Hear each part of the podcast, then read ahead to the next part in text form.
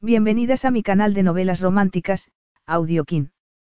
Antes de continuar, regálame un minuto de tu tiempo y comparte esta novela con familiares, amigas y conocidas.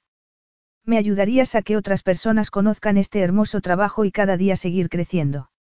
Estaré infinitamente agradecida por tu apoyo y deseando que una lluvia de bendiciones caigan sobre ti. Comencemos con la narración de la novela cuyo título es Una amante temporal. Argumento. Una tarde en las carreras, champán y mujeres. Aquel era otro evento más para Etancard Briggs, hasta que la muy normal Daisy Donaue pasó ante sus ojos. Daisy sabía mantener la cabeza baja y ser invisible entre las más famosas australianas vestidas de diseño. Pero el despiadado Ethan estaba intrigado y no pudo evitar acercarse a ella. Daisy estaba destrozada por haber sido despedida por hablar con Ethan, necesitaba su empleo. Ahí era donde Ethan volvió a aparecer. Tenía un nuevo trabajo para ella, ama de llaves de día, compañera de cama por la noche. Capítulo 1. Cariño, puedes rescatarme. Daisy Donaue se quedó paralizada. Era el inconfundible acento de Linda Twigley. Había atravesado el bullicio de las conversaciones de las celebridades y hecho que una sensación de alarma recorriera la espalda de Daisy. Si necesitaba que la rescataran, dado que era su asistente personal, tendría que hacerlo ella, rápida y eficientemente, o recibiría los latigazos de la afilada lengua de su jefa por absentismo laboral. Se puso en acción, giró sobre sí misma para buscar la causa del problema. La carpa de los VIP estaba atestada de gente. Habían llevado a un grupo de las modelos más famosas de Australia para añadir glamour al evento, que no era conocido como Magic Millions por nada. Allí todo el mundo estaba forrado o asociado a alguien con mucho dinero y esperaban que todo fuera perfecto. Sobre todo su jefa. Al ser de altura media y no llevar unos tacones muy altos por el ir y venir que el trabajo de ese día le exigía, Daisy tuvo que ponerse de puntillas para intentar ver el aerosol de plumas de pavo real que salía del carísimo sobrero que llevaba Linda. Una delatadora flecha azul situó su objetivo cerca de la barra al aire libre donde no debería haber ningún problema. Ya había estado allí, donde había acceso a grandes cantidades de champán francés y otras bebidas. Habría derramado alguien algo sobre el vestido de seda azul de Linda. Horror, pensó Daisy en un estallido de pánico mientras se lanzaba a la aglomeración de millonarios preguntándose cómo arreglaría el daño causado por una mancha imborrable. Sintió un considerable alivio cuando llegó al sitio y vio a su jefa ganándose concienzudamente el favor de un hombre. No cualquier hombre. Al reconocerlo su corazón se aceleró por una multitud de razones. Era un hombre apreciado por haber salvado a los más ricos de Australia de perder su dinero en la crisis financiera global, Ethan Cartwright, el joven genio que se había anticipado a la quiebra y dirigido las inversiones hacia empresas que siempre darían beneficios, incluso en una recesión. Daisy se quedó quieta al lado del hombro de Linda y lo miró, un torrente de emociones la atravesó, rabia, resentimiento, una hostilidad salvaje por la terrible injusticia de que los ricos se hicieran más ricos mientras los pobres se hacían más pobres, especialmente sus padres que habían quedado atrapados en una deuda que no podían afrontar. Ese hombre, más que ningún otro, era el representante de esa triste situación. Había leído sobre él, visto fotografías, pero lo que había incrementado su torbellino interior era lo increíblemente guapo que era al natural. El cabello negro y espeso, los brillantes ojos verdes, el masculino rostro en el que no había una facción desagradable, el físico perfectamente proporcionado que llevaba el perfecto traje sastre que portaba con distinción, era injusto. Ese hombre lo tenía todo. Aumentó su resentimiento que tuviera impacto sexual sobre ella. Y sin duda en todas las mujeres sometidas a su poderosa presencia. Resultó muy desconcertante que él, súbitamente, retirara su atención de Linda y le dirigiera una mirada burlona a ella. Habría notado su mirada hostil. Levantó las atractivas cejas en un gesto de desconcierto divertido y la miró a los ojos buscando una respuesta que el orgullo le prohibía dar. Ofendida por la distracción de él. Linda se dio la vuelta para enfrentarse con la intrusa. Como sabía que con una empleada no había que tener ninguna delicadeza, le clavó los ojos azules y dijo. ¿Qué quieres, Didi? Nada, señora Twigley, respondió Daisy con todo el aplomo que pudo reunir dada la presión que suponían dos pares de ojos pidiendo explicaciones. Me ha parecido oírla pedir ayuda. Linda hizo un chasquido de impaciencia con la lengua. Ahora no. Y deja de rondarme. Seguro que tienes algo más útil que hacer. Sí, Claro. Siento haber interrumpido, discúlpeme. Había empezado a retirarse cuando intervino Ethan Cartwright. Espere. Ordenó dando un paso adelante y estirando un brazo. Sonrió abriendo su perfecta boca y mostrando una hilera de dientes igualmente perfectos, haciendo a Daisy pensar que no le dejaría darle un mordisco por encantador que fuera. No nos han presentado, dijo con una voz tan encantadora como el resto. Recordaría a alguien llamada Didi, es un nombre poco frecuente. Sé tan amable de presentarnos. Linda. Son sus iniciales, no su nombre, dijo Linda con una carcajada que provocó que un escalofrío de disgusto recorriera la espalda de su empleada. Si no necesitara ese empleo y el sueldo que iba con él, hacía mucho tiempo que lo habría dejado, el día que había dicho que no podía tener una asistente personal llamada Daisy porque asociaba ese nombre a una pobre vaca. Didi sonaba mucho mejor. Es mi asistente personal, Ethan, siguió Linda en tono de desprecio. Nadie que necesites conocer. El comentario no pareció sentar muy bien a Ethan.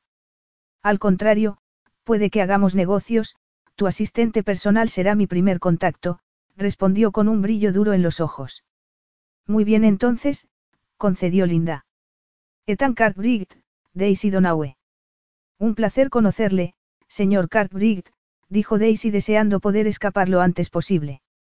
Él la miró con curiosidad, le tendió la mano como si notara su deseo de desaparecer y quisiera retrasar ese momento. Seguro que es mucho más placer para mí, Daisy Donaue, dijo divertido. Seguro. Qué divertido. El gran hombre saludando condescendiente a la pequeña vaca marrón, pensó Daisy mientras le estrechaba la mano para completar la formalidad.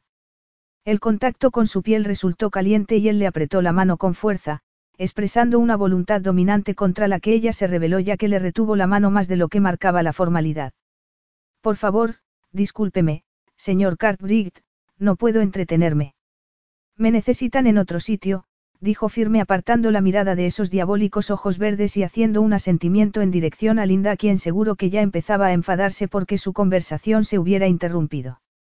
Aparentemente Ethan Cartwright tenía la sensibilidad suficiente para saber que podía provocarle algún problema y le soltó la mano aunque siguió sonriendo como si ella le gustase, algo que le pareció completamente perverso cuando la carpa estaba llena de mujeres hermosas a las que indudablemente su atención haría feliz. Ella tenía el pelo marrón, los ojos marrones e iba vestida de marrón, pretendía parecer lo más insignificante posible, no quería eclipsar lo más mínimo el foco de atención que su jefa quería tener sobre ella. Si tienes un segundo, apuesta por Midas Magic, dijo él. Poner dinero en un caballo. Ni en un millón de años. Su lengua perdió la contención. ¿Es ese su mejor consejo financiero? Preguntó con mirada agresiva. Él se echó a reír disparando hasta quitar el aliento su magnetismo sexual. No, pero es una buena apuesta, respondió. Lo he comprado esta semana y tiene la raza y la forma necesarias para ganar una gran carrera. Daisy recobró lo suficiente el aliento para decir. Yo no apuesto, y después mintió con los dientes apretados. Suerte, señor Cartwright, se dio la vuelta y se alejó para poner distancia con el conflictivo encuentro. La vida es riesgo. Daisy Donaue, gritó detrás de ella. No, para ella no lo era, y tampoco se iba a dar la vuelta reconociendo que le había oído. Ellos tenían dinero para quemar, todos. Llevaba tres meses trabajando para Linda cuya agencia de relaciones públicas organizaba eventos para celebridades de primer nivel y estaba asombrada y escandalizada por el mucho dinero que gastaban en divertirse. Las fiestas de antes de Navidad habían resultado irreales. La velada de Nochevieja había tenido que celebrarse, por supuesto, en un yate para poder ver los fuegos artificiales de Puerto de Sydney desde el mar, nadie que fuera algo podía no estar en la costa dorada de Queensland para la feria de Magic Millions, el primer gran evento de la temporada de carreras de caballos. Había empezado esa semana con las compras del año, el mayor mercado de purasangres de Australia. Sin duda Ethan Cartwright habría pagado una enorme suma por Midas Magic, y desde entonces estaba celebrando haber ganado en la puja. Había habido un baile, una sucesión de cócteles y ese era el día que ponía la guinda a toda la semana, el tercer día de carreras con casi 5 millones de dólares en premios. Daisy esperó que su caballo llegara el último. Todo en la vida no podía ser un juego. Algunas cosas deberían ser seguras. Como la casa de sus padres. Si que se convirtiera en algo seguro pasaba por seguir en ese trabajo podrido, apretaría los dientes y lo haría, a pesar de la acidez de estómago que le producía. Ethan no lo había pasado muy bien. Había escapado de la manada de mujeres cuya frívola charla lo aburría y después Linda Twigley lo había arrinconado y había caído sobre él para que la asesorara en sus inversiones, lo que era aún más aburrido y desagradable dado que esa feria se suponía que tenía que ser para divertirse, no para trabajar. La especialista en relaciones públicas no estaba utilizando su especialidad con él y el modo en que había tratado a su asistente había rozado lo despreciable. Daisy Donaue. Ya había una mujer que le interesaba, el pequeño gorrión marrón entre los loros gritones, representando el papel de mansa sirviente cuando no tenía ni una pizca de mansedumbre en su cuerpo. Una dinamo de bolsillo, lanzando energía hostil contra él, que había despertado en él la urgencia de entrar en batalla con ella. Pero no podía, era injusto dado que él era un invitado y ella trabajaba bajo la atenta mirada de su desagradable patrona. Yo no apuesto. Contenida por una mentalidad tan rígida, sin asumir ningún riesgo, seguramente tendría un interior explosivo. Ethan se descubrió pensando que disfrutaría liberándola, descubriendo qué sucedería si toda esa ardiente pasión fuera liberada. Una cosa era cierta. Daisy Donaue no tenía una personalidad frívola. Y tampoco era aburrida, pensó mientras sufría a Linda que reclamaba de nuevo su atención. Como te decía antes de que nos interrumpiera Didi. Didi, qué nombre tan estúpido para ponerle a una persona con tanta dignidad innata. También mostraba una total falta de respeto por ella, lo que había quedado patente por el modo tan insoportablemente arrogante en que la había tratado. Ethan tenía la firme creencia de que todo el mundo se merecía ser tratado con respeto al margen de su posición en la vida. Se preguntó por qué Daisy soportaría ese trato, aunque en esos tiempos de incertidumbre económica nadie se arriesgaba a perder su empleo. Dio cinco minutos más a Linda para que no pudiera echar la culpa a su asistente de que se hubiera interrumpido su conversación de negocios y después se excusó diciendo. Ya tengo una larga lista de clientes, Linda, pero veré si puedo hacerte un hueco cuando vaya a la oficina, hizo un gesto con la cabeza en dirección a su mejor amigo que hablaba con una de las modelos. Mickey Bourke me ha dicho que debería hablar con el jinete antes de la gran carrera, voy a buscarlo dijo con gesto de decepción antes de sonreír artificial. Voy a ir corriendo a apostar por Midas Magic. Le daba lo mismo que apostara o no. Solo quería librarse de ella. Había sido Mickey quien le había metido en el negocio del caballo. Insistía en que necesitaba interesarse en algo ajeno al trabajo para aligerar un poco su vida y tener más relaciones después de la decepción que había sufrido con su exprometida. Un poco de diversión, había dicho su amigo, sobre todo si estaba sin mujer. Según Mickey no había nada mejor que la emoción que producía ver correr al propio caballo. Ethan aún no lo había experimentado, pero Mickey tenía que saberlo. Su padre era uno de los más importantes entrenadores de purasangres de Australia. Mickey había nacido y crecido en el mundo de los caballos. Incluso en el colegio organizaba apuestas sobre la carrera de la Copa de Melbourne. Era algo totalmente contrario a las normas, pero siempre conseguía sacarlo adelante.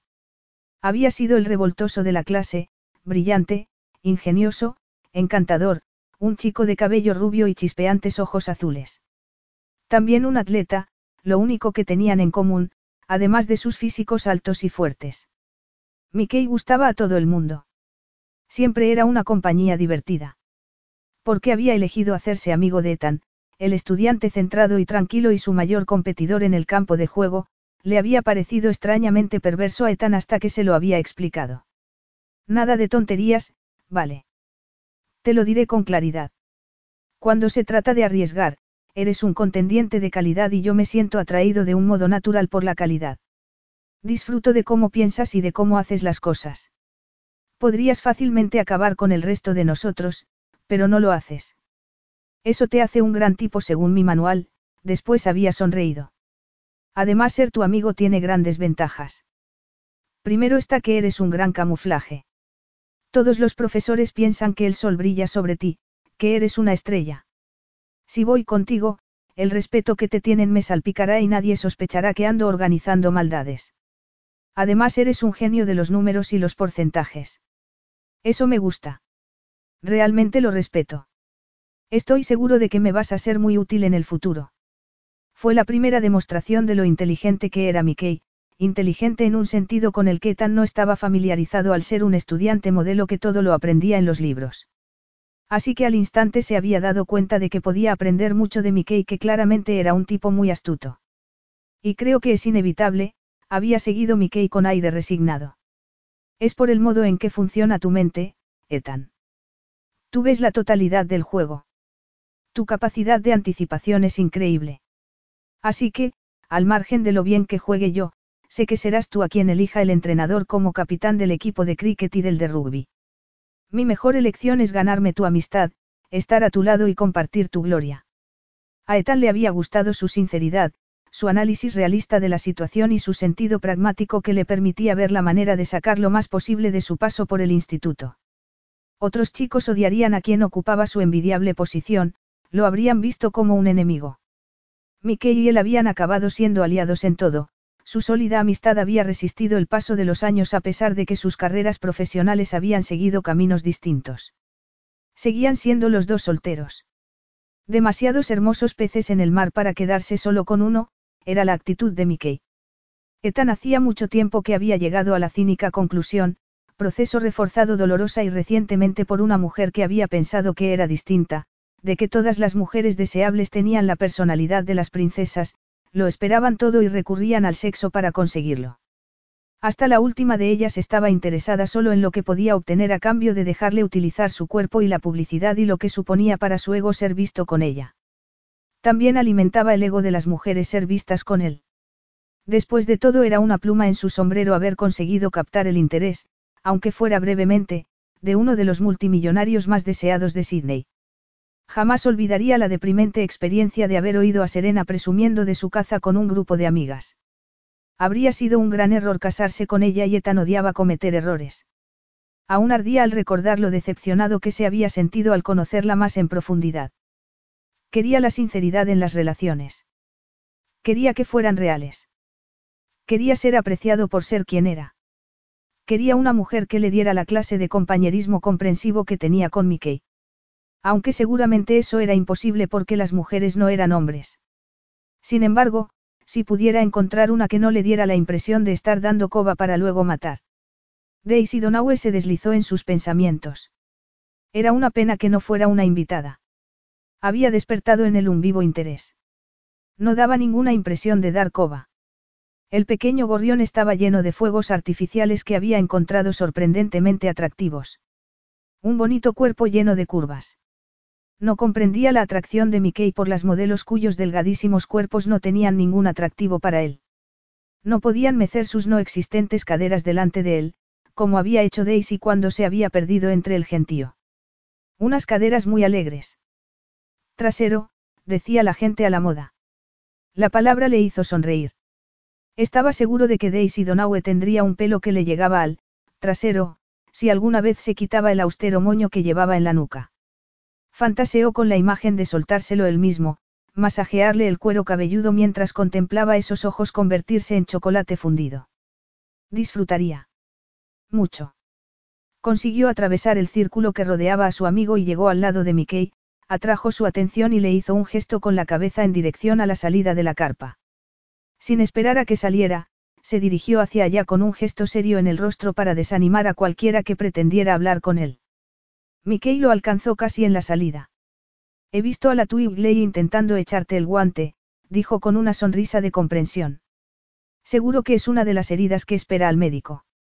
No soy médico, sonrió tenso. Como si lo fueras, arreglas enfermedades financieras. Prefiero a los clientes que confían en mis consejos en primer lugar. Como yo, le dio una palmada en el hombro mientras se dirigían a la pista. Jamás he dudado de tus consejos económicos. Ethan seguía dando vueltas en la cabeza a su encuentro con Linda Twigley. Es una mujer repugnante. Trata a su asistente como basura. Um, notó un tono de parcialidad a favor de la asistente. Un brillo de broma iluminó los azules ojos de Mickey. Estaba juguetón ese día y quería que Ethan también jugase. Pero no había ninguna posibilidad de que algo así sucediera con Daisy. Al margen de que no estuviera disponible, su mirada hostil no había sido una respuesta muy positiva. Aunque le habría gustado saber la causa de ella. Mejor. Nada como un reto para hacer circular la adrenalina. Es más interesante que tus modelos, provocó. Ajá. Una buena señal de que la astuta y seductora Serena ya no lleva las riendas de tu deseo sexual. ¿Qué vas a hacer con este repentino interés hacia otra mujer? Hoy nada, dijo con una sonrisa. Linda Twigley no le quita la vista de encima. Muy fácil. Dile a la Twigley que te ocuparás de sus problemas financieros y deja libre a su asistente personal el resto del día. Sin dejar elegir a Daisy. Recordó su dignidad y pensó que no sería una buena estrategia, lo de ser una esclava no parecía ir con ella. Además no quería trabajar para Linda Twigley. No es una solución, Mickey. Echaría todo a perder. Bueno, pues averígualo tú, se encogió de hombros. Mi política es que, si te gusta una mujer, vas tras ella si esperas el momento para atacar. Carpe diem. Y que pase lo antes posible. Etan puso los ojos en blanco. Quizá deberías mirar a más largo plazo alguna vez antes de precipitarte. ¿Cómo haces con los caballos? Los caballos dan muchas más satisfacciones que las mujeres, dijo entre risas. Olvídate de la asistente y concéntrate en Midas Magic. Será mucho mejor para tu dinero. Había llegado al tema favorito de Mickey y este le obsequió con la historia completa del jinete que iba a conocer, sus exitosas carreras y su empatía natural con los caballos, el mejor hombre para ese trabajo que había en ese momento. Aunque escuchó y dio todas las respuestas que se esperaban mientras caminaban hacia la pista, Ethan no se olvidó de Daisy. Era como niebla en su mente. Y en su cuerpo. Sentía un quijotesco deseo de rescatarla de Linda Twigley y, desfacer, todos sus entuertos. Realmente absurdo. Sabía muy poco de ella. Aún así su instinto le decía que podía valer la pena conocerla y que podía no arrepentirse de seguir el interés que ella le despertaba.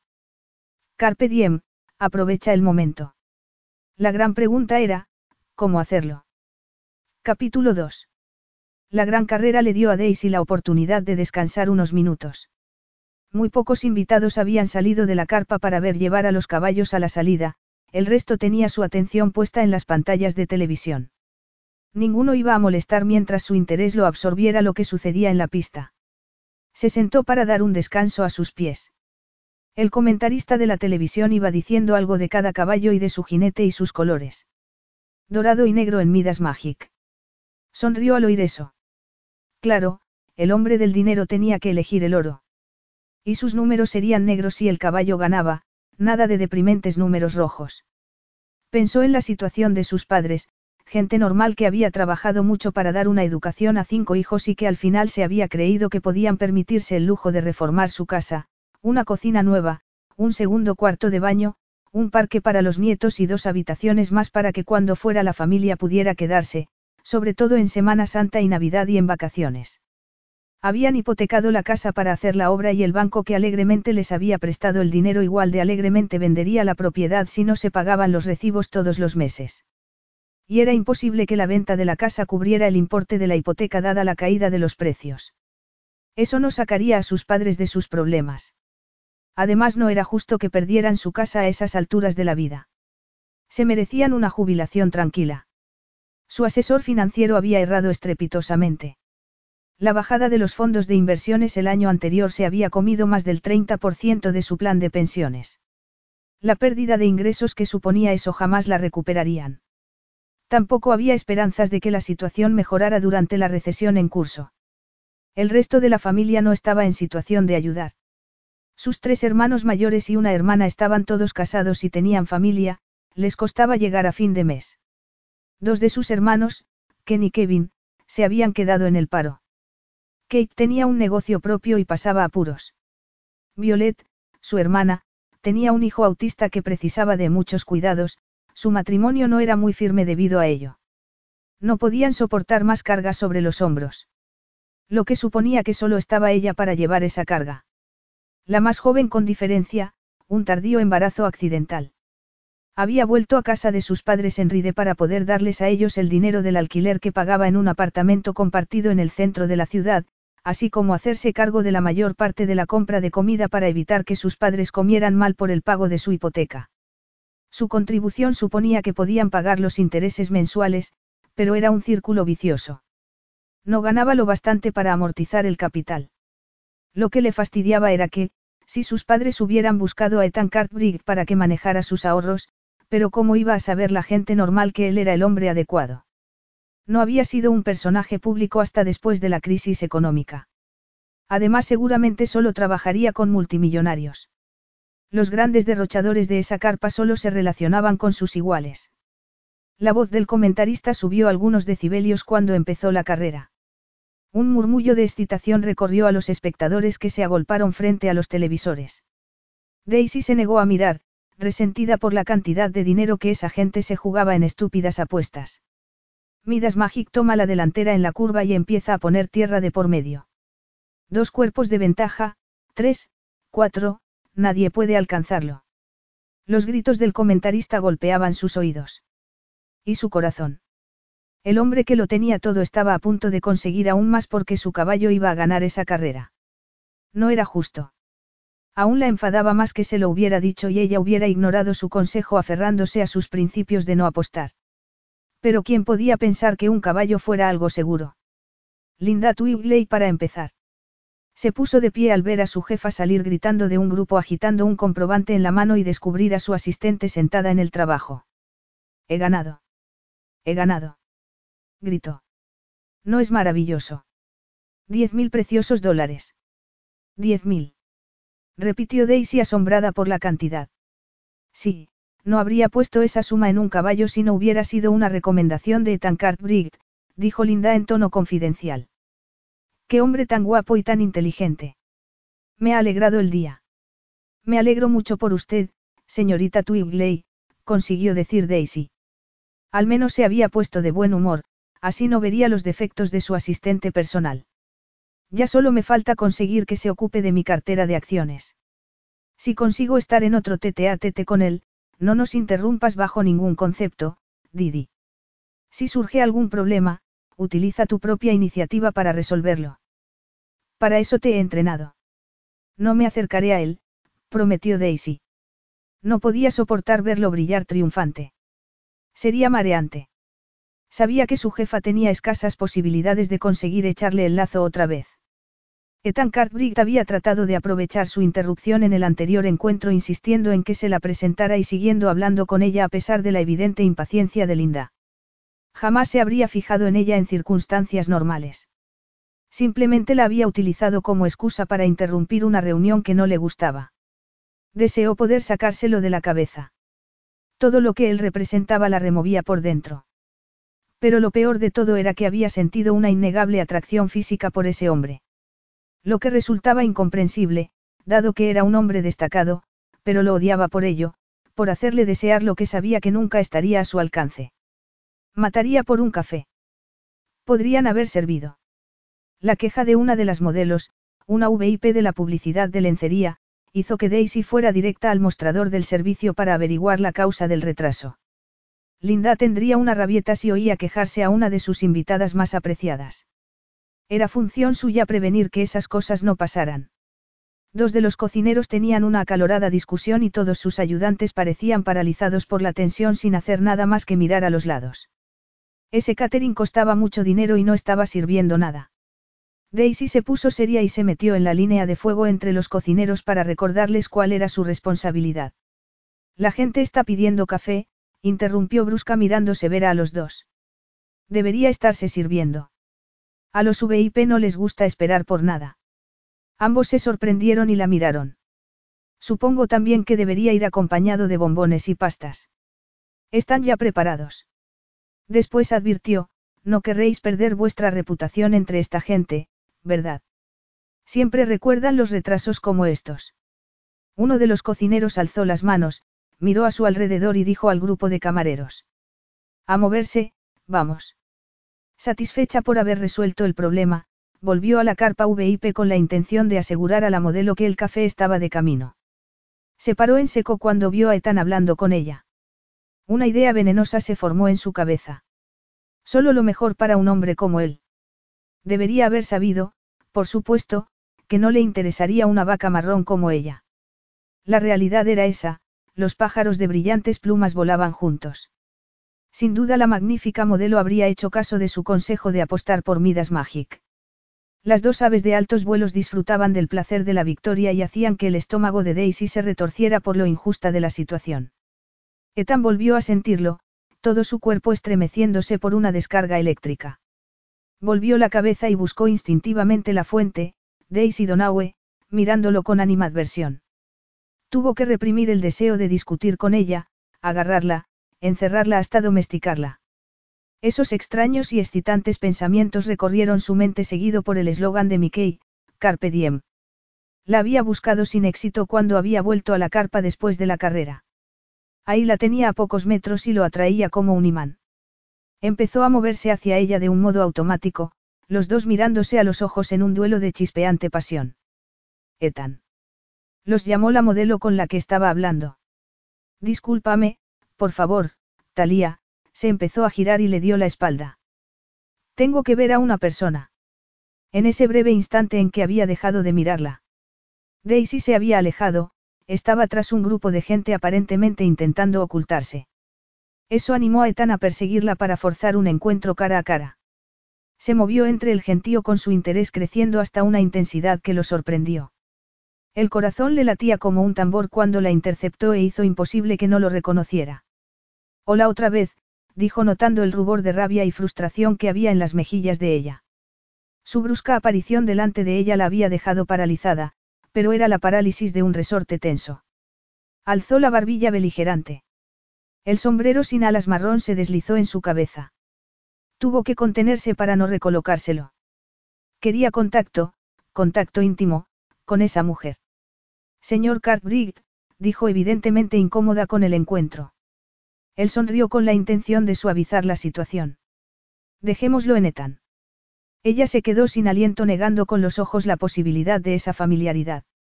Enhorabuena por su victoria, dijo tensa. No aposté por su caballo. Como le he dicho antes, no juego, así que no hay nada más de qué hablar, no. No tenemos nada en común. Etan no se iba a dejar arredrar antes de siquiera haber empezado a conocerla. Cambió la sonrisa por un gesto de ironía. Necesito asistencia. Daisy alzó una ceja incrédula animándolo a continuar. Ese es tu trabajo, no. Asistir a un invitado con problemas. Presionó. ¿Qué problema tiene, señor Cartwright? Abiertamente escéptica. Tú, Daisy Donaue. ¿Qué quiere decir? Frunció el ceño. Tengo la curiosa sensación de que me estás disparando balas mentales todo el tiempo. Me gustaría que me dijeras por qué. Se quedó totalmente pálida, aunque al instante pasó a estar a la defensiva. La vio hacer un gran esfuerzo para componer una expresión de disculpa, un ejercicio de fuerza de voluntad en contra de su naturaleza. En sus ojos apareció una mirada de ruego pidiendo que la perdonara. En su boca se dibujó una sonrisa. Habló en un tono que era una burla de sí misma. Acabo de enfrentarme con un problema en la carpa del catering y puede que haya más problemas. Lo siento si he canalizado mi angustia contra usted, señor Cartwright. No pretendía atraer su atención. De hecho, me haría un gran favor si se alejara de mí ahora mismo. A mi jefa no le gustará verme hablando con usted. Seguro que como invitado tengo derecho a hablar con quien quiera, arguyó. No soy una invitada y le estoy robando su tiempo, tiempo que la señorita Twigley preferiría que pasara con ella, dijo escueta. Ya le he dicho a Linda Twigley todo lo que tenía que decirle. Eso no es asunto mío. Si no me mantengo lejos de usted, mi empleo peligra. Así que, por favor, discúlpeme, señor Cartwright. No pienso hacerlo. Dijo con tono de frustración. La agarró del brazo cuando se dio la vuelta para escapar de él. No estamos en la Edad Media. Dijo antes de que ella pudiera protestar. Oh, sí que lo estamos. Replicó ella con evidente desprecio desplegando todo su sistema de defensa. Usted está actuando como un señor feudal maltratando a una sirviente que no puede defenderse. La imagen no era la correcta. Ella podía defenderse. Lo estaba haciendo con toda su energía mental. Por una vez en su vida deseó ser un señor feudal y poder tener a esa mujer. Sabía que debía soltarla para no actuar de un modo incivilizado. Pero ese vínculo físico con ella estaba excitando dentro de él algo primitivo que exigía satisfacción. Me estás negando la asistencia que he pedido, se defendió. Por buenas razones, replicó acalorada. tonterías. Es totalmente excesivo. ¿Qué le pasa? Gritó exasperada. ¿Por qué molestarse por mí cuando?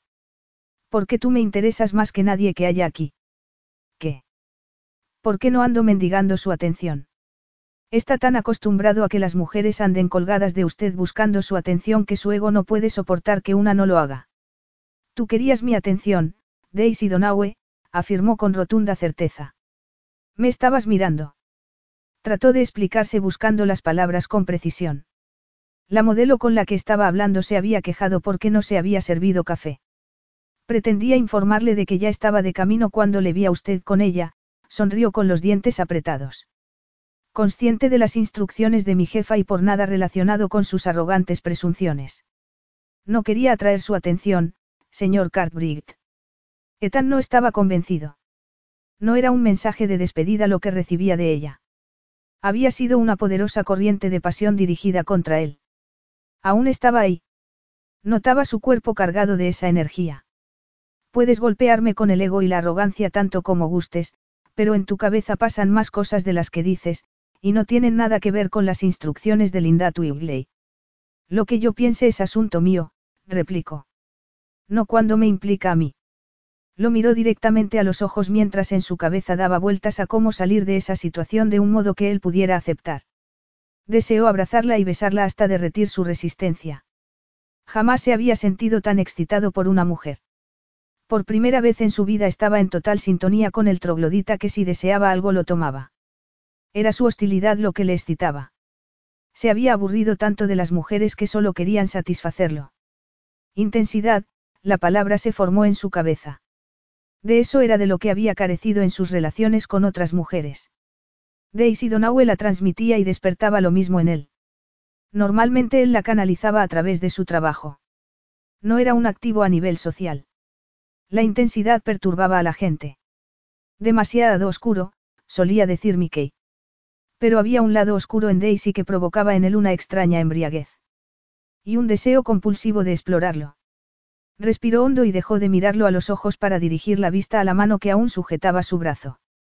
Él aflojó la mano y le pasó el pulgar por la muñeca, encontró su pulso y se alegró al notar lo rápido que iba. También estaba excitada. ¿O era miedo? Siento haberle molestado, señor Cartwright, dijo con una voz gélida. Lo miró implorante y con una vulnerabilidad que no había visto antes en ella. Por favor, déjeme ir. Se sintió un canalla por retenerla en contra de su voluntad, aunque no quería dejar que se fuera. Has dicho que no teníamos nada en común. Yo pienso que sí lo tenemos. Daisy Donaue. Ella sacudió la cabeza, la agitación había dejado paso al temor al notar algo que sucedía detrás de él. Ah, Didi, dijo la zalamera voz de Linda Twigley que obviamente iba a aprovechar la situación. Señorita Twigley, dijo con voz servil y temblorosa. La situación enfureció a Ethan. Daisy era una luchadora, era un error que ocupara esa posición. Los del catering necesitan un empujón para empezar con el café. Una orden indirecta. Daisy trató de soltarse el brazo, pero Ethan no aflojó. Daisy ya se ha encargado de eso, le dijo a Twigley, que le dedicó una sonrisa para congraciarse con él.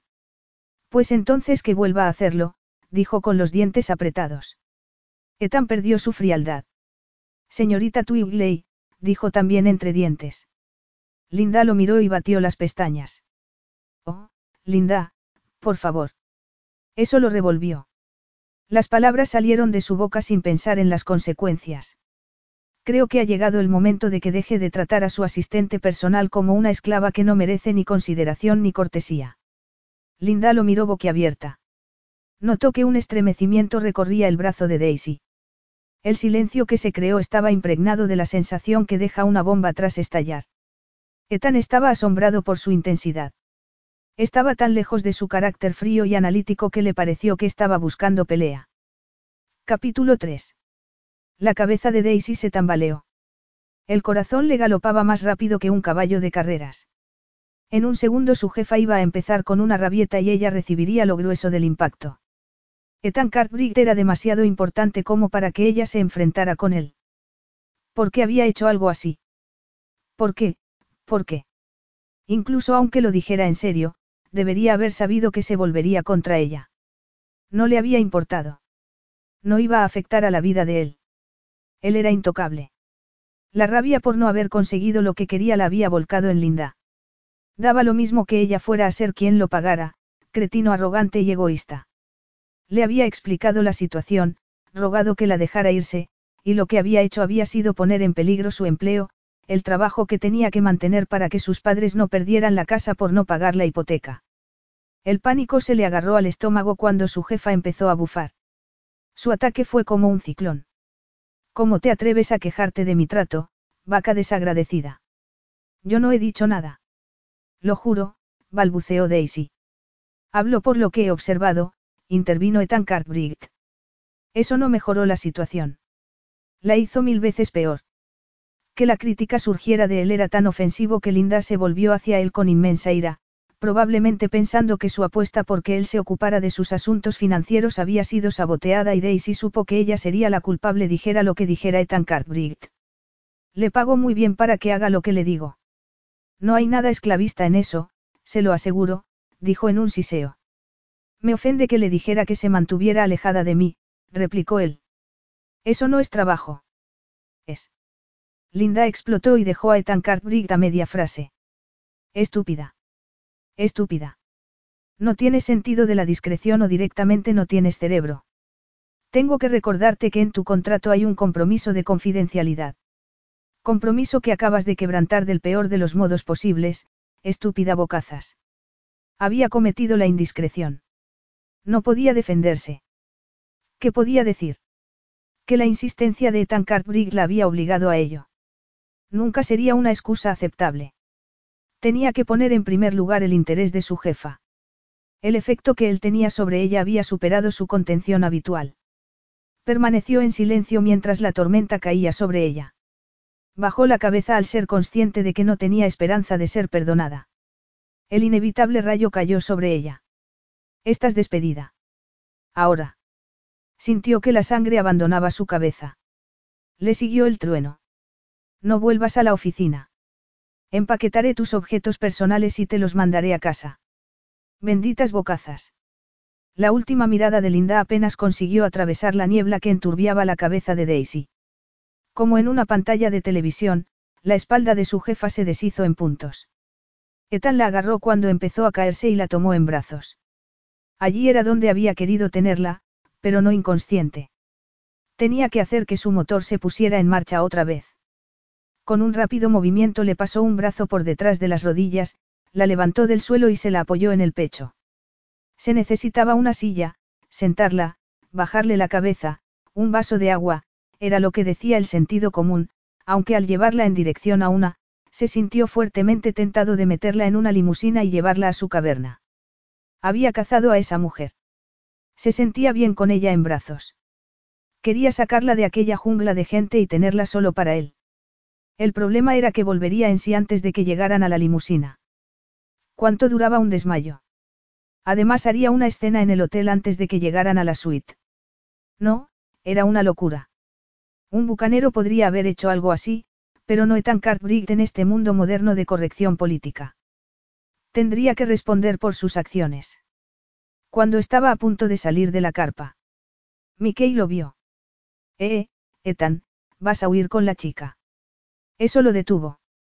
Se volvió hacia su amigo que lo miraba fascinado. Se ha desmayado, tengo que dejarla en una silla. Has pasado al lado de un montón de ellas. Estaría distraído, murmuró. Por aquí, dirigió Mickey. Daisy se movió haciendo que sus pechos se aplastaran contra el torso de Ethan al respirar en busca de aire. Ethan se dijo que a él también le vendría bien una bocanada de oxígeno. Por mucho que quisiera aferrarse a ella iba a atacarlo en cuanto recuperase el sentido. Sería el enemigo número uno por haberle hecho perder el empleo, fuera o no fuera un buen puesto para una persona como ella. Y el argumento de que la había liberado de ese trabajo era algo que ella no apreciaría. De algún modo tendría que aparecer ante ella como un salvador más que como el causante de un desastre. Daisy hizo un gran esfuerzo para recuperar su fuerza. Jamás se había desmayado y que Tan Cartwright se hubiera aprovechado de su momentánea debilidad era lo peor. Al menos ya no la llevaba en brazos. La había dejado en una silla y estaba sentado a su lado. Aunque le había bajado la cabeza hasta las rodillas, aún seguía mareada y la rodeaba con un brazo para que no se cayese, lo que seguramente necesitaba, por mucho que odiase reconocerlo. Había acabado con su único modo de mantener a sus padres en su casa. Tráele un vaso de agua, ¿quieres Mickey? Su voz la molestó aún más porque estaba llena de preocupación. Después de lo que había hecho. No se había preocupado cuando realmente importaba. Claro. Aquí está su sombrero. Se le ha caído por el camino. Cuando llegó el vaso de agua se sentía lo bastante estable para levantar la cabeza. Gracias, dijo al hombre que le había llevado el agua. Mickey Bourke, otro soltero de oro sin preocupaciones sobre de dónde saldría el siguiente dólar. Yo me ocupo de ella, dijo Ethan despidiendo a su amigo. Claro. Mickey sonrió. Nada como el carpe diem. Carpe diem. La expresión atravesó todas las barreras que había en su mente. Su día, su trabajo, un futuro seguro para sus padres se habían hundido para que Ethan Cartwright consiguiera lo que deseaba. Pensó en echarle el agua del vaso a la cara para apagar algo de su soberbia, pero ¿qué conseguiría con eso? La desesperación llenó su corazón. ¿Estás mejor, Daisy? Preguntó atento. Lo bastante para que quite el brazo, respondió cortante sentándose más derecha. Bien, pero deberías seguir sentada un rato. Quizá deberías comer algo. ¿Has almorzado? No, lo que podía haber contribuido a su desmayo, por mucho que estuviera acostumbrada a trabajar sin comer. Pero ya no tenía trabajo. Por culpa de él. Se volvió hacia él llena de ira. Un poco tarde para empezar a preocuparse por mí, señor Cartwright. El daño ya está hecho. Él sonrió, pero no había ningún arrepentimiento en sus ojos. Linda Twigley te estaba haciendo daño, haciendo que te sometieras a su tiranía. Podía manejarlo. Si no hubiera interferido, aún tendría mi trabajo. No te gustaba, dijo con certeza. ¿Qué tiene que ver el gusto con esto? Gritó exasperada. Era el trabajo mejor pagado que he tenido nunca y necesito el dinero. No tienen ni idea de cuánto lo necesito. Seguro que no ha tenido que preocuparse por el dinero en toda su vida. En realidad llevo la pesada carga de preocuparme por el dinero en todo momento, sonrió irónico. Mucho dinero. Le corrigió. No la vida destruida por la falta de ingresos. Seguro que no es para tanto. Frunció el ceño. Es mucho más. Bebió más agua. El estallido emocional hacía que sintiera que se le iba la cabeza otra vez. O quizá era que él estuviera sentado tan cerca. Una mujer podía ahogarse en esos ojos verdes. Lo siento. Pensaba que estarías mejor en otro trabajo, dijo como primer atisbo de disculpa. No ha pensado nada, murmuró furiosa. No a mi nivel. ¿Qué quieres decir con, tu nivel? El nivel de la gente que trata de llegar a fin de mes. El nivel de la gente para la que el mercado de trabajo está peor cada día. La gente para la que quedarse sin trabajo puede hacer que todo se desmorone. ¿Tienes deudas? Preguntó con una seriedad en los ojos que hizo que el corazón de ella se agitase con el deseo de que realmente le importara. Ese hombre podía hacer que el mundo de sus padres se diera la vuelta. Además tenía un magnetismo que la estaba afectando. No, sí, suspiró desolada. Mis padres. Y si no pago los intereses al banco, perderán la casa. Ellos no pueden, depende de mí. Bueno, menudo cambio, comentó escueto. Pensaba que la generación. Y vivía de sus padres, no al revés. No le interesaba. Había sido una estúpida al pensar que podía ser así, que alguien que volaba tan alto podía salvar a gente corriente. Vive en otro planeta, Ethan Cartwright, respondió con amargura. Creo en que la gente es responsable de sí misma. Si tus padres han contraído una deuda, es cosa suya. No tienen ni idea, le cortó. Algunas veces la gente no puede arreglársela sola. Muy bien, cuéntame los detalles.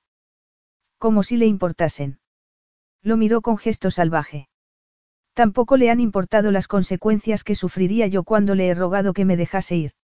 No le ha preocupado ofender a mi jefa y que me despidiera. ¿Y cómo se cree que voy a conseguir ahora otro trabajo bien pagado sin las referencias de Linda Twigley? Estoy acabada, dejó el vaso en el suelo, se levantó y le quitó el sombrero de la mano.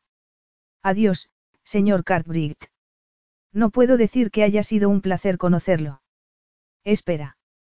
Se puso de pie tan rápido que consiguió bloquearle el camino. Daisy solo pudo detenerse y enfrentarse a él. Alzó la barbilla beligerante y dijo. ¿Para qué? Ethan no tenía una respuesta pensada. Actuaba guiado por la necesidad de mantener a Daisy en su vida. Estaba magnífica, volvía a tener color en las mejillas, los ojos marrones brillaban de furia cuando lo miraba retadora, su pequeño cuerpo en posición de enfrentarse a él. Recordó sus suaves y femeninas curvas cuando la había llevado en brazos. Y la vitalidad de la pasión que empezaba a llenarla, pensar en poder tener todo eso entre sus brazos tenía un poderoso efecto en sus genitales. Se le ocurrió una respuesta. Él había creado la situación que la alejaba de él. Podía revertiría. Yo te daré un empleo. Abrió mucho los ojos asombrada y después los entornó desconfiada. ¿De qué? De señora de la limpieza. Resultaba muy apetitosa esa imagen, Daisy a limpiando el suelo y su, trasero, meciéndose al hacerlo. Pero sabía que estaba muerto si lo sugería. Recorrió otras posibilidades mentalmente. No necesitaba una asistente personal. Ya tenía todo el personal que necesitaba. ¿Qué podía ofrecerle que no fuera un desprecio? Necesitas un medio de vida, no. Dijo para ganar tiempo. Algo provisional hasta que encuentres un empleo que te vaya. Si tengo que limpiar suelos, lo haré, pero no serán los suyos, dijo poniéndose en jarras para enfatizar su postura. Es la última persona para la que quiero hacer algo. Etan suspiró contenido. La imagen de señor feudal y sirvienta a ella no le resultaba sugerente. Aunque sí la envolvía en papel dorado. ¿Qué tal ama de llaves ejecutiva? He comprado una propiedad recientemente y he empezado a reformarla.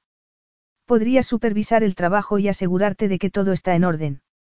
Te pagaré lo mismo que ganabas con Linda Twigley. En sus ojos se vio la vulnerabilidad, el debate entre no poder prescindir del dinero y no querer caer en sus manos.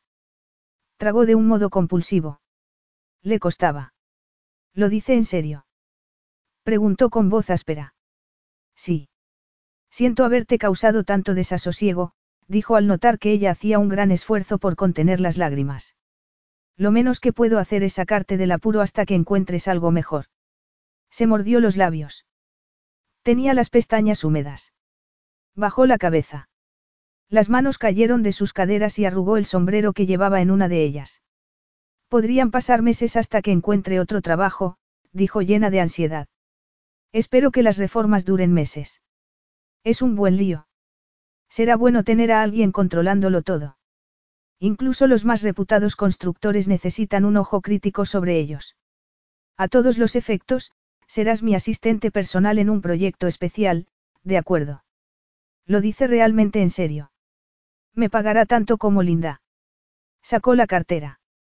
Te daré un adelanto para cerrar el trato. Ella miró la abultada cartera mientras la abría, el gancho que nunca fallaba. ¿Cuánto te pagaba? Dos mil a la semana. Pasó los dedos por el borde de los billetes dispuesto a sacar la suma que ella dijera. Ella negó con la cabeza. Más. Menos. Alzó la vista y se encontró con la de ella. Sus ojos estaban llenos de orgullo. No acepto dinero que no me he ganado, señor Cartwright. Ganaba 500 dólares brutos a la semana. Si está satisfecho con mi trabajo como su asistente después de la primera semana, apreciaré que entonces me pague. Estupendo. Dijo consiguiendo apenas ocultar la sorpresa porque hubiera rechazado el dinero. Honestidad, juego limpio, Daisy Donaue exhibía mucho de las dos cosas y eso le hacía sentir un poco incómodo por tener una agenda oculta. ¿Dónde está la propiedad? En un tersil. Le pidió más detalles para estar segura de que era un trabajo de verdad. Una vez que hubieron acordado una reunión en la casa el lunes a las 8, se marchó y Etan la dejó marcharse, mientras contemplaba el seductor vaivén de sus caderas, contento por ir a ver a Daisy Donaue en un futuro muy próximo. Ya lo estaba deseando. La verdad era que no podía recordar haber deseado tanto reunirse con una mujer. Capítulo 4. Untersil, el barrio más rico de Sydney, según la prensa dominical. Daisy recordó también haber leído que una famosa actriz australiana tenía allí una casa, lo mismo que otras celebridades. No sorprendía que Ethan Cartwright hubiera decidido comprar una propiedad en una zona tan prestigiosa. Los pájaros de brillantes plumas definitivamente vivían en la misma bandada. Resultaba extremadamente extraño que hubiera intentado entablar algún tipo de relación con ella en las carreras. Solo podía pensar que se había sentido herido en su orgullo por su conducta evasiva. No tenían nada en común. Solo que los dos estaban pagando las consecuencias de ese encuentro, él proporcionándole un trabajo por sentirse culpable y ella aceptándolo porque no tenía otra opción. No era una situación ideal, pensó cada vez más ansiosa mientras conducía en dirección a las señas que le había dado. Pensaba en si habría algo de auténtico valor en lo que iba a hacer para que le pagara. Los constructores con frecuencia eran descuidados. Lo sabía por la reforma de la casa de sus padres. Aún así sospechaba que la mayor parte del tiempo la pasaría mirando sin hacer nada. Por suerte Untersil no estaba muy lejos de la casa de sus padres, era mucho mejor que cruzar el puerto para ir a la oficina de Linda Twigley. Ahorraría gasolina trabajando para Ethan Cartwright. Tenía un utilitario que gastaba poco, pero el gasto en gasolina dolía. Para no llegar tarde había salido con mucho tiempo. Cuanto más se acercaba, más impresionantes eran las casas. Algunas eran inmensas construcciones de arenisca que debían de resultar terriblemente caras en la actualidad, pero aquel era un antiguo asentamiento en la zona de Sydney, cercano al puerto y al lado del Anecove River. No podía imaginarse a Ethan Cartwright viviendo en ninguna de aquellas casas. ¿Por qué querría un soltero estar solo en una mansión cuando podía tener un apartamento en el centro financiero? Seguro que solo había sido una inversión. Incluso las propiedades más lujosas habían bajado de precio del orden de millones de dólares, así que era una oportunidad para comprar. También era el mejor momento para hacer reformas porque los constructores no tenían trabajo.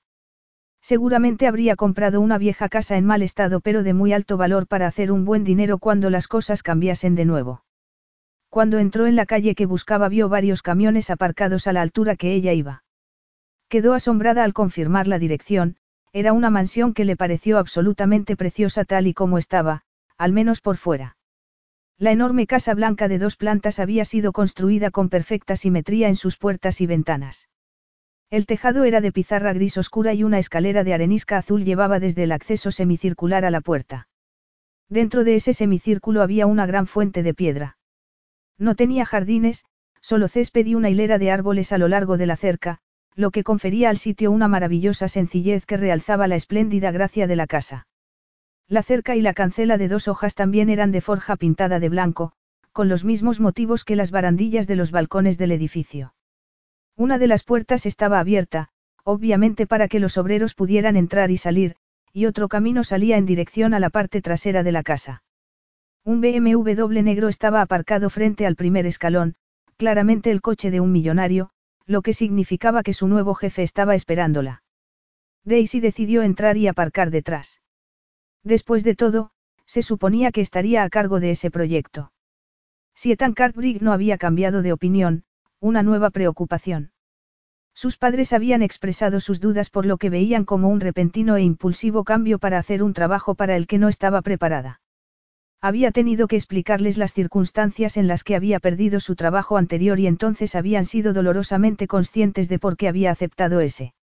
Su padre había murmurado que no estaba bien, que deberían vender la casa y mudarse a otro sitio más barato.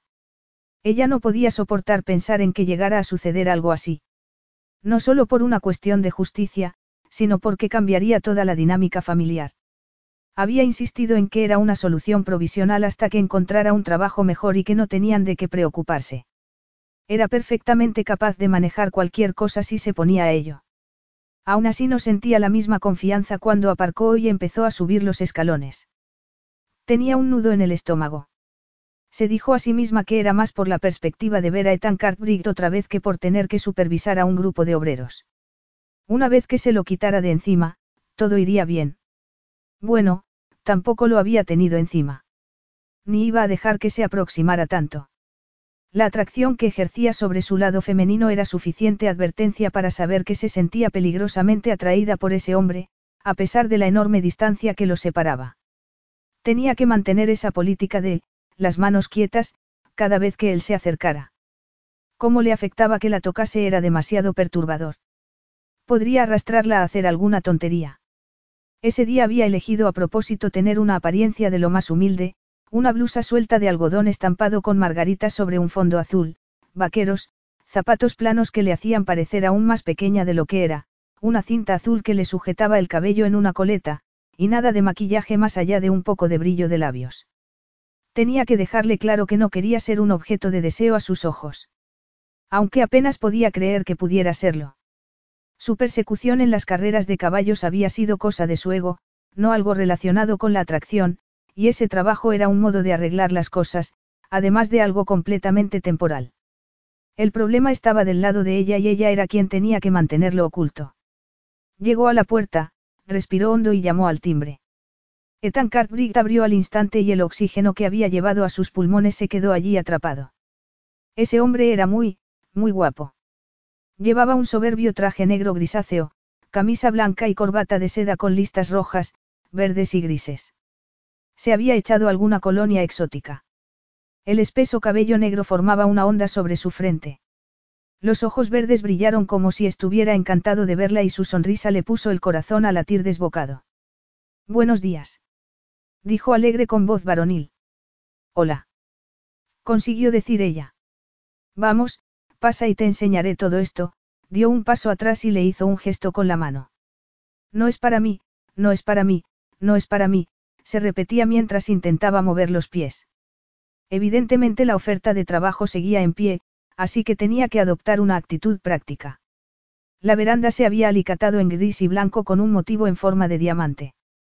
Ese motivo se repetía en el ancho pasillo en el que entró, pero se había intercalado una línea blanca y negra. Así se llegaba hasta una escalera que subía en curva al piso superior con una barandilla lacada en blanco y los escalones cubiertos con una alfombra roja. ¡Guau! murmuró ella. ¿Te gusta el rojo? preguntó mirándola. Bueno, el efecto es muy teatral, dijo cauta por si era una prueba. Estoy pensando en poner una alfombra verde. El verde quedará bien. No tienes que estar de acuerdo, dijo seco. No, creo que será más fácil vivir con una alfombra verde. El rojo es un poco fuerte. Aunque es todo cuestión de gusto, no. No me preocuparía en cambiarla si la idea es vender. Que decida el nuevo dueño. No tengo idea de vender. Lo miró sorprendida. Pretendo hacer de esto mi casa, la miró a los ojos. Es muy grande para una sola persona, no pudo evitar comentar. Estoy harto de vivir en un apartamento. Quiero espacio. Bueno, aquí la verdad es que tiene mucho, dijo apenas conteniéndose de poner los ojos en blanco ante tamaña extravagancia. ¿No crees que la vaya a utilizar? Hizo una mueca. No soy nadie para decir algo así, volvió a la precaución. Con gesto divertido la guió hacia unas puertas dobles que había a la derecha de las escaleras. Este era el salón. Se convertirá en mi sala de juegos. Juegos. Miró desconcertada la enorme alfombra roja y la magnífica chimenea. Toda clase de juegos de mesa, cartas. Tengo un grupo de amigos que nos reunimos a jugar los martes por la noche. He reunido una gran colección de juegos con el paso de los años y aquí tendré espacio para guardarlos. Ella sacudió la cabeza sorprendida porque un hombre como él disfrutase de un pasatiempo tan poco extraordinario. Era lo que hacía su familia cuando se reunía, jugar a algo en la mesa del comedor. ¿No te gusta la idea? Probó. Si no fuera muy caro, aprovecharía la reforma para poner una barra, sugirió con una sonrisa burlona. Jugar da sed. También juegas. Dijo sorprendido. Soy la campeona familiar de Scrabble, dijo orgullosa. Y los he limpiado a todos al póker. Se echó a reír y de pronto una corriente de conexión entre los dos acabó con cualquier clase de sentido común en la cabeza de Daisy. No parecía que él pudiera ser tan humano y deseó poder unirse a ese grupo de juego de los martes por la noche. No había pensado en lo de la barra, la miró con la cabeza ladeada, pero parece buena idea. Y un armario despensa con cosas de picar. Hablaré con Charlie de ello. ¿Quién es Charlie? Charlie Oyer es mi arquitecto. Se pasará por aquí hoy. Dile que añada una barra y el armario despensa. Ahorrará viajes a la cocina. Ya estaba, pensó Daisy recordando lo obscenamente rico que era mientras se decía que sus amigos y él jugarían al póker con unas apuestas que ella no podría permitirse. Su familia contaba sus ganancias en fichas de plástico, nunca jugaban con dinero. Y ahora, al final del pasillo, abrió otra puerta de dos hojas estaba el salón de baile. Daisy miró con los ojos muy abiertos la araña de cristal que colgaba del alto techo sobre un enorme salón que era del ancho de toda la casa. Esa se baja hoy, informó Ethan señalando a la lámpara. Se va a deshacer de ella. Dijo Daisy desconcertada. La vendo. Es demasiado valiosa para tirarla. Me han dicho que se compró en la Exposición Universal de París en 1879. Unos especialistas la quitarán y apreciaré que te asegures de que han cubierto el suelo de modo adecuado cuando lo hagan. No quiero que se estropee el pulido. No, claro que no, murmuró contemplando el suelo que brillaba invitando al baile. No va a organizar bailes aquí. Creo que esa época pasó, se echó a reír. Voy a poner una mesa de billar con una iluminación apropiada sobre ella. El fondo lo convertiré en una especie de cine, pantalla, equipo de sonido, butacas cómodas. Suspiró al pensar en la pérdida que suponía el cambio de uso del salón. Es una pena. Aunque lo destine a cosas más modernas, supongo que el suelo aún se usará para bailar cuando organice una fiesta. ¿Te gusta bailar? Me encanta bailar. Mi programa favorito de televisión es uno que es un concurso de baile. Debe de haber sido maravilloso bailar un vals aquí. Podría bailar un vals contigo antes de que quiten la arana, dijo con un guiño para tentarla. Podrías cerrar los ojos y hacer como si estuviéramos en la época victoriana. Se le calentó la sangre al pensar en la posibilidad de estar entre sus brazos, sus cuerpos juntos, sus muslos rozándose mientras daban vueltas por ese suelo. Esa terrible atracción por él tenía que ser contenida, no alimentada. Se había ido de la lengua en lugar de escuchar en silencio sus instrucciones. Eso tenía que acabar.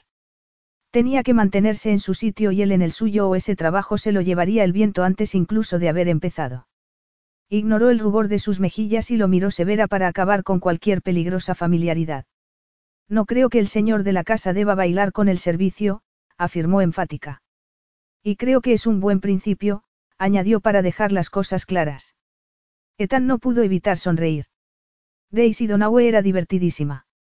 Allí estaba señalando líneas rojas y advirtiéndole que no podían cruzarse, estableciéndose a sí misma un territorio prohibido, lanzando directamente a su cerebro un embriagador reto. La anticipación que había burbujeado dentro de él mientras esperaba su llegada esa mañana seguía chisporroteando. Su atracción por ella seguía creciendo. Vencerla para conseguir lo que quería sería una partida gloriosa. No creo que me sienta como el señor de la casa hasta que la reforma está concluida, dijo con fingida seriedad mientras le hacía un gesto para continuar con el recorrido. No sentía ningún remordimiento por aprovecharse de que trabajara para él. Era una medida provisional, no una profesión en la que los negocios no debían mezclarse con el placer.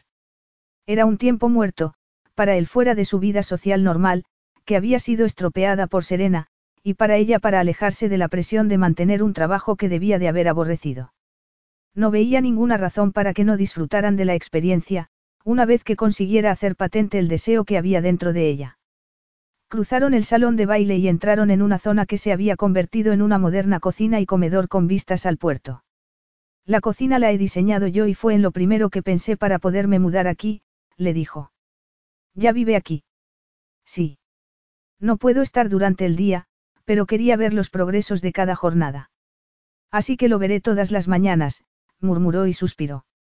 Una prueba más de que su presencia la perturbaba. Estaba convencido de que se sentía tan atraída sexualmente por él como él por ella. Resultaba un misterio que pensara que tenía que levantar barreras entre ambos, pero estaba convencido de que antes o después las derribaría. O la curiosidad o la inquietud la llevaron a revisar el diseño de la cocina, poniendo algo de distancia entre los dos mientras abría armarios y cajones. Disfrutó contemplándola. Esa mañana no era un pequeño gorrión, parecía más bien una flor con esa blusa de margaritas y el pelo recogido en una coleta. Los vaqueros ceñidos hacían justicia a su atractivo trasero.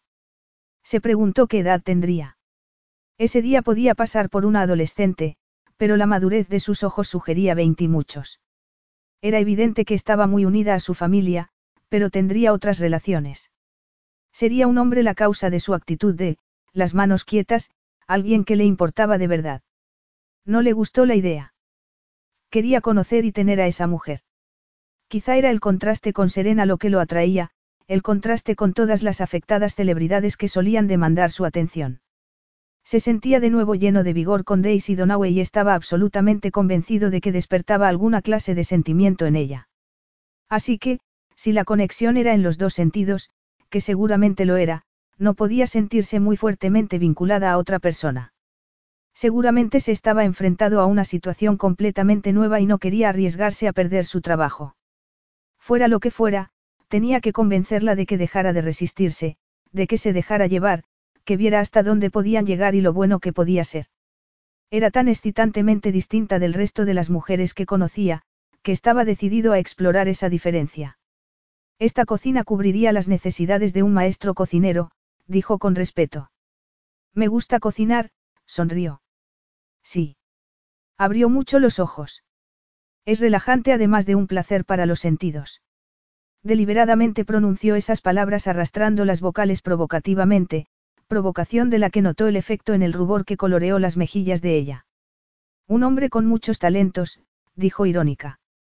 ¿Qué más necesito ver antes de que se vaya a trabajar? Quería que se fuera. Pero Daisy Donaue tendría que verlo, tratar con él, día tras día. Estaba contento con esa situación. Daba lo mismo lo que ella hiciera, esa atracción no se iba a apagar. Señaló una habitación tras el comedor. Ese será mi despacho en casa. He dejado en la mesa un juego de planos de Charlie de toda la reforma para que puedas ver lo que ya está hecho. También hay llaves de la casa para que puedas cerrar después de irte. Hay un tocador bajo la escalera. Los dormitorios, vestidores y cuartos de baño están arriba. Puedes ir a verlos cuando quieras. La mayoría del trabajo se está haciendo en el piso de abajo.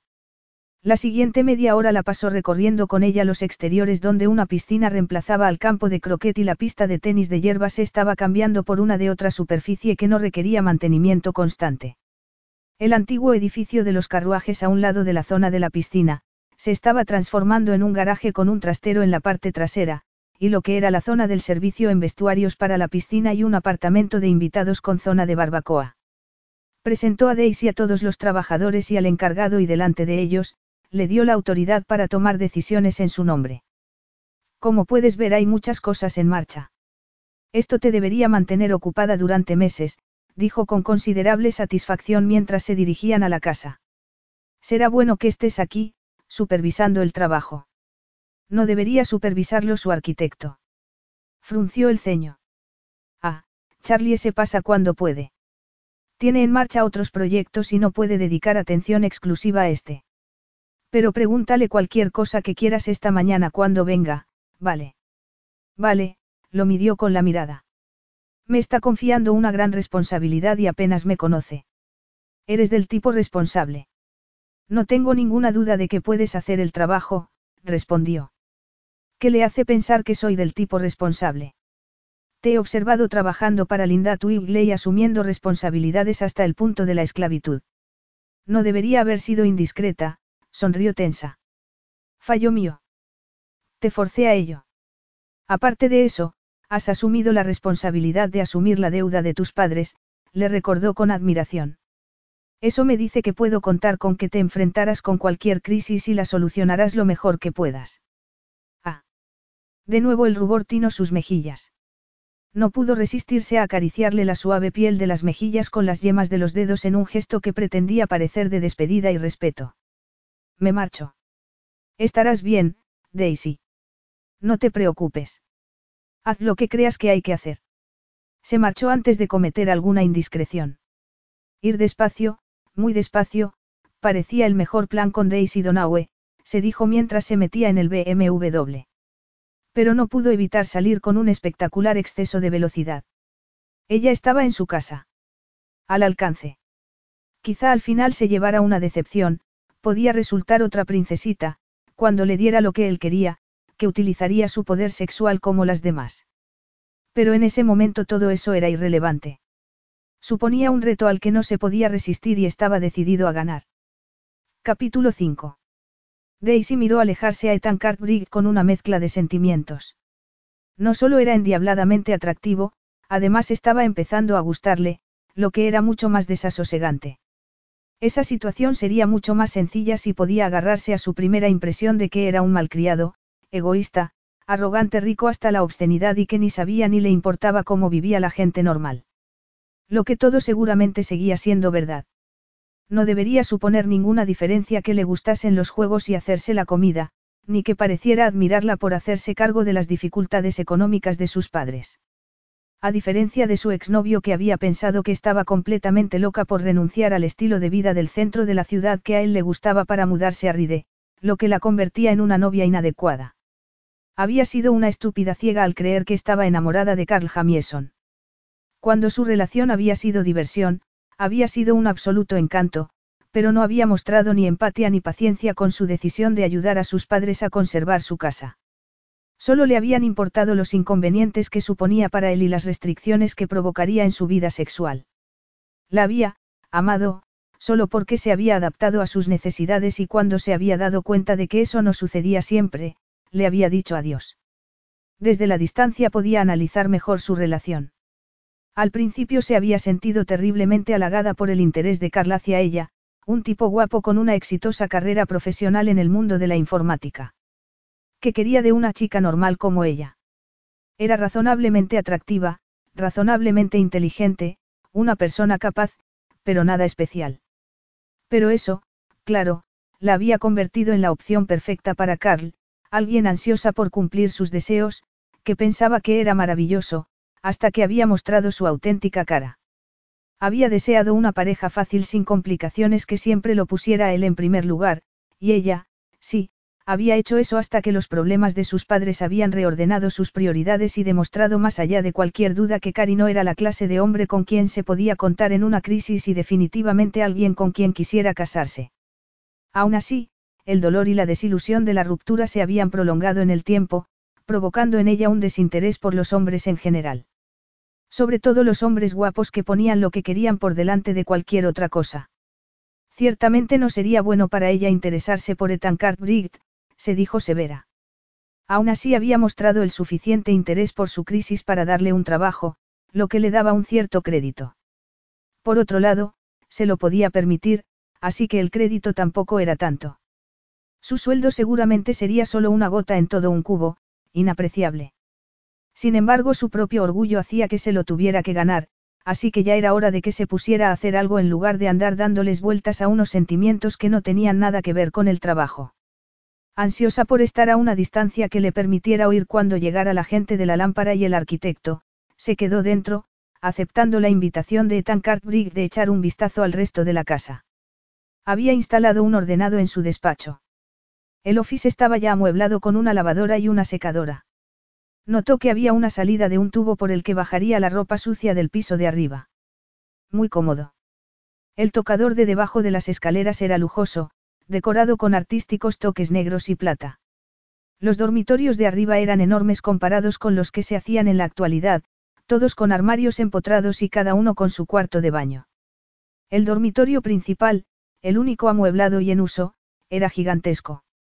No solo tenía su propio cuarto de baño con jacuzzi y una ducha lo bastante grande para dos personas, sino también un gran vestidor.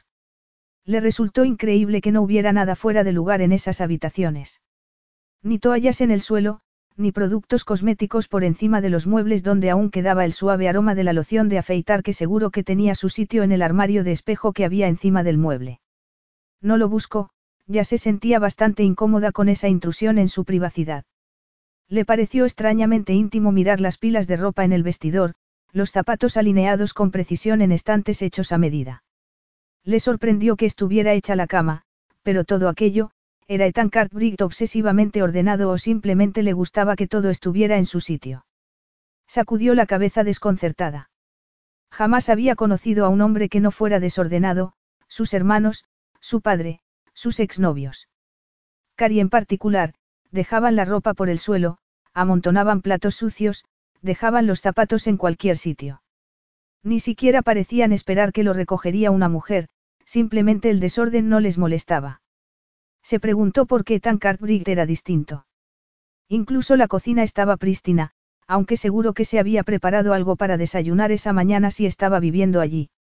El acero inoxidable estaba brillante y no había ni una miga en la encimera de granito. La curiosidad la llevó al piso de abajo para revisar la despensa. Seguro que los estantes estaban ordenados y clasificados. Era la forma más eficiente de organizar una cocina. Quizá era un genio de la racionalización del trabajo. No podía dejar de sentirse impresionada por su personalidad. Ella era un poco obsesiva del orden, le gustaba saber dónde estaba todo para no tener que buscarlo y perder el tiempo de modo innecesario.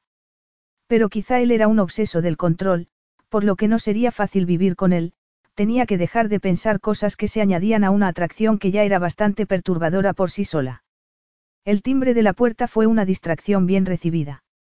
Era el arquitecto. Hola. Soy Charlie Oyer y supongo que tú eres Daisy Donaue, dijo con una amplia sonrisa. Ethan me ha llamado y me ha dicho que estarías aquí. Correcto. Devolvió la sonrisa. Era bajito, no mucho más alto que ella, con un rostro agradable y amistosos ojos azules con los que también sonreía como si estuviera contento de conocerla. Que llevara unos vaqueros y una camiseta informal hizo que se sintiera inmediatamente relajada con él. Ha mencionado que ha sugerido poner una barra en la sala de juegos. Buena idea. Debería habérseme ocurrido a mí. Así no tendremos que esperar a terminar la partida para ir a la cocina a por algo. ¿Eres del grupo de los martes? Sí. Siempre es una gran noche. Vamos a ver cuál es el mejor sitio para ponerla. Entraron a mirar. Daisy no pudo reprimir la curiosidad. ¿Cuántos venís a jugar? Bueno. Está el viejo núcleo duro de Riverview. Ethan y Mickey empezaron con los juegos en clase cuando estudiábamos internos juntos. Un poco de diversión competitiva cuando no estaban ocupados con el deporte o los estudios. Somos tres fijos cuando Mickey está en la ciudad y otros amigos que hemos hecho con el tiempo. Normalmente somos unos ocho, a veces más. Riverview, uno de los colegios privados de Untersil.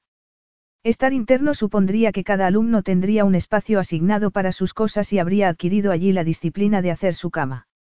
Si Ethan Cartwright había pasado allí los seis años de la educación secundaria, eso se habría convertido en un hábito y le saldría como algo natural tener un sitio para cada cosa y cada cosa en su sitio, tampoco era tan extraño.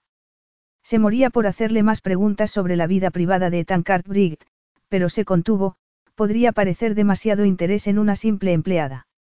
El arquitecto se decidió por una barra en esquina al lado de la pared que daba al office, más fácil para la fontanería. Enmendaría los planos y le daría un juego nuevo a ella para que pudiera supervisar todo y evitar que se cometieran errores.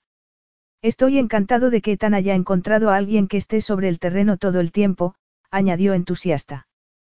Te sorprendería la cantidad de veces que hay que arreglar las cosas porque no se hacen bien a la primera. Se sintió aliviada de oír eso.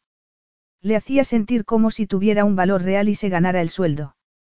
De hecho, apreciaría, y seguro que tan también, si te aseguras de que los hombres que están poniendo el suelo alrededor de la piscina hacen bien la distribución, salieron deprisa a la parle trasera de la casa donde estaban trabajando. Mucha de la pizarra que se ponga será gris carbón sin las vetas verde azuladas.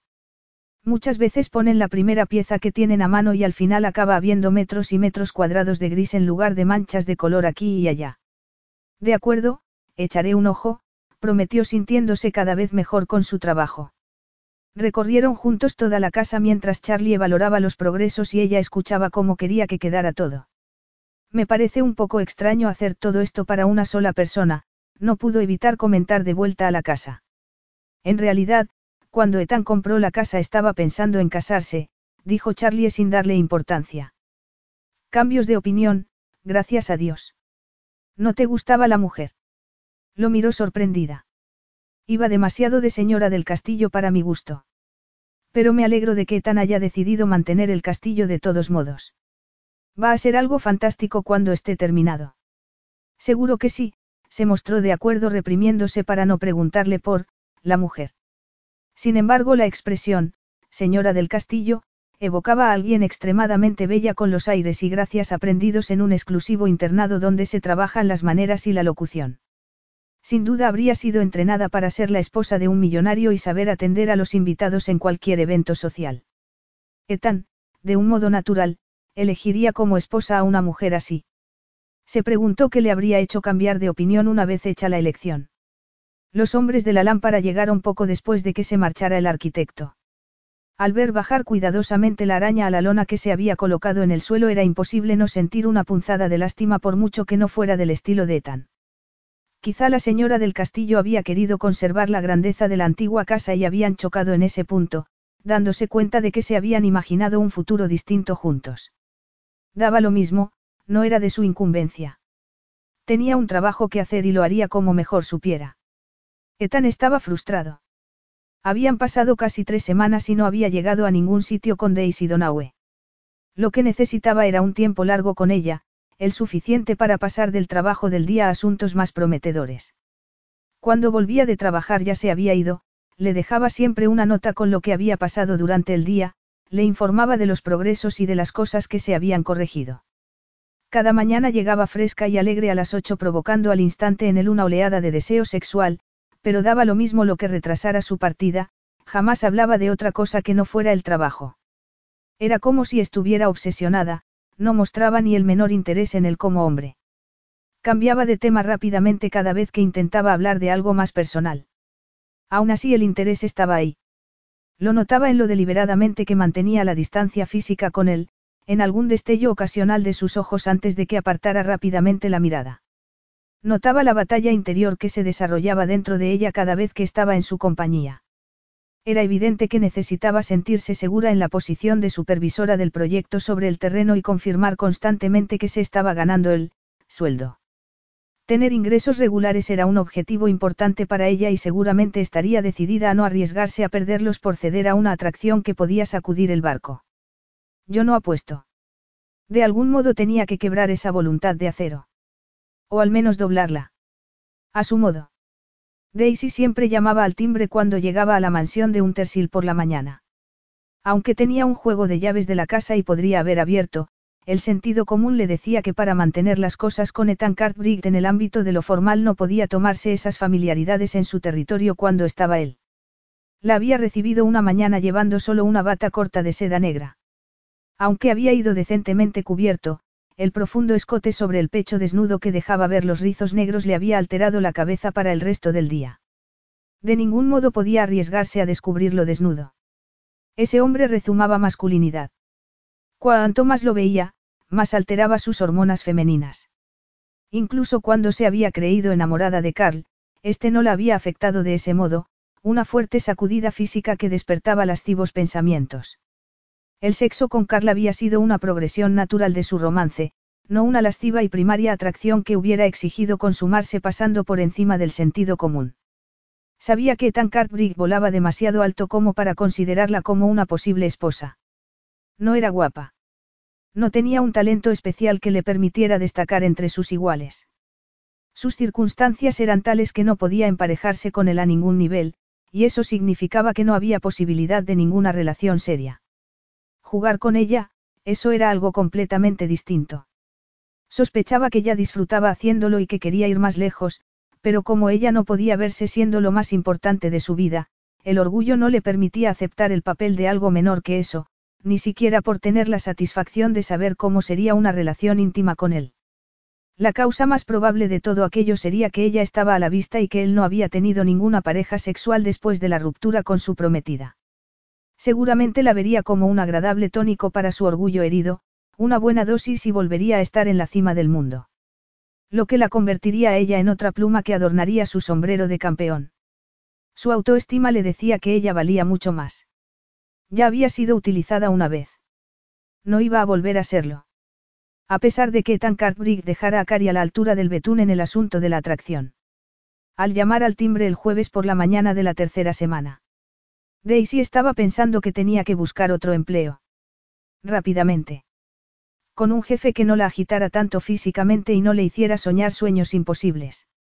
La puerta se abrió y se vio enfrentada con otra fuerte descarga de atracción sexual, aunque al menos estaba envasada, incrementada, en un soberbio traje. Ah, Daisy. Tengo una tarea especial para ti hoy. La brillante anticipación que había en el brillo de los ojos hizo que el corazón se le alterara. Le costó reunir aire suficiente para exclamar. Ah. Se te da tan bien dejarme listas de cosas para que observe, que he pensado que apreciarías hacer una lista de cosas mía. Está en la cocina, vamos. Lo siguió por el pasillo a una distancia segura diciéndose que no fuera tan tonta de enamorarse de una sonrisa. A pesar de su firme resolución, tenía el estómago hecho papilla y notaba el pulso en las sienes de un modo que apenas podía oír lo que él le iba diciendo. Sabes que la gente de la pista de tenis y los tipos de la piscina han hecho un gran trabajo, le dedicó una mirada brillante, con tu ojo de águila sobre ellos, y terminarán mañana. Asintió. Bueno, pensaba hacer una barbacoa en consideración al gran trabajo que han hecho, siguió alegre. Que se vayan con buenos sentimientos por si alguna vez hay problemas y tienen que volver, que vuelvan contentos. ¿Quiere que yo haga eso? Preguntó ella, que no esperaba tenerlo a mano un día entero. No, quiero que compres las cosas hoy y me ayudes mañana por la mañana en la preparación. Yo cocinaré. Tuvo que sobreponerse a la sorpresa para decir. Va a preparar la comida usted mismo a un grupo de obreros. ¿Por qué no? Se detuvo en la puerta de la cocina y la miró. Casi chocó con él. Notó el calor las mejillas mientras daba un paso atrás deseando poder escapar de la intensidad de sus ojos, pero decidida a no mostrarse más perturbada por el de lo que ya parecía. Dado que no era posible decir en voz alta que le sorprendía que se mezclara con gente normal cuando era obvio que pensaba hacerlo, tendría que pensar en otra cosa. Pensaba que estaría ocupado con clientes importantes. Alzó una mano y acarició con la suavidad de una pluma su piel ardiendo. Todo el mundo es importante. Daisy, dijo con suavidad con una sonrisa en los ojos. Y creo en la importancia de reconocer el trabajo bien hecho. El corazón le latía desbocado. No podía apartar la mirada de la de él, ni el rostro de su hipnotizador tacto. Le gustaba. Le gustaba de verdad. Y deseaba, pero no podía permitirse desear. Bien. Consiguió murmurar. Durante un tiempo realmente largo él no dijo nada. Tenía los dedos de los pies encogidos por la tensión. ¿Qué pasaba si daba un paso adelante y la besaba? ¿Qué sentiría ella? Lo terrible era que no se resistiría si él daba el paso y eso sería la puerta de entrada de toda clase de problemas. Bien. Repitió finalmente y tras una respiración entrecortada añadió, vamos con la lista. Daisy respiró hondo mientras lo seguía al interior de la cocina. Dio la vuelta a la encimera por el lado contrario a él para tenerla entre medias de los dos. Aún temblaba por el momento que acababa de pasar y se sentía profundamente agradecida por tener una lista que mirar en lugar de a él mientras le explicaba lo que quería. También irían las esposas de tres de los hombres, le informó, así que serían doce personas, incluyéndolos a ellos dos. Añade a la lista cualquier cosa que te parezca que puede estar bien, dijo sacando unos billetes de la cartera. Con esto debería haber para todo. Frunció el ceño al ver la cantidad de dinero que le confiaba. Traeré las facturas y le devolveré la vuelta mañana. Estoy seguro de que contarás hasta el último céntimo, dijo con una sonrisa. Es lo que estoy acostumbrada a hacer, dijo con tono beligerante para enfatizar la diferencia que había entre los dos. Ella no podía permitirse tirar el dinero como hacía él, y empezó a preguntarse si se quedaría con las obras o le dejaría llevárselas al final del día. ¿Juegas al tenis, Daisy? Cambio de tema. Sí, dijo antes de poder pensar dónde llevaría esa pregunta. Bien. Su sonrisa fue de malvada satisfacción. Trae tu equipo de tenis. Y el traje de baño. He hablado con los hombres para estrenar la piscina y jugar al tenis. Será una tarde divertida. Divertida. Sería para él, pero dudaba que lo fuera para ella. Se sintió alterada solo de pensar en Ethan Cartwright con solo un bañador. Ya era duro verlo completamente vestido todos los días, esperó que llevara un bañador largo de surf. Ahora tengo que irme, dijo y señaló la lista. ¿Te parece bien todo esto? Sí, que tenga un buen día, dijo aliviada de no sentirse más presionada por su presencia. Al menos no ese día. El siguiente sería tanto una amenaza como un ejercicio de autodisciplina para su mente y su cuerpo al tenerlo cerca todo el tiempo. Mañana. Era como una canción de gloriosas promesas en la cabeza de Ethan mientras conducía hacia el centro. Había habido un momento esa mañana en que casi había cedido a la tentación de besarla hasta que se derritiera entre sus brazos. Se había imaginado tomarla en brazos y llevarla a la cama para que se entregara a él. Solo la falta de tiempo lo había detenido. Tenía una reunión importante esa mañana. Pero al día siguiente manipularía la situación de modo que ella no pudiera negar la fuerte conexión que latía entre ellos. De un modo u otro iba a persuadir a Daisy Donaue de que se rindiera a la pasión que había notado vibrando en ella desde el primer momento que se habían visto. Capítulo 6. Cuando Ethan abrió la puerta a Daisy el viernes por la mañana, llevaba unos pantalones cortos negros, un apolo negro con un ribete blanco en el cuello, zapatillas de deporte blancas y negras y calcetines negros. El aspecto atlético que tenía incrementó su atractivo que ya estaba demasiado alto para la tranquilidad de Daisy. Recorrió con una mirada rápida su camiseta de rayas azules y blancas sobre un pantalón por la rodilla, un atuendo marcadamente poco provocador, y en su boca apareció una mueca de ironía como si se hubiera dado cuenta de que se había vestido así a propósito. Se echó a un lado para que entrara. Los hombres están instalando los toldos para dar sombra a la zona de la barbacoa, le dijo mientras caminaban por el pasillo. Están dando un último aspirado a la pista de tenis. Todo debería estar a punto cuando lleguen sus esposas después de dejar a los niños en el colegio. Tenemos casi hora y media para preparar la comida antes de asumir el papel de anfitriones. ¿Te parece bien? Sí, respondió ella pensando en que pronto estarían rodeados de más gente. También era bueno estar ocupada en la cocina con Ethan preparando ensaladas, condimentando la carne y untando tostadas con mantequilla al ajo. Veo que estás acostumbrada a hacer esta clase de cosas, señaló él cuando llevaban un rato trabajando. En fiestas familiares. Nos juntamos todos en Semana Santa y Navidad, se encogió de hombros. Tienes una gran familia. Tres hermanos mayores y una hermana. Todos casados y con hijos. Yo fui un accidente. Mi madre tenía 40 años cuando nací. ¿Y cuántos años tienes? 27. Aún sin boda a la vista. No. ¿Y novio? Esa es una pregunta muy personal, lo miró con el ceño fruncido. Llevas tres semanas trabajando para mí y me he dado cuenta de que apenas sé nada de ti, Daisy. Ni siquiera dónde vives. Vivo en Ride con mis padres. Para ahorrar, sin duda. Sí, un hecho que mi antiguo novio no supo apreciar, lo miró con una sonrisa. Ah. Sonrió satisfecho. Daisy se enfadó consigo misma por ese desliz. Si Ethan Cartwright pensaba que estaba libre para la diversión, estaba muy equivocado. No iba a perder el tiempo y los sentimientos con un hombre que se desharía de ella en cuanto encontrara otra señora del castillo. Picó un pepino con renovado vigor. ¿Cómo se endeudaron tus padres? La pregunta le sorprendió y despertó la esperanza de poder conseguir algún consejo financiero. Sonrió sincera y lo miró a los ojos cuando respondió. Su gestor del fondo de inversiones los dirigió en un sentido que fue mal. Pidieron dinero al banco para reformar su casa creyendo que podrían pagar el crédito con sus ingresos.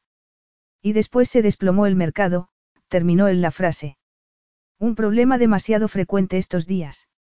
Una brusca forma de zanjar el tema, pensó Daisy apretando los dientes y sintiéndose estúpida por haber concebido esperanzas. ¿Por qué usted no ha caído en eso? Mi padre es economista, respondió rotundo. Llevaba años anunciando este desastre. La mayoría de la gente no lo escuchó y otros dijeron que era un académico chiflado. Pero usted no. Los números no mienten, sacudió la cabeza, y decían que el estallido era inevitable. Deseó ser capaz de decirle que echara un vistazo a la cartera de acciones de sus padres, que les dijera el mejor sitio para invertir el dinero que les quedaba, pero ese era su trabajo, no sería gratis y no se podía permitir sus tarifas. Sería pedirle un favor y los favores había que devolverlos y ella no tenía nada que ofrecer a Ethan Cartwright. Salvo, no, por ahí no, se dijo severa. Entregarse a la química sexual era una cosa, desear charlas de cama sobre asesoramiento financiera otra muy distinta. Aunque él la había estado usando, ¿por qué no usarlo a él? La idea de acostarse con él llevaba rondándole la cabeza semanas. Quería saber cómo sería. Era, sin lugar a dudas, el hombre más atractivo que jamás había conocido. Era natural sentirse tentada a tener la experiencia aunque no llevara a ninguna relación seria, y si había otros beneficios, al menos compensaría el momento en que se deshiciera de ella. Podía salir ganando algo. Por otro lado, era un riesgo y ella no apostaba. Lo más probable era que acabara perdiendo, perdiendo su empleo antes de poder encontrar otro, perdiendo su autoestima, su sentido de lo que estaba bien y mal, y ciertamente no estaba bien cambiar sexo por asesoramiento. No era una situación de vida o muerte. Podía arreglársela sola, pero ¿cuánto tiempo? ¿Y a qué precio? Suspiró, sacó la caja de tomates cherry y empezó a partirlos por la mitad para echarlos a la ensalada. Él estaba preparando un aliño mezclando cebolla española con vinagre, azúcar, aceite, agua, sal y mostaza. Cuando terminó metió un dedo en la mezcla y se lo llevó a la boca para probarla. El corazón le dio un salto. No había sido una acción deliberadamente erótica, aunque cuando la vio mirándolo le dedicó una sonrisa malévola. La urgente necesidad de bajar a la tierra agarrándose a algo que no fuera sexual, le hizo preguntar lo primero que le vino a la cabeza. ¿Cómo es que se metió en esto de la cocina? Me gusta comer bien, a ti no. Sí, pero se puede permitir ir a los mejores restaurantes, no hace falta que se haga la comida. Es más satisfactorio hacerlo uno mismo a su gusto. Mi abuela me lo enseñó. Su abuela. Sonrió encantado de haber despertado su interés. Cuando era un niño me encantaba meterme en su cocina, solía ir después del colegio. Le encantaba cocinar y todo lo que ella hacía me gustaba más que las cosas que compraban mis padres. Ninguno de los dos cocinaba. Siempre eran cosas congeladas o precocinadas que se comían como quien echa gasolina al coche. Estaban tan absorbidos por sus trabajos intelectuales que el mundo físico apenas los afectaba. Debía de haber tenido una infancia extraña, pensó Daisy al compararla con la suya. Su madre también era profesora. Preguntó incapaz de dominar la curiosidad. Sí, la ley es su vida. Es catedrática de universidad, escribe libros de leyes. Es hijo único. Para mis padres uno fue suficiente, dijo escueto. No es que no se ocuparan de mí. Lo hicieron a su modo. Aunque diría que lo mejor que hicieron por mí fue enviarme a un internado. Lo pasé muy bien en Riverview con Mickey y Charlie y los demás. Echó el aliño en una salsera. Aunque mi cocina no llegaba a los niveles de la de mi abuela, añadió, cuando empecé a vivir por mi cuenta, quería hacerme la comida. Esta salsa es una de las recetas de mi abuela. Pruébala. Fue imposible resistirse a meter un dedo y llevárselo a la boca aunque era consciente de que él la miraba a la espera de su respuesta. Um, deliciosa. Siempre es un placer compartir placeres, dijo entre risas con un seductor guiño que pareció una invitación a compartir más cosas con él. Daisy de inmediato se puso a la defensiva. Todo en Etankard Brig lo hacía tentadoramente atractivo. Cada vez era más difícil agarrarse al sentido común. Ya no podía describirlo como un cretino egoísta y arrogante. No actuaba de ese modo. Pero aún seguía ahí la barrera de su estatus de millonario, y no podía evitar sentir resentimiento por cómo derrochaba el dinero y conseguía todo lo que quería. Ella era una empleada que se ganaba su sueldo. Ethan observó cómo se cerró el gesto de ella al mismo tiempo que alzaba beligerante la barbilla mientras terminaba de cortar los tomates y se acercaba a la mesa camarera donde había puesto los cubiertos y las servilletas de papel. Voy a llevar esto a la barbacoa, dijo evitando mirarlo y salió. Se movió tan deprisa que la coleta y las alegres caderas se sacudieron de lado a lado. Ethan sonrió para sí mismo convencido de que la situación en la cocina se había hecho demasiado caliente para ella y necesitaba huir. Era maravillosamente distinta de las mujeres que se lanzaban sobre él.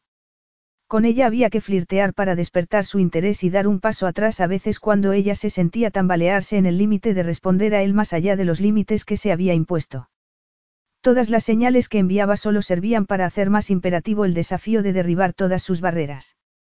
Había avanzado algo esa mañana, había pasado a un terreno más personal, conseguido despertar su curiosidad sobre su vida y que hubiera revelado un interés que hasta entonces había reprimido deliberadamente. Quizá su exnovio había enturbiado su visión de los hombres y estaba cansada de mostrarse vulnerable. Ciertamente su experiencia con Serena había vuelto más cínica su visión de las mujeres, pero sentía que en Daisy había un potencial de algo muy distinto y nada iba a conseguir que dejara de buscar esa conexión con ella. Tenía el resto del día para debilitar su resistencia a estar con él.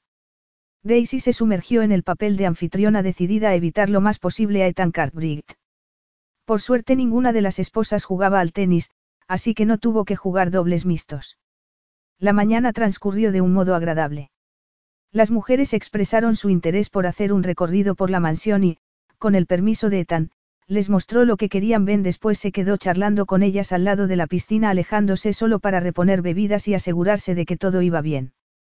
Los hombres o jugaron al tenis o observaron los partidos, comentaron las jugadas y se refrescaron después en la piscina antes de comer.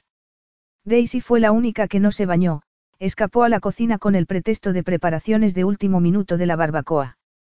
La visión de Ethan Cartwright en un escaso bañador negro la había hecho tan consciente de su propio cuerpo que era imposible que se pusiera el bikini que había llevado. Era más cómodo meter la cabeza en la nevera llena de carne muerta sin apetito sexual. Estaba mirando sin ver los filetes y las salchichas cuando la voz de él llegó a sus oídos con un tono de extremo enfado. Esto es totalmente absurdo. No tienes ninguna razón para actuar como si yo fuera Linda Twigley y te exigiera que trabajaras todo el día sin interrupción. No lo acepto. Se dio la vuelta y se encontró con un fantástico ejemplar de varón humano goteando lleno de una energía salvaje. Había abierto una de las puertas correderas de cristal que llevaban a la parte trasera y estaba de pie justo fuera mirándola con unos encendidos ojos verdes. Te dije que te trajeras el traje de baño, despotricó. Sabes que quería que también te divirtieras. No hay ninguna necesidad de que andes enredando con la comida. Eres perfectamente consciente de que encuentro ofensivo que decidas ignorarnos al resto. La acusación lanzó a Daisy a una cascada de disculpas. Lo siento mucho. No pretendía ofender a nadie. Solo. Solo nada. Señaló su bolsa de playa que estaba al final de la encimera.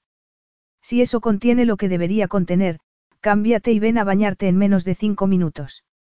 Es tiempo de divertirse, Daisy. Espero que mi personal cumpla los horarios. Una vez lanzado el ultimátum, Ethan volvió con sus invitados. La conmoción por su enfado y la amenaza implícita a su empleo hizo que Daisy agarrara su bolsa de playa en cuanto se marchó. Corrió al tocado de debajo de la escalera, se quitó la ropa y se puso el bikini lo más rápido que pudo. Una mirada al espejo le hizo sentir terriblemente desnuda y absolutamente vulnerable. Resultaba demasiado accesible a las manos de Ethan y si la tocaba, temía mostrar alguna respuesta incontrolable y entonces él sabría que reaccionaba físicamente a él y se aprovecharía de ello. Cualquier esperanza de mantener una distancia importante entre los dos se había hecho pedazos. Jamás había experimentado esos nervios por ponerse un bikini. Jamás. No se avergonzaba de su cuerpo. Tenía curvas suficientes para ponerse un bikini razonablemente bien, pero cómo iba a ocultar el efecto que tenía Ethan sobre ella vestida solo con un pedacito de tela. No era ninguna defensa. Se sentía terriblemente indefensa. Frenética se dijo que no tenía tiempo para lamentarse. Le quedaban tres minutos y su trabajo estaba en juego. Sacó la toalla de la bolsa, corrió hacia la puerta que Tan había dejado abierta y se dirigió a la piscina a toda prisa sin mirar nada que no fuera el agua que tenía delante desesperada por no revelar nada más que su cuerpo semidesnudo. Una ovación partió de algunos de los hombres al verla pasar a toda velocidad despojada de su ropa habitual. Daisy no se permitió darle importancia a lo que pensaran. Dejó la toalla en la pizarra del suelo y se lanzó al agua, cruzó buceando la piscina y salió por el otro lado. Respiró para recuperarse y fue nadando tranquilamente hasta los escalones de la zona menos profunda donde estaban el resto de las mujeres. Me encanta tu bikini rojo, dijo una de ellas. Yo ya no me lo puedo poner, dijo otra. Después de los embarazos se me ha quedado la tripa como de gelatina. ¿No has pensado en la cirugía estética? Preguntó otra. Ese tema fue el que ocupó la conversación de inmediato. Daisy se sentó en el escalón intermedio con el agua por la cintura y dejó que la conversación flotara a su alrededor mientras trataba de parecer tranquila. Gradualmente fue dándose cuenta de que a las mujeres no les había preocupado que hubiera desaparecido. Eran mayores que ella y estaban muy cómodas en compañía unas de otras hablando de la maternidad. También parecían ver a los hombres como a niños y eran felices sentadas al final de la piscina contemplando a sus maridos jugar. Quizá habían sido los obreros quienes le había hecho una observación a Ethan sobre su entrega al trabajo, sugiriéndole que aflojara un poco las riendas, incluso quizá sugiriendo que merecía un poco de descanso. La velada crítica lo habría irritado, se suponía que ella tenía que disfrutar de la fiesta con ellos. Daba lo mismo, tenía que tener cuidado de no volver a molestarlo. El problema era que no se veía capaz de actuar con normalidad cerca de él. Hacía que tuviera la sensación de tener que luchar constantemente contra la atracción que ejercía sobre ella. Debería ver dónde estaba y tratar de juzgar por su expresión si la rápida respuesta a su orden había suavizado su enfado. Por otro lado, si se quedaba allí sentada tranquila, manteniendo su atención en las mujeres, no se metería en más problemas. Daisy. Se puso en tensión en cuanto oyó la voz de Ethan, pero al menos no había enfado en su tono. Incluso había una cadencia agradable en ella, así que se volvió a responder con una sonrisa. Estaba a media distancia al lado de la piscina, haciéndole señas, obviamente intentado tener con ella una conversación en privado. Eso suponía que tenía que salir del agua e ir a reunirse con él, con solo un bikini mojado encima dado que se había dejado la toalla del otro lado y no quería hacerle esperar. ¿Cómo es trabajar para semejante bombón? Preguntó una de las mujeres cuando Daisy se levantó. Difícil, casi se le escapó. El espectro de Linda Twigley azotándola por la indiscreción se le dibujó en la mente. Sonrió y respondió. Es muy amable y generoso. Entonces es un regalito brillantemente envuelto, le dijeron con otra sonrisa. Deberías ir a por él. Daisy. No es una buena idea, sacudió la cabeza. Pero ahora tengo que ir con él, así que si me disculpáis. Las mujeres se echaron a reír y ella se alejó en dirección al, regalito, que ese día estaba escasamente envuelto. Daba lo mismo lo severamente que se decía que no lo encontrara deseable. Lo encontraba. Cualquier mujer lo encontraría. Tenía la perfección física del David de Miguel Ángel, se le marcaba cada músculo bajo la bronceada piel. Ethan Cartbrig con un escaso retal de tela negra resultaba de lo más caliente y solo verlo hacía que la velocidad de la sangre se disparase. Era imposible controlar la respuesta que provocaba. El corazón le martilleaba. Era plenamente consciente de sus piernas desnudas que rozaban entre sí al caminar. Y lo peor, al darse cuenta de que la miraba y podía contemplar su cuerpo cubierto solo con un bikini, los pezones se convirtieron en dos duras balas imposibles de contener por el sujetador.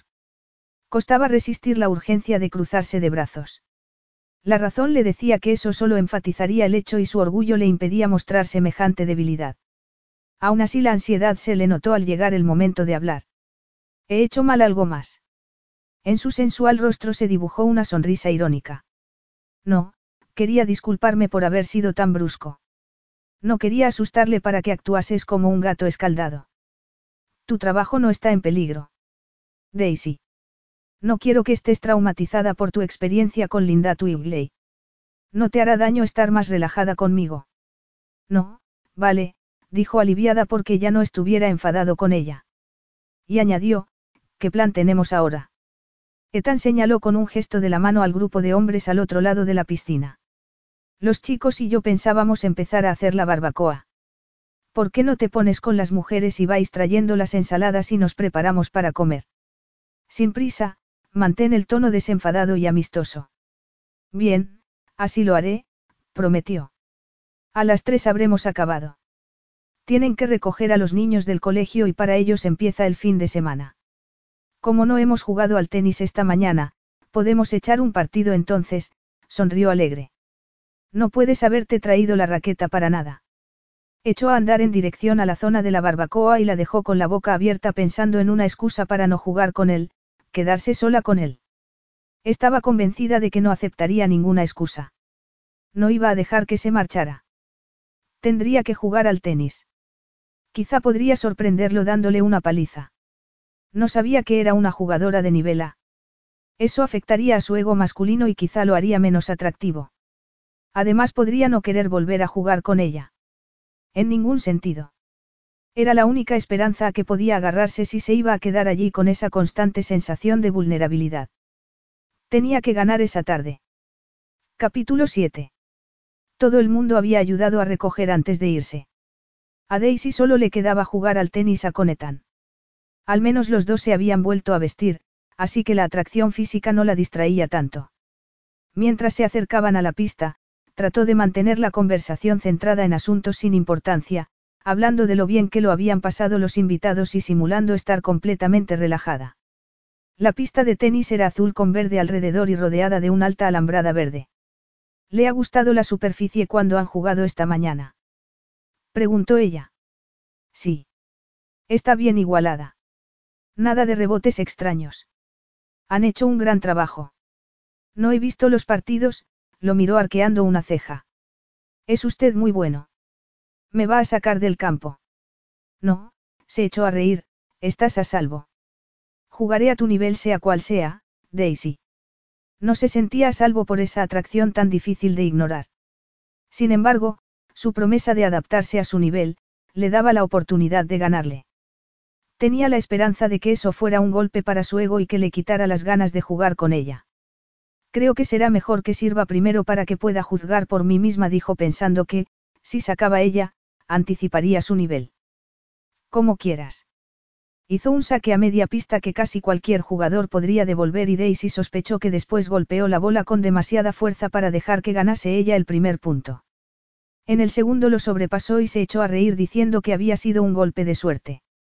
El tercero lo contestó con más seriedad, pero le ganó, lo que le dejaba tres bolas de juego. Le ganó la primera con un tiro corto que él no esperaba. Tenía un punto. Um, los ojos verdes brillaban desconfiados cuando se cruzaron en la red. Estoy jugando con una profesional. ¿Cómo puede siquiera imaginar algo así? Sonrió. Jamás gritó o resopló cuando golpeó la bola. Hizo un primer servicio inalcanzable. El segundo fue igual pero por el centro de la pista. Devolvió a la red el tercero. El cuarto lo consiguió devolver dentro del campo, pero demasiado alto, y ella pudo responder con un mate. Dos juegos a cero, un gran principio. Ethan se acercó a la red asumiendo que no sería fácil ganarla. ¿Dónde juegas normalmente? En el club de tenis Chatsworth. ¿Con qué frecuencia? La mayoría de los sábados por la tarde. Hasta que tuviera que pagar de nuevo la cuota anual. No podía arriesgarse a pagarla, no sin tener resuelto su futuro laboral. Sus días de jugar al tenis podían tocar a su fin por una buena temporada, pero ese día aún estaba en forma. ¿Nivela? Sí. Sonrió, lo que no era la reacción que ella esperaba. ¿Cómo te llaman? El cohete de bolsillo. No, solo Daisy. Sacudió la cabeza desconcertado. Yo no te llamaría solo por tu nombre, Daisy Donaue. Comparada con todas las mujeres de mi entorno, eres, sin duda, la más destacable. El cumplido fue directo a su corazón como el champán. El burbujeo de placer debilitó por completo su deseo de atacar su ego. Además, no parecía posible a la luz de su sorprendente admiración. Debería estar de mal humor por no poder ganarla, pero no lo estaba. En su voz había entusiasmo por la competición cuando dijo. A jugar. Lo miró volver al fondo de la pista sin ninguna falta de confianza. No pudo evitar pensar que era el hombre más destacable de su entorno y que podría ceder a la tentación de entregarse a la atracción que sentía. Lo que seguramente sería una completa estupidez, dada su situación laboral, por no mencionar las enormes diferencias entre sus niveles de vida. Sin embargo, ambas cosas le parecieron insignificantes en el contexto de la intensa lucha que siguió a su revelación de su nivel de juego. Ethan jugó duro y ganó su siguiente servicio. Ella tuvo que esforzarse para mantener el suyo. Parecía como si cada punto fuera una estimulante victoria o una angustiosa derrota. Él tenía fuerza, pero ella tenía la táctica que daba la práctica y no dejó que dominara su potencia. Ethan aplaudía cada buen tiro que ella hacía. No había ninguna acritud en sus comentarios, más bien una burbujeante delicia porque el juego fuera más estimulante mental y físicamente. A Daisy le encantaba cada minuto del partido, le encantaba jugar con él, la dulzura de sus comentarios. Era guapo, maravilloso, y una delicia ser su contrincante en una pista de tenis. Gradualmente él consiguió ganarle algunos puntos hasta que llegaron a un empate a seis juegos que se decidiría con una muerte súbita. Por alguna razón, ganarle dejó de parecerle importante, aunque siguió luchando por llevarse el set. Al final él la venció con un fantástico revés y ella soltó la raqueta para aplaudirlo, quería reconocer que había sido un gran tiro. Desinhibido por la alegría, saltó por encima de la red, dejó su raqueta encima de la de ella y antes de que Daisy pudiera siquiera imaginar lo que iba a hacer, la abrazó y afirmó con una sonrisa malvada. El ganador elige el premio. La besó. El corazón aún le latía acelerado por el ejercicio.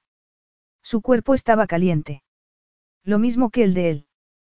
Quizá fue por el ejercicio o porque la sorprendió, pero resistirse le resultó imposible. Sus brazos se levantaron de un modo automático y rodearon el cuello de él para devolverle el beso.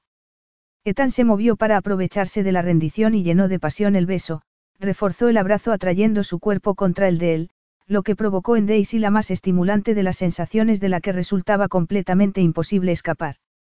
El deseo que con tanta fuerza había tratado de reprimir estalló dentro de ella en forma de potente compulsión de experimentarlo todo con él. Los dedos se enterraron en su cabello, agarró su cabeza mientras con la boca lo besaba con tanta intensidad como la besaba él. Los pechos, aplastados contra la dura y caliente pared de su torso, se estremecían salvajemente. Las manos de él bajaron hasta las caderas y tiraron de ella para conseguir una conexión más íntima. Era plenamente consciente de su erección que se clavaba en su vientre, pero eso no hizo saltar ninguna alarma en su cerebro. Se dejó llevar por el deseo que él sentía por ella y la excitación redujo a cenizas todo su sentido común. Con mareante velocidad, Ethan interrumpió el beso, la tomó en brazos y salió de la pista de tenis en dirección a la zona de la piscina. Los brazos de ella rodeaban su cuello. Ni siquiera pensó en cuestionar su acción. Estaba exultante por su fuerza. Ningún hombre le había hecho sentir jamás tan maravillosamente llevada, como si de verdad fuera un premio. Era algo increíble y apoyó la mejilla bajo el cuello de él inhalando su embriagador aroma masculino. La llevó a la caseta de la piscina. Había una cama en la sala de atrás. Un último grito de cordura le gritó que debería detenerlo, pero no quería. Su cuerpo entero ansiaba que aquello sucediera, entregarse al deseo de tener a Ethan Cartwright, sentir todo lo que él pudiera hacerle sentir. Tenía 27 años y ningún otro hombre la había afectado con esa intensidad. El torbellino que era su cabeza se rebeló contra la cordura, contra el orgullo, contra todo lo que pudiera interponerse en el camino de entregarse y meterse en la cama con él. La dejó en el suelo de pie, le quitó la camiseta y el sujetador en unos segundos. Su polo desapareció tan rápidamente que apenas fue consciente de ello hasta que estuvieron desnudos frente a frente. Era hermoso, magnífico, y lo que había pensado que era intocable de pronto estaba delante de ella al alcance de la mano. Ethan volvió a besarla incrementado la excitación al hacer que su piel desnuda recibiera el calor de sus tensos músculos. Recorrió con las manos los poderosos hombros disfrutando de la tensa piel, de la sensación de fuerza, de una energía que encendía su pasión. La satisfacción animal de sentirlo así acabó con cualquier contención. Tocó todo lo que alcanzaba, la espalda, las orejas, el espeso cabello, entregándose con una libertad salvaje, libre de toda inhibición. La llevó a la cama. Se acostaron sin dejar de besarse con un deseo salvaje. Apartó su boca de la de ella para besar sus pechos con una urgencia que llevó a Daisy al límite de derretirse por la anticipación de una intimidad aún mayor. Su cuerpo entero gritaba así cuando él le quitó el resto de la ropa y la que a él le quedaba. Al verlo tan cargado de deseo por ella un estallido de regocijo estalló en su cabeza. Sus ojos disfrutaron de su brillante deseo, de su perfecta masculinidad en su perfecto físico. Todo lo que de femenino había en ella se estremecía ante la perspectiva de poseer algo, si no todo, de ese hombre. Sus piernas se separaron de un modo instintivo mientras él caía sobre ella y rodeó con ellas sus caderas cuando se sumergió donde más deseaba ella que lo hiciera, dentro, llenándola de tal dulce satisfacción que su garganta emitió de modo automático un gemido de placer. Era tan agradable, e increíblemente mejoró cuando empezó a incrementar la maravillosa sensación con embestidas rítmicas. Cerró los ojos a todo lo que no fuera su mundo interior que estaba compartiendo con él, un mundo de intensas sensaciones que la recorría en oleadas cada vez más fuertes. Apenas era consciente de estarlo incitando con las piernas, de recorrer su espalda con las manos, solo sabía que quería más de él, quería que le llevara a un nivel de éxtasis que jamás había conocido y del que se sentía cada vez más cerca, insoportablemente cerca, los músculos internos convulsionados fuera de control, gritando, rogando. Y entonces sucedió. Un glorioso estallido de liberación. La tortuosa sensación desintegrada en un dulce fluido de increíble placer que la dejó flotando en una felicidad celestial con una sonrisa en el rostro. Etal le rozó las caderas con las suyas compartiendo su mismo estado y entonces se dio cuenta que había llegado al clímax con ella. Aunque sentía los brazos completamente sin fuerza, los levantó para rodearlo con ellos, contenta por la sintonía que habían tenido y profundamente agradecida por la asombrosa experiencia que le había regalado. La besó en la punta de la nariz, los párpados, las sienes, y era tan agradable que no podía dejar de sonreír. Ya no puedes esconderte de mí, Daisy Donaue, murmuró en un tono de profunda satisfacción. Al final tenía razón contigo. ¿Razón en qué? Lo miró curiosa. Eres una brujita desafiante con todos los bienes, dijo con una sonrisa y los ojos brillantes. Salvo los bienes materiales que podían hacerla una pareja de verdad para él. Esa triste idea hizo que se le borrara la sonrisa de la cara. Aún así no podía arrepentirse de lo que acababa de hacer con él, aunque la realidad de su situación le hiciera sentir un nudo de ansiedad en el corazón. ¿Hacia dónde pensaría él que las cosas irían desde ese momento? Era su empleada y temporal. Sus posiciones eran desesperadamente distintas. Bien, dijo él poniéndole un dedo en la comisura de los labios y buscándole los ojos con la mirada. ¿Qué he dicho malo? Nada. Solo pensaba en quién eres tú y quién soy yo, dijo con ironía. Un hombre y una mujer que se desean. No trates de negarlo, Daisy. No lo hizo. No podía mentir a la cara del deseo que los había llevado a la cama. No estoy segura de que sea tan sencillo, dijo sincera. Siempre hay, otras consideraciones. Ninguno de los dos está metido en otra relación. Ambos somos adultos, dijo con arrogante confianza. No tenemos que responder por lo que hacemos ante nadie que no seamos nosotros mismos, volvió a sonreír. Y no me digas que no ha sido bueno. Ha sido fantástico. No hay ninguna razón para no seguir con ello y es lo que vamos a hacer. En un instante, salió de la cama y la tomó en brazos. Tenemos que darnos un baño. Refrescarnos, dijo dando por sentado que todo estaba hablado entre ellos. Estaba caliente y sudada. Un baño le vendría bien. Quizá incluso podría aclararle las ideas lo bastante para poder pensar, lo que resultaba muy difícil al estar tan físicamente unida a él. No tienes que llevarme, necesitaba un poco de distancia para escapar de su abrumadora atracción. Me gusta llevarte, había un brillo de triunfo en sus ojos. Te habría sacado de la carpa el día de la carrera de caballos si no hubiera sido porque seguramente habrías empezado a gritar que te había secuestrado cuando te despertases del desmayo. No te habría gustado mucho entonces. El problema era que él le gustaba mucho en ese momento. De hecho estaba locamente enamorada de Tankard Briggs. Sería posible que una relación con él tuviera algún futuro. De pronto su mente registró lo que acababa de decirle. ¿Por qué querías hacer eso? Me refiero a sacarme de la carpa. ¿Por qué despertarse el troglodita que hay en mí? Aún lo despiertas, se echó a reír. Se lanzó a la piscina con ella en los brazos. La soltó bajo el agua para que pudiera salir a respirar. Nadó lejos de él, necesitaba un momento para sí misma para poder evaluar su situación con él. Había pensado que le había dado ese trabajo porque se sentía culpable. Pero a la vista de lo que le había dicho parecía que había querido secuestrarla, haberla retenido hasta haber satisfecho sus instintos de hombre de las cavernas. La había llamado brujita desafiante. Había dicho que era su premio. Rendirla sexualmente era simplemente una cuestión de su ego.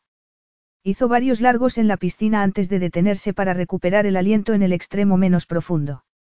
Ethan había nadado a su lado, aparentemente satisfecho de dejarla nadar, pero en cuanto se detuvo volvió a abrazarla. El sistema de calentamiento solar de la piscina funciona bien, señaló. El agua está a una temperatura perfecta a esta hora del día. Como seda caliente. ¿Te gusta? Daisy nunca había nadado desnuda antes y le gustaba. El agua era como seda caliente.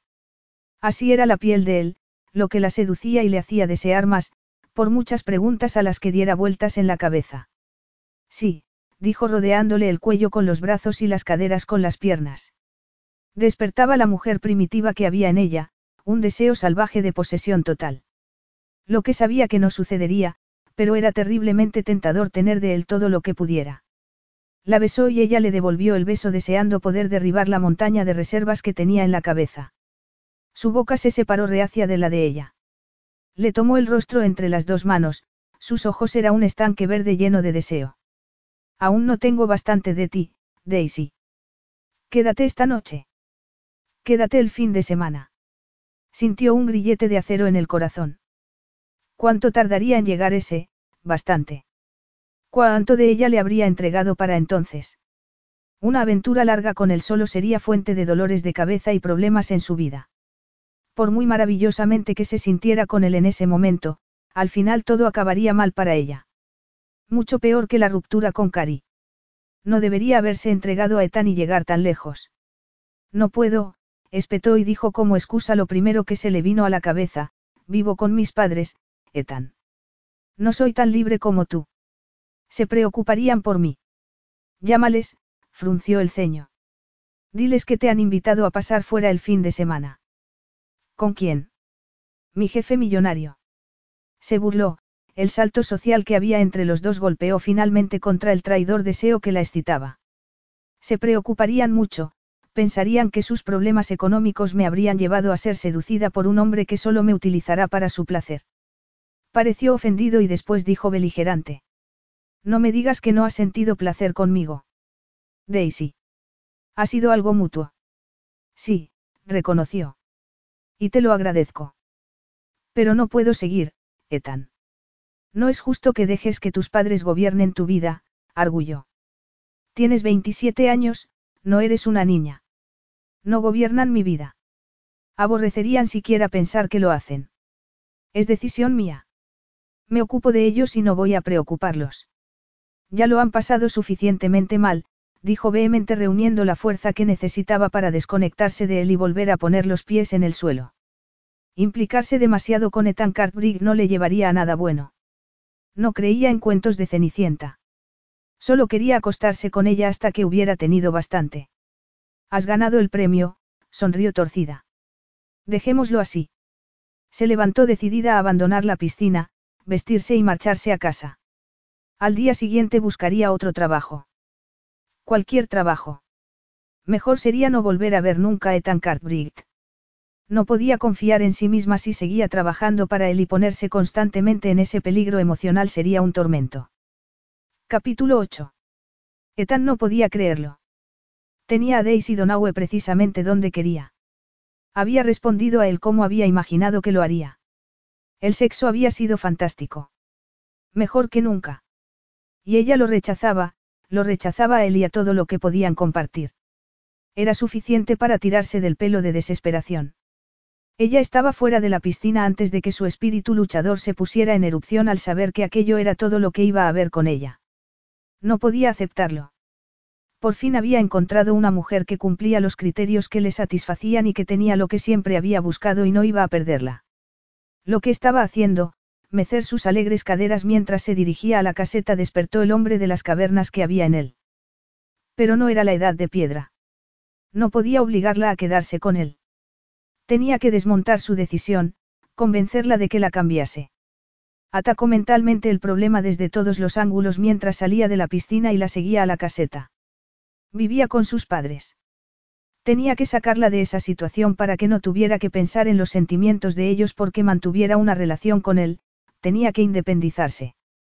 Pero entonces el orgullo entraba en la ecuación. Sus padres no aceptarían el dinero que ella les daba como alquiler si no vivía con ellos y lo necesitaban para pagar la hipoteca. Daisy no se marcharía si la necesitaban. Él podría pagar la casa sin que su fortuna lo notase, liberarlos a todos de la losa bajo la que estaban, pero sospechaba que se ofenderían por la oferta. Dudaba que los padres de Daisy fueran personas que aceptaran la idea de que les comprara a su hija, ni siquiera por ahorrarse una deuda, tampoco Daisy aceptaría ese dinero. El dinero era el centro del obstáculo que se levantaba entre ellos. Pero ella lo deseaba a él. Era imposible que respondiera como lo había hecho, con tanta pasión, si la atracción, el deseo no corriera por lo más profundo de su ser. Dinero, sexo, hizo una mueca de cinismo al tomar una toalla del montón que había en un banco al lado de la caseta y se la puso en la cintura. Odiaba tener que recurrir al trueque con Daisy, pero no le quedaba otra opción. Una idea desagradable le pasó por la cabeza, era posible que su resistencia, su rechazo, fuera una estrategia para obligarlo, para inducirlo a utilizar sus conocimientos para arreglar los problemas económicos de sus padres, de hecho, tal y como las mujeres solían utilizar su poder sexual, era incluso probable. Podía hacerlo si sus padres estaban dispuestos a arriesgar, pero se iba a cobrar en carne de Daisy cada dólar. Animado por la despiadada perspectiva, entró en la caseta y se colocó en el umbral de la puerta del dormitorio bloqueando el paso. Daisy se había vestido tan deprisa que en su camiseta había manchas donde no estaba seca. Estaba inclinada hacia adelante atándose las zapatillas. No es tan tarde como para que tus padres se preocupen por ti, Daisy, dijo arrastrando las palabras. Tenemos tiempo para hablar de la situación. Se acabó de atar los cordones y se incorporó, ruborizada, y apretó los puños mientras lo miraba resuelta. Te agradezco el empleo provisional que me has dado. Ethan, pero tengo que dejarlo, espetó como si nada de lo que él pudiera decir supusiera alguna diferencia. No voy a volver. Encontraré otra cosa y me las arreglaré. Seguro que Charlie Oyer puede pasarse con más frecuencia para vigilar las obras. Por favor, deja que me marche. No hasta que te haya dicho lo que tengo que decirte, respondió decidido a conseguir lo que quería. No tiene sentido, dijo ella haciendo un gesto de impaciencia. No voy a cambiar de opinión. Ten la cortesía de escucharme. Sonrió por la expresión que había utilizado y después suspiró resignada. Di lo que tengas que decir. Las mejores previsiones del momento hablan de al menos cinco años para que el mercado se recupere. Cinco años para que el valor de la inversión de tus padres genere los ingresos suficientes para que no necesiten otros ingresos. Lo que supone que tú tendrás 32 como poco cuando puedas volver a ser independiente. Mis padres me han mantenido muchos más años, Ethan, dijo resuelta. Eras una niña. Era una responsabilidad lógica. No creo que tus padres quieran depender de ti.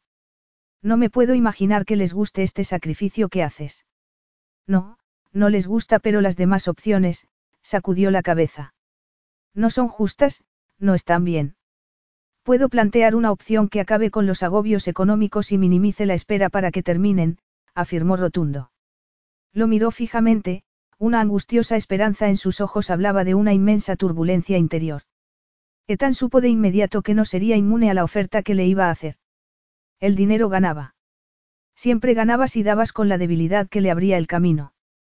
Esto solo funcionará si tú permaneces en el puesto de supervisora, dijo para evitar la ruta de escape que supondría que huyera a otro empleo. Te prometo que será la única relación entre nosotros hasta que haya aliviado la deuda de tus padres. Nada de presión sexual inmediata. Era un juego de espera. Notó que ella anotaba esa puntualización, pero el gancho del dinero era suficiente para que preguntara. ¿Cómo es lo que propones? No había prisa ya. Hacer lo que hago, hacer dinero sin dinero, respondió con satisfacción. Cuando vayas a casa esta noche, dile a tus padres que estoy tan contento de cómo has hecho este trabajo para mí, que he accedido a ocuparme de su cartera de inversiones. Concertaré una cita con ellos el lunes a las 11 de la mañana. Tienes que convencerlos de que vengan.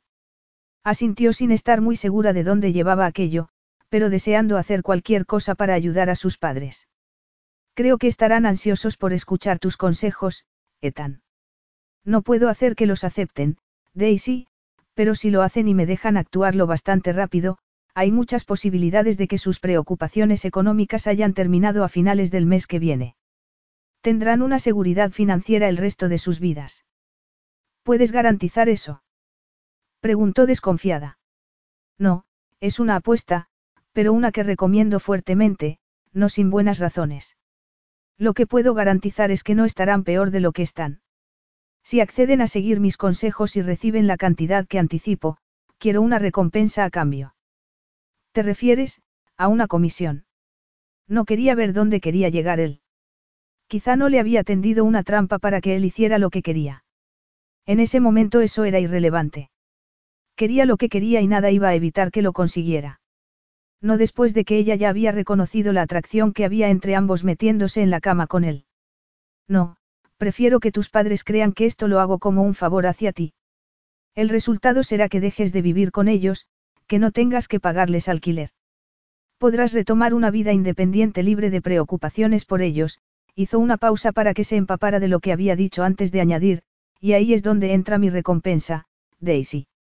Se ruborizó entera, pero en sus ojos no se notaba ninguna conmoción. Había comprendido ya dónde llevaba ese trato. Su expresión fue más bien una aceptación irónica de sus razones para hacer esa oferta. ¿Quieres tener una aventura conmigo?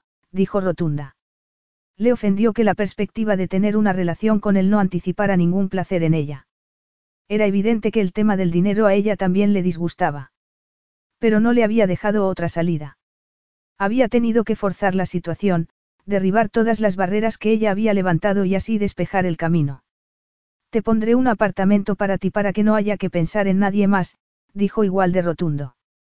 Puedes encontrar otro trabajo a tu gusto, seguir con la profesión que quieras, pero tu tiempo libre me pertenece el resto del año. El resto del año. La cabeza le dio vueltas a Daisy deteniéndose dolorosamente en lo que ya sabía, Ethan Cartwright no veía ningún futuro a su relación con ella. Le estaba proponiendo mantenerla como amante porque tenía claro que su interés por ella decaería con el paso de los meses que había estipulado que tendría uso exclusivo de su tiempo libre. Nueve o diez meses de comodidad no creo que sean algo muy duro, dijo áspero impaciente con su silencio. Nada comparable con luchar los próximos cinco años para sacar a tus padres de sus deudas. Estaba enfadado, enfadado porque ella hubiera decidido seguir su camino después de lo que habían compartido en esa habitación. En sus ojos brillaba el desafío. Seguramente jamás se habría visto rechazado por una mujer en su privilegiada vida. Y una de las razones saltaba a la vista. Físicamente era perfecto. La toalla que llevaba a la cintura solo enfatizaba lo espléndido que era el resto del cuerpo desnudo, y el poder de su sexualidad la atraía incluso en ese momento, cuando se la presionaba para aceptar un acuerdo que la hacía sentir como una mujer de segunda, solo válida para su cama mientras en él durara el deseo y entregándole dinero para suavizar la humillación. Pero si podía hacer lo que decía con la inversión de sus padres, qué gran diferencia supondría para el resto de la vida de sus padres. En lugar de vivir angustiados por la pérdida de su casa y tener que vivir lejos de donde quería, podrían tener incluso el placer de ayudar a sus hermanos y hermana con las ganancias que tan les prometía. Y nadie tenía por qué saber cómo se había llegado a eso. La auténtica razón. Tenía que concederle a Ethan que había pensado un plan que salvaba su orgullo. Su amor propio daba lo mismo. Tendría que vivir con eso el resto de su vida. Podría superar el dolor de ser considerada solo una querida el resto del ano. Tenía que concentrarse en las ventajas, se dijo despiadada. Había ventajas importantes. Aparte de librarse de la carga económica, tendría tiempo para retomar el sendero de su carrera profesional, forjarse un futuro mejor. Además tampoco era horrible tener a Ethan Cartwright como amante. Lo único que tenía que hacer era no implicarse emocionalmente con él. ¿Qué no he cubierto? Preguntó presionando para obtener una respuesta que acabara con la tensión que se había instalado entre ambos. Ethan era un ganador. Perder solo era aceptable después de haber hecho todo lo posible para ganar. Daisy no podía evitar estar impresionada por esa cualidad aunque esa vez ella fuera el objetivo en su particular juego, el premio, la recompensa. Esos términos no le parecieron especialmente rígidos en ese momento. Creo que lo has cubierto todo admirablemente, dijo tomando la decisión de aceptar su propuesta. Les contaré a mis padres tu oferta en cuanto llegue a casa. Asintió con un gesto de satisfacción aunque siempre había sabido que ella aceptaría su plan, pero habría preferido una rendición diferente. Tienes mi teléfono. Llámame y dime si acceden a reunirse conmigo para reajustar la agenda. Asintió deseando haberlo rechazado, enferma al pensar en cómo la veía, una mujer que se podía comprar. No en circunstancias normales, pensó con fuerza. Aquello no era por ella misma. Sus padres siempre habían sido buenos, gente trabajadora. Se merecían una jubilación feliz. Ethan estaba poniendo en sus manos el poder de dársela y no podía darle la espalda a esa oferta. Había cosas peores que sufrir el dolor de estómago de ser su amante lo que quedaba de año. Mucho peor. Se tragó la bocanada de bilis que le subió del estómago y respiró hondo. Me gustaría irme ya. Si te quitas de la puerta. La miró con los ojos entornados. Se cruzó de brazos y le dijo. No me has dado tu palabra de que tenemos un trato. Para que a él también le doliera un poco el estómago, dijo. Puede que mis padres no acepten tu propuesta. Te lo haré saber. La miró seguramente sufriendo un momento de duda. Eso esperó ella. No era justo que tuviera todo el poder y ella ninguno, salvo el deseo que despertaba en él, deseo que se frustraría si ella no jugaba a ese juego. A él no le gustaba esa posibilidad. Lo notaba y lo vivió exultante como una pequeña victoria sobre su confianza. La sonrisa de su boca se convirtió en una mueca de sarcasmo. Sigue siendo la brujita desafiante. Vale, a tu manera, Daisy. El acuerdo está sobre la mesa. Tómalo o déjalo. No voy a correr detrás de ti. Se quitó de la puerta e hizo un gesto con la mano invitándola a pasar. La tensión que notaba dentro de ella era como un resorte tenso. Quería salir de esa habitación. Le exigió un considerable esfuerzo caminar normalmente manteniendo el aire de dignidad. Su magnetismo sexual hacía que se estremeciera por dentro al pasar a su lado. Sus piernas, sin embargo, cumplieron su función a la perfección. En un momento estaba fuera de la caseta. Él no la llamó. Ella no miró atrás. Pero sintió que la miraba. Le ardía la nuca. Justo cuando llegaba a la puerta más cercana oyó el inconfundible sonido de alguien que se lanzaba a una piscina. Eso reforzó su aserción de que no correría tras ella. Podía salir de su propiedad sin el temor de ser perseguida. Eso debería haberla aliviado, pero no lo hizo. La pura verdad era que le hacía sentir como algo de lo que podía prescindir. Y la amarga verdad era que, ella no podía prescindir de él. Capítulo 9. Para Daisy no había escapatoria del hecho de que si Ethan Cartwright cumplía su parte del trato, eso marcaría una diferencia muy positiva para toda su familia. Para que eso se diera tenía que actuar con rapidez. Lo más natural era mostrarse emocionada con su padre por la maravillosa oportunidad que le daba Ethan. Se concentró para dar esa impresión cuando llegó a casa, estaba radiante por las noticias. La mirada de esperanza que apareció en los ojos de su padre alivió el nudo que sentía en el pecho. Definitivamente valía la pena ser la amante de Ethan para aliviar la depresión que había empanado la vida de sus padres. No había ningún fingimiento en su placer y emoción. Daisy se concentró e hizo la llamada. El sonido de la rica voz de Ethan pronunciando su nombre en respuesta hizo que un estremecimiento le recorriera la espalda. El recuerdo de lo que habían compartido en la cama de pronto fue muy agudo. Quería repetirlo, lo quería él. Demasiado. Ahí era donde aparecía el dolor. Pero lo capearía de algún modo. Respiró hondo y puso un punto de calidez en su voz. Ethan, soy Daisy. Quiero volver a darte las gracias por tu ofrecimiento y mi padre también te lo agradece. Te paso con él. Su padre tomó el auricular y le dio las gracias. Confirmó que se reuniría con él el lunes a las 11 de la mañana. Después pareció que tal le decía que le pasara con ella. Sí. Preguntó casi sin aliento al pensar en la relación que empezaba con él. Los trabajos en la sala de juegos empiezan el lunes, afirmó. Me iré pronto a trabajar para tener tiempo para tu padre. Necesito que estés aquí para abrir a los obreros. La supervisión habitual. ¿Puedo contar contigo? Sí, claro, aseguró. Controlaré todo con los planos que me ha dado Charlie. Estupendo. Apreciaría que me siguieras dejando tus notitas al final de la jornada. Progresos y problemas. Lo haré. Me alegro de que vayas a seguir por aquí. Daisy. Te habría echado de menos si no. Bueno, me alegro de que me valores tanto, dijo Seca. Que pases un buen fin de semana, Ethan.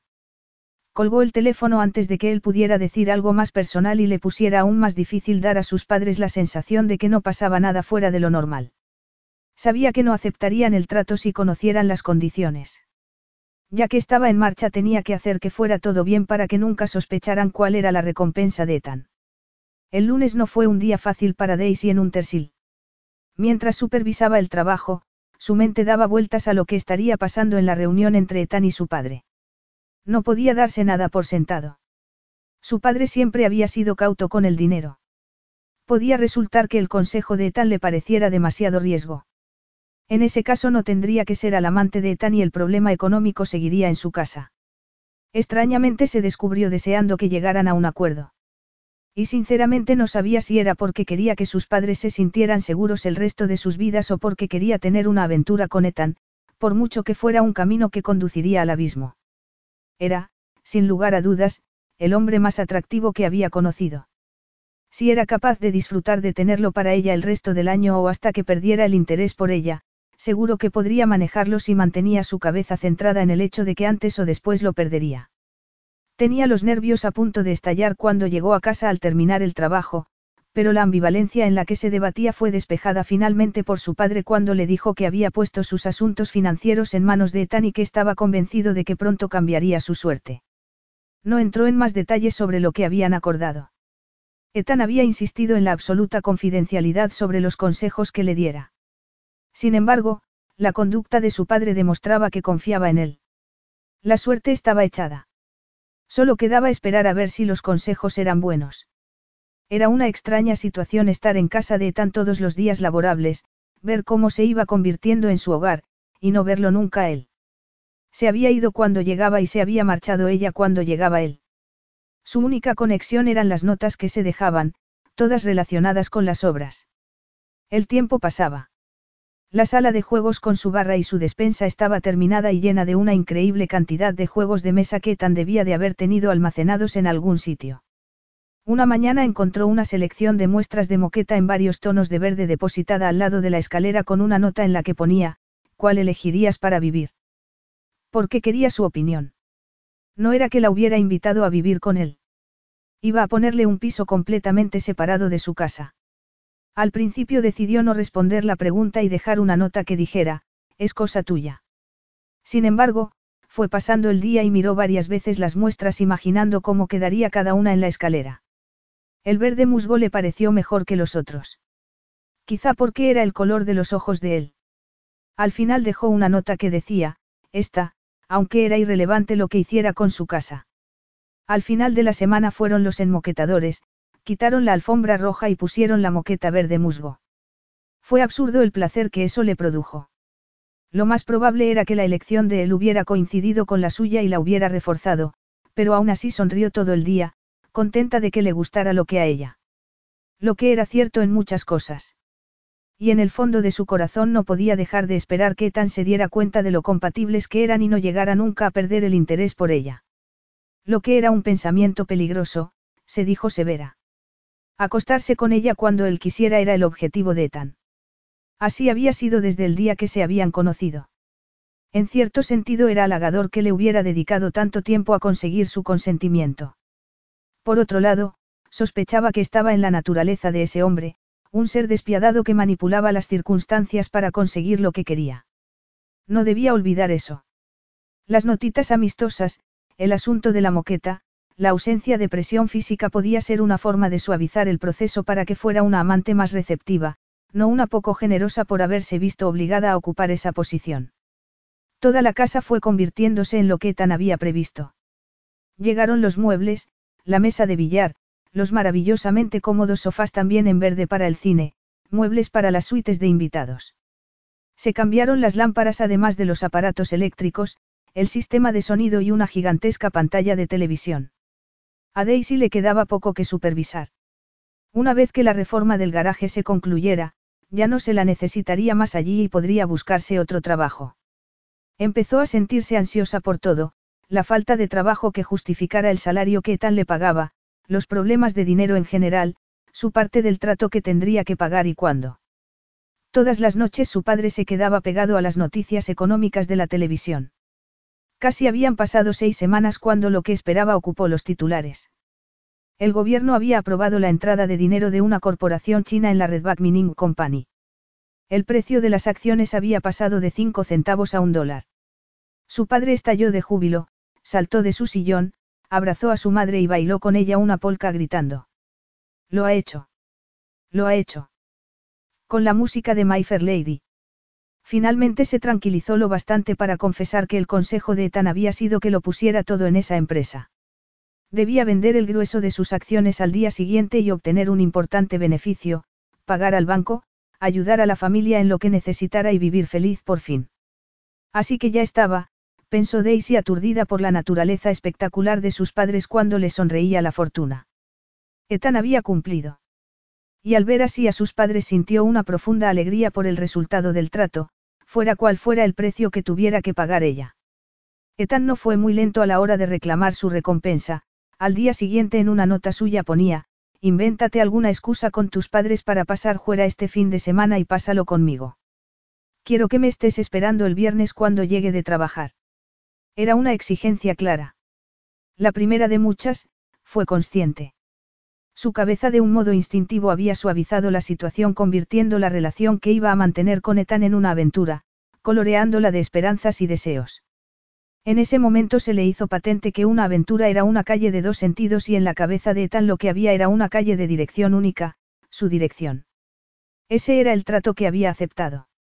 La idea de estar tan en sus manos hizo que un estremecimiento de temor le recorriera la espalda. Estaba acostumbrada a ser autónoma, a tomar sus propias decisiones. ¿Qué pasaría si las demandas de Ethan eran intolerables? No podía permitir que la dominara por completo. Había que marcar un límite en algún sitio. El resto del día lo pasó dominando el pánico, diciéndose que Ethan era un hombre razonable. Había mostrado ira ante lo que había considerado la tiranía de Linda Twigley. Había tratado con respeto a los obreros. No iba a utilizarla de mala manera. No era su personalidad. Además, el orgullo no le permitiría mostrar ningún temor ante él. De hecho, su orgullo insistía en que había aceptado su exigencia encantada. Al final le dejó una notita muy sencilla en respuesta. Gracias, aquí estaré. Sus padres estaban en tal estado de euforia con sus futuros planes que no hicieron ninguna pregunta cuando les dijo que estaría fuera el fin de semana porque una amiga la había invitado a pasarlo con ella. Estaban ansiosos de que ella lo pasase bien, encantados con que fuera libre y no tuviera que pensar ya en el dinero. Daisy hizo el equipaje con todo lo que pensaba que podría necesitar, equipo de tenis, bikini, algo de ropa informal, ropa más formal y un bonito kimono de seda que había comprado en una tienda de ropa de segunda mano. Sonrió irónica mientras metía la ropa en la bolsa. Era una prenda muy adecuada para ese fin de semana en que se iba a convertir en la geisa de Ethan. No tenía sentido llevarse el pijama. Tuvo la precaución, sin embargo, de meter entre las cosas de aseo las píldoras anticonceptivas que estaba tomando. Quedarse embarazada no era parte del trato. Tenía una vida propia que vivir después de esos nueve meses con Ethan. Una nueva profesión y posiblemente conocer a un hombre que quisiera casarse y tener hijos con ella. Tendría solo 28 años cuando aquello terminara. Salió de casa el viernes por la mañana lo bastante temprano para hacer una escapada a comprar algo al supermercado antes de seguir hacia un tersil. Para hacer como que aceptaba con elegancia su destino y en agradecimiento por lo que había hecho por sus padres, había decidido darle la bienvenida a casa con la comida más rica que sabía preparar, además de ponerse su vestido más bonito y estar absolutamente estupenda. Hacer como que tenían una cita seguramente le ayudaría a sentirse menos nerviosa y seguramente evitaría que tan saltara sobre ella en cuanto la viera. Había pasado más de un mes, casi dos, desde que habían cerrado su trato. No había habido ningún contacto físico desde entonces y él no tendría ninguna necesidad de pasar por toda la rutina de la seducción. El premio era que él podía hacer lo que quisiera. Lo único que esperaba era que no hiciera que se sintiera como un recurso sexual para ser utilizado a capricho. La reforma de la casa estaba terminada así que la tenía para ella sola para hacer lo que quisiera sin despertar ninguna curiosidad en los obreros que aún estaban terminando el garaje y el almacén de la parte de atrás. En los ratos libres que le quedaban tras controlar lo que hacían, hizo un estofado de cordero y maíz dulce y una crema agria que su familia siempre devoraba cuando se reunían. Enrolló unas lonchas de jamón en trozos de melón, cortó un poco de queso brie y le puso encima dátiles desuesados y preparó unos guisantes y brecol. Estar ocupada le ayudó a controlar el creciente nerviosismo que sentía hasta que se fueron los obreros. Cuando se quedó sola empezó a un ritmo frenético a prepararse para la llegada de Ethan. Se duchó en uno de los cuartos de invitados, se lavó el pelo y se lo secó y cepilló. Lo dejó suelto por encima de los hombros. Maquillarse le llevó más tiempo de lo normal. Era complicado trazar la línea de los ojos con las manos temblorosas, pero el resultado final valió la pena. Sus ojos eran lo mejor de su rostro y con el cabello enmarcando la cara estaba mejor que como la había visto Etan nunca. Quería sorprenderlo mostrándole lo atractiva que podía ser. La esperanza de que pudiera contemplar la posibilidad de que pudiera ser su pareja fuera del dormitorio era algo que le daba vueltas en la cabeza, por imposible que resultase. El vestido era un diseño bonito y femenino hecho de seda con motivos rojos y blancos. Tenía las mangas japonesas y el escote bastante bajo. El cuerpo era ceñido y la falda caía en pliegues sueltos hasta la rodilla. Las piernas desnudas y las sandalias de tacón lo convertían definitivamente en un atuendo que la hacía atractiva, pero no escandalosa. Se sentía bien con él, y necesitaba sentirse bien consigo misma. Especialmente esa noche. Aún así sintió una dolorosa punzada. Se pareció completamente inadecuada cuando miró el resultado final en el espejo. No estaba a la altura de las ricas celebridades con las que tan solía relacionarse, no tenía su estilo sofisticado ni su perfecto peinado y maquillaje. La mujer del espejo estaría muy bien para Carrie Jamieson, pero Ethan Cartwright estaba años luz de Carrie a la hora de poder elegir. Había sido una estupidez pensar siquiera que aquello podía ser una cita. Debería llevar sus vaqueros de siempre y no darle importancia a su aspecto porque eso no cambiaría nada. Por la razón que fuera. Ethan quería meterla en su cama. Seguramente habría agradecido que lo recibiera desnuda para ahorrarse la molestia de tener que quitarle la ropa, pero todo dentro de ella le decía que no se dejara llevar por la brutal realidad. Al menos intentar sacar lo mejor de sí misma era sobreponerse y necesitaba sobreponerse para disimular los nervios que sentía cada vez más intensamente. Sin nada más que hacer y sin saber a qué hora llegaría Ethan, se sentó en la sala de cine a ver la televisión para mantener la cabeza ocupada respondiendo a las preguntas de un concurso. Estaba preparada para él. Tan preparada como estaría siempre. Capítulo 10. Para Ethan había sido un final de semana frenético, lleno de clientes que tenían que reestructurar sus carteras de inversiones después de que se hubiera disparado el precio de Redback Mining. Estaba fatigado mentalmente al final del viernes por la tarde, más tarde de lo que quería haber llegado a casa donde lo esperaba Daisy. Se sentó en el puesto del conductor de su BMW y cerró los ojos un momento para tratar de llenarse de energía de cara a la noche que tenía por delante, una noche que había esperado con impaciencia desde que Daisy se había marchado aquel día. Nada de volverse a marchar, pensó con una sonrisa de satisfacción. No sabía por qué había sido tan perversa negando el progreso natural de una relación entre ellos, pero eso ya no importaba. Se había ganado el tiempo que quería estar con ella y, por su breve nota, parecía que no iba a resistirse a cumplir su parte del acuerdo. El poder del dinero. En ese caso lo aborrecía. Pero iba a disfrutar de lo que había comprado, todo lo que Daisy Donaue pudiera darle. Empezando por esa noche. Respiró hondo, movió los hombros, abrió los ojos y se puso a conducir. Las últimas semanas había mantenido su vida social, asistido a algunas fiestas. Ido a un par de reuniones con Mickey, mantenido las partidas con los amigos, jugando al tenis los sábados por la tarde, había sentido curiosidad por saber si se sentía atraído por alguna de las mujeres con las que había estado, algo que pudiera atenuar su obsesión por Daisy. Por absurdo que pareciera, una nota relacionada con el trabajo que le dejara ella lo encendía más que nada en el mundo. Y a pesar de la fatiga sentía un zumbido de anticipación mientras cruzaba el centro en dirección a un tersil. La hora punta había bajado ya y el trayecto no fue muy largo. Eran las seis y media cuando entró en el acceso de su casa y sintió un dulce placer al ver aparcado allí el coche de Daisy. Estaba allí, esperándole. Fue hasta el garaje que ya estaba utilizable. Le habría oído ella llegar. ¿Cómo se sentiría por perder su libertad con él? Ethan no podía imaginarla habiendo abandonado totalmente la desafiante actitud que se había ganado de un modo tan convincente. El pequeño gorrión tenía el corazón de un león. La excitación latía en su interior cuando salió del coche y caminó hacia la puerta trasera de la casa. La cristalera que permitía una vista impresionante sobre el puerto desde el comedor y la cocina, también permitía ver lo que pasaba dentro de la casa. Dio un brinco de sorpresa cuando vio a Daisy ante la puerta del lomo mirando lo que había dentro con una cuchara de madera en la mano. Estaba preparando la cena. Miró la encimera. Había preparado algo de aperitivo también. Y tenía el pelo suelto convertido en una incitante cortina de seda que caía sobre sus hombros. Notó que una oleada de placer lo invadía. No había esperado semejante bienvenida. Recordó que Serena jamás había cocinado para él, siempre esperaba que la llevara a un restaurante o contrataba un catering si daban una fiesta.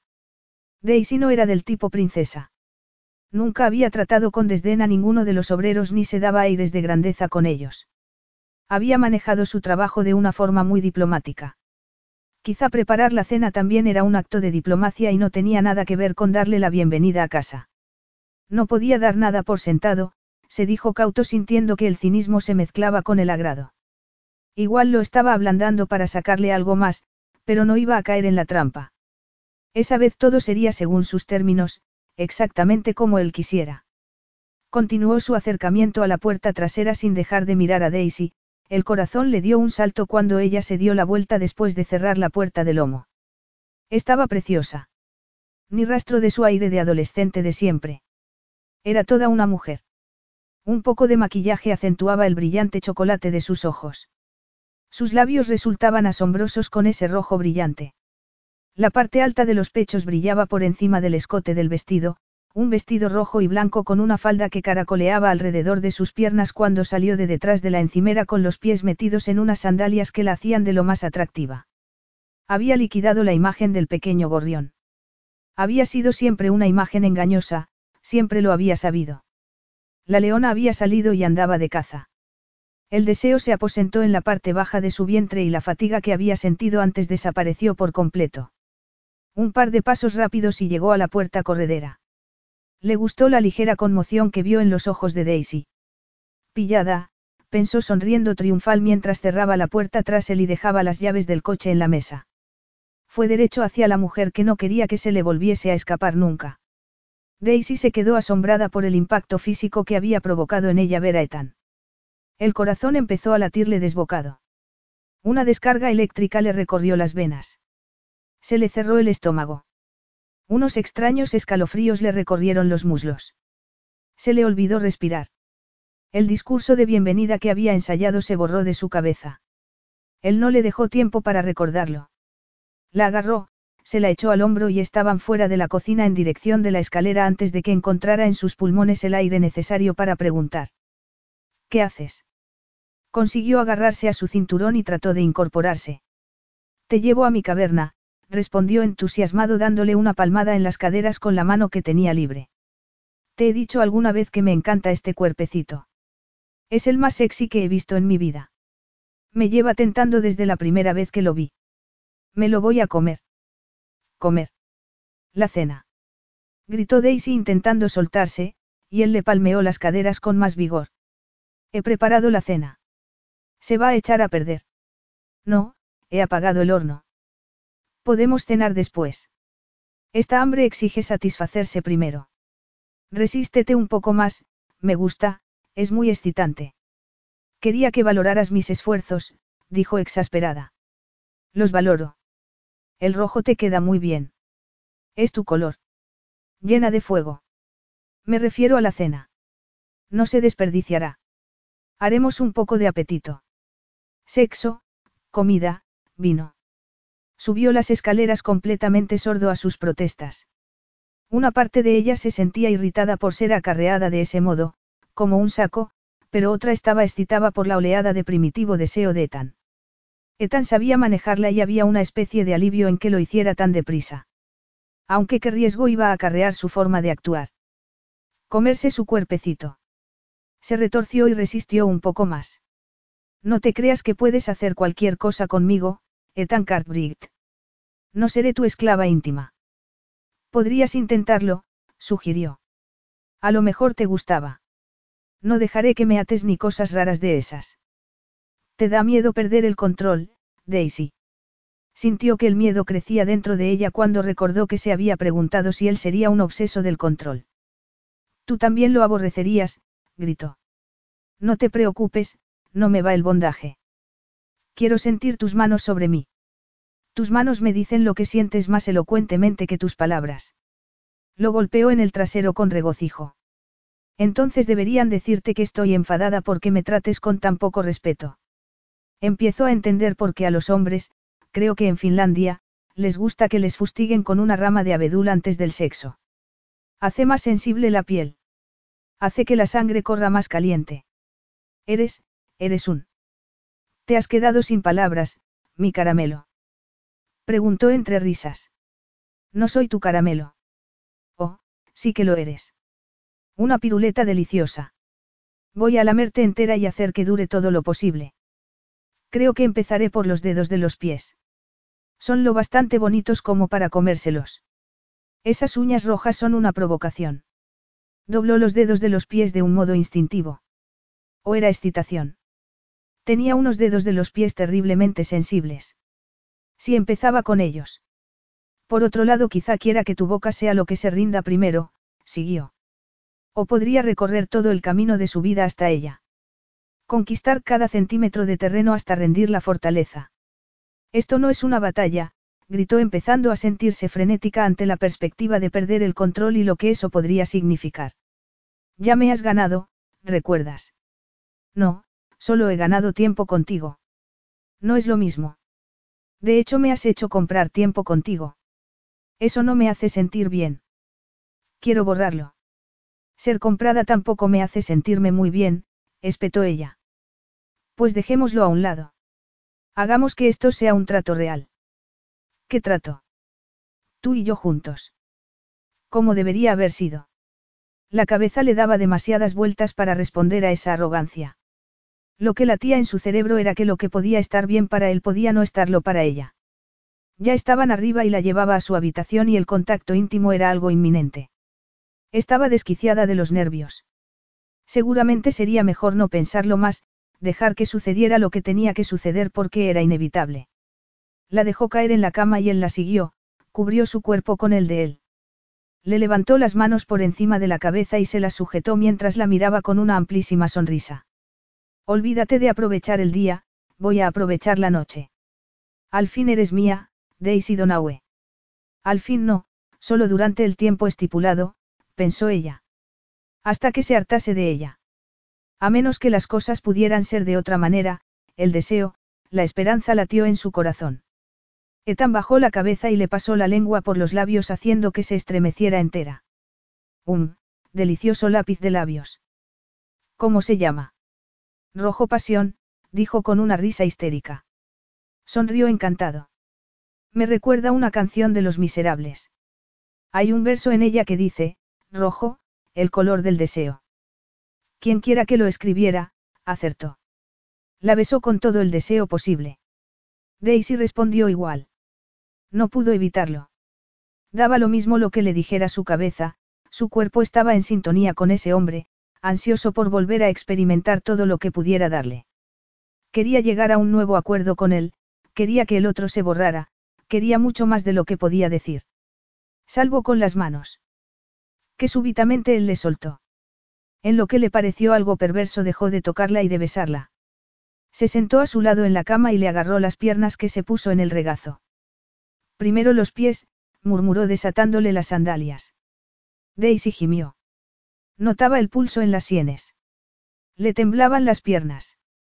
Los dedos de los pies se doblaban fruto de la anticipación mientras le quitaba las sandalias y le acariciaba los tobillos y las plantas de los pies con torturante suavidad. Se llevó un pie a la boca y Daisy con un brusco movimiento lo apartó, se incorporó y le agarró la camisa con las dos manos. Quítatela, gritó salvaje, cualquier cosa con tal de evitar que le lamiera los pies, lo que le provocaría espasmos incontrolables. Quítate eso para que pueda tocarte. Has dicho que era lo que querías. Has dicho. Casi fue un alivio cuando le dio la vuelta y le desabrochó la cremallera del vestido, mirándola luego a los ojos mientras se lo quitaba. No se había puesto sujetador.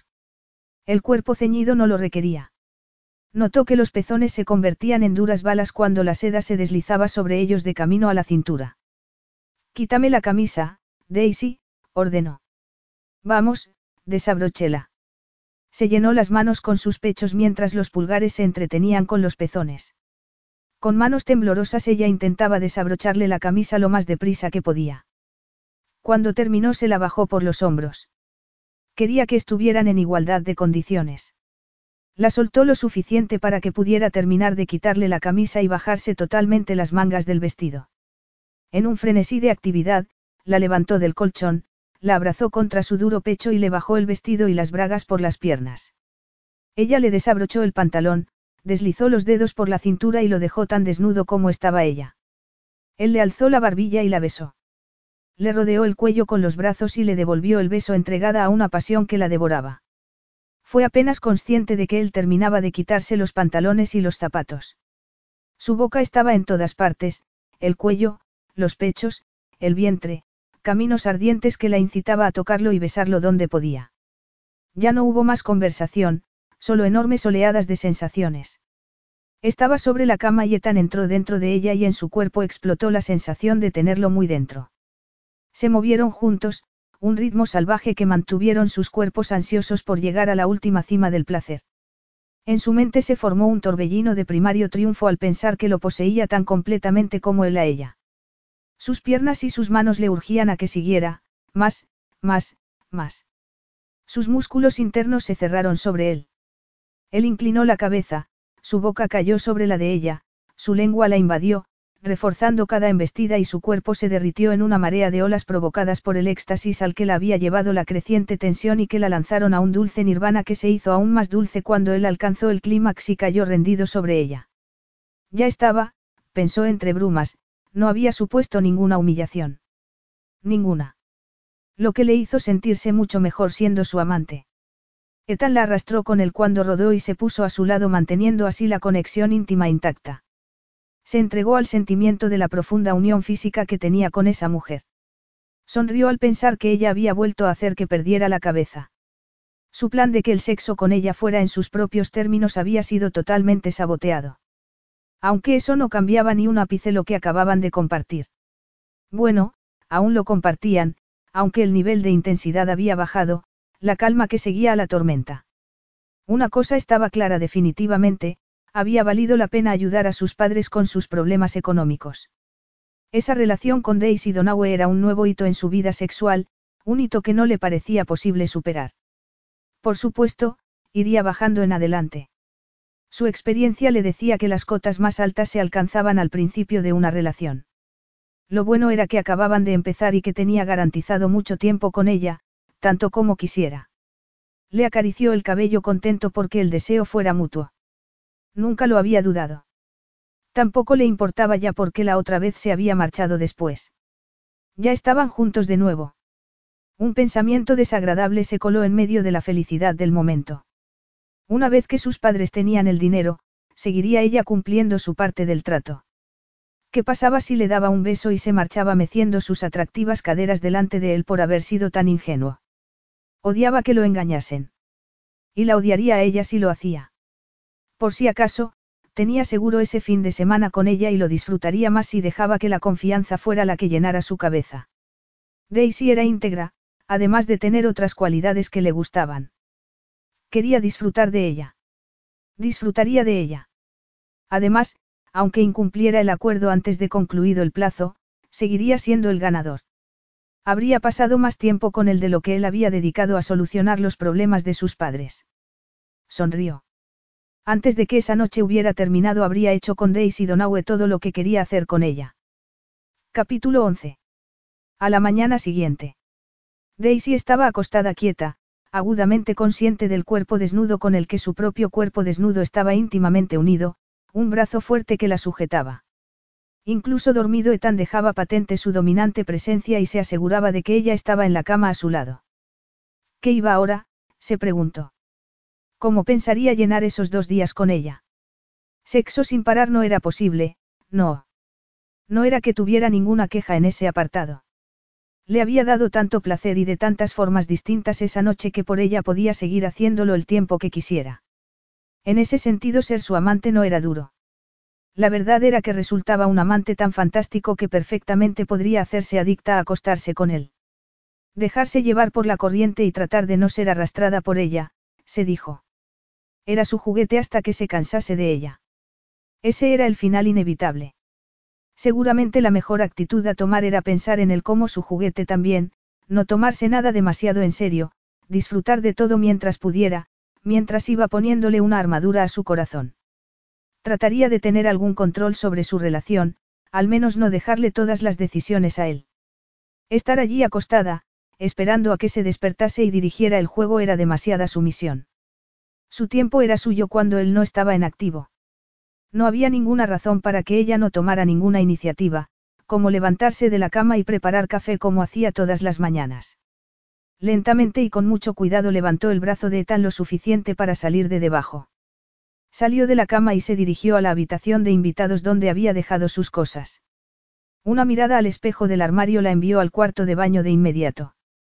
No se había quitado el maquillaje por la noche y tenía los ojos de payaso y el pelo completamente revuelto. Se cepilló el cabello y lo recogió en un mono, se dio una ducha tratando de no pensar en las manos de Ethan acariciando su cuerpo mientras se enjabonaba, preguntándose si volvería a empezar cuando se despertara. Se secó con energía para quitarse parte del deseo de la piel. Estaba poniéndose el kimono cuando oír su nombre le hizo dar un salto. El tono de Ethan no era el ronroneo de amante satisfecho de la noche anterior. Fue una áspera y cortante exigencia. Un escalofrío de aprensión le recorrió la espalda. Se habría enfadado porque hubiera salido de la cama. Su espíritu independiente se reafirmó. No se había comprado una esclava y ella no iba a serlo. Respiró hondo y gritó. Estoy aquí, en la habitación de invitados. Estaba tratando de abrocharse el cinturón del kimono cuando él entró en el cuarto de baño deteniéndose bruscamente al verla. Estaba completamente desnudo y cada músculo de su magnífico cuerpo estaba en tensión. Le costó un gran esfuerzo no quedarse paralizada de terror. La expresión tensa del rostro de él fue suavizándose al recorrer con la mirada la prenda que llevaba.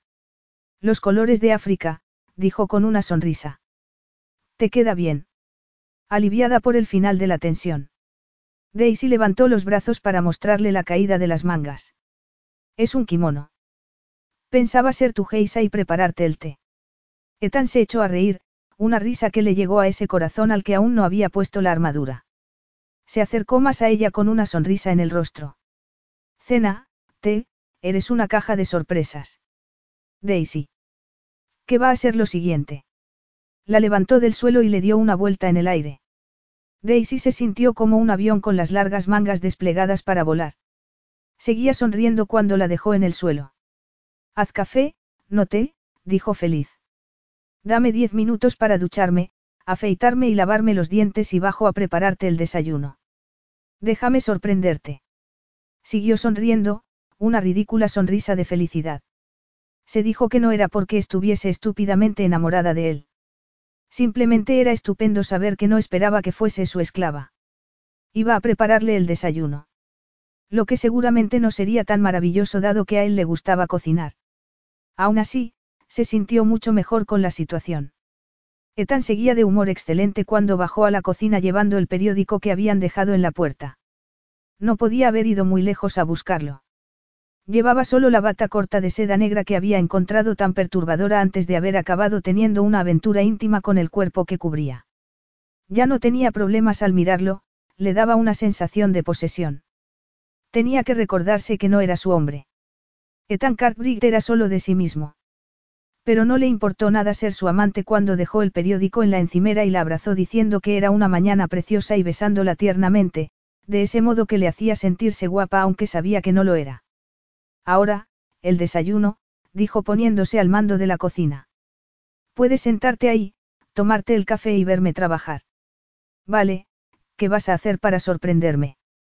El reto es prepararte algo que alcance tu nivel de delicia.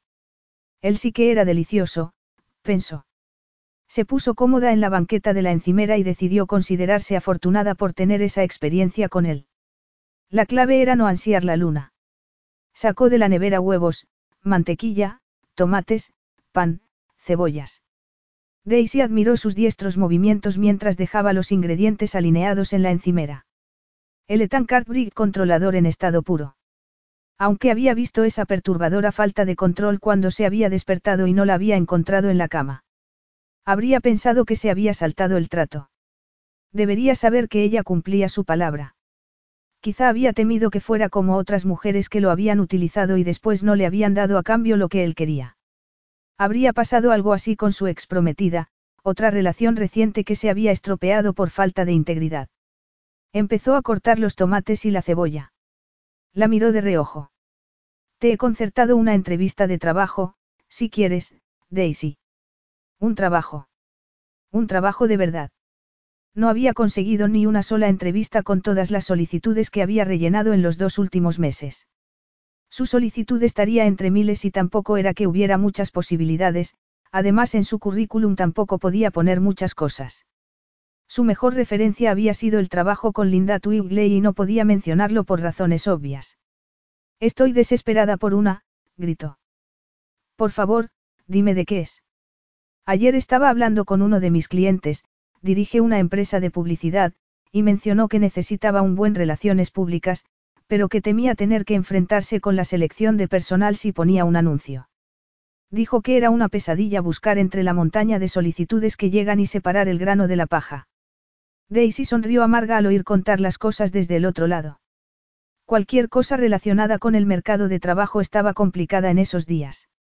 Así que le he hablado de ti, siguió Ethan. Le he dicho que participaste en la organización de la fiesta de Magic Million de este año.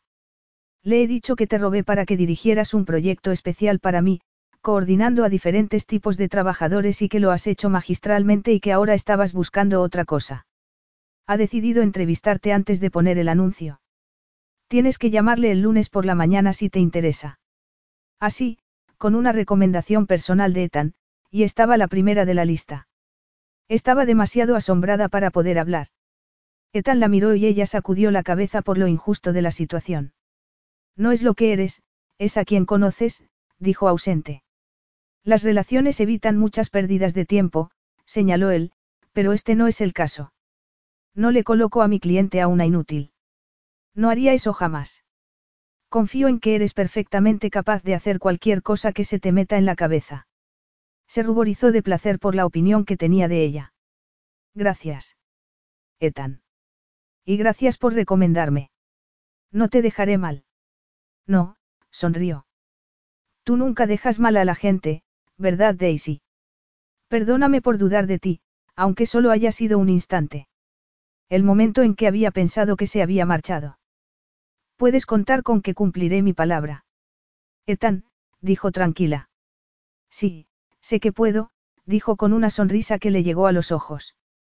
Te daré todos los detalles del trabajo después de desayunar. Los tengo apuntados. Estupendo. Gracias otra vez. Y puedo sugerirte que no te vistas de marrón para la entrevista. Es un tipo, no Linda Twigley. Serás la parte visible de su empresa de publicidad. Querrá que vayas vestida de un modo potente. El rojo estará bien. Estás estupenda de rojo, recorrió el kimono con la mirada. Y de naranja y amarillo y verde. Soltó una carcajada fruto del burbujeo de felicidad que sentía dentro. Vale, nada de marrón, el futuro definitivamente mejoraba, al margen de cómo terminara con Ethan. El desayuno fue delicioso. Ethan preparó una salsa de tomate con un toque de tabasco, colocó un huevo en el medio y lo sirvió acompañado de tiras de pan tostado. Compartieron el periódico mientras comieron lo que hizo a Daisy sentirse muy relajada, sin preocuparse más por el resto del fin de semana. Jugaron al tenis. Se bañaron y estuvieron al lado de la piscina sin hacer nada. Él le dio una paliza al Scrabble puntuando con una palabra de siete letras que en su mayoría había construido ella. Le pidió que le enseñara a jugar a alguno de los juegos de mesa que tenía y así lo hizo. Fue divertido.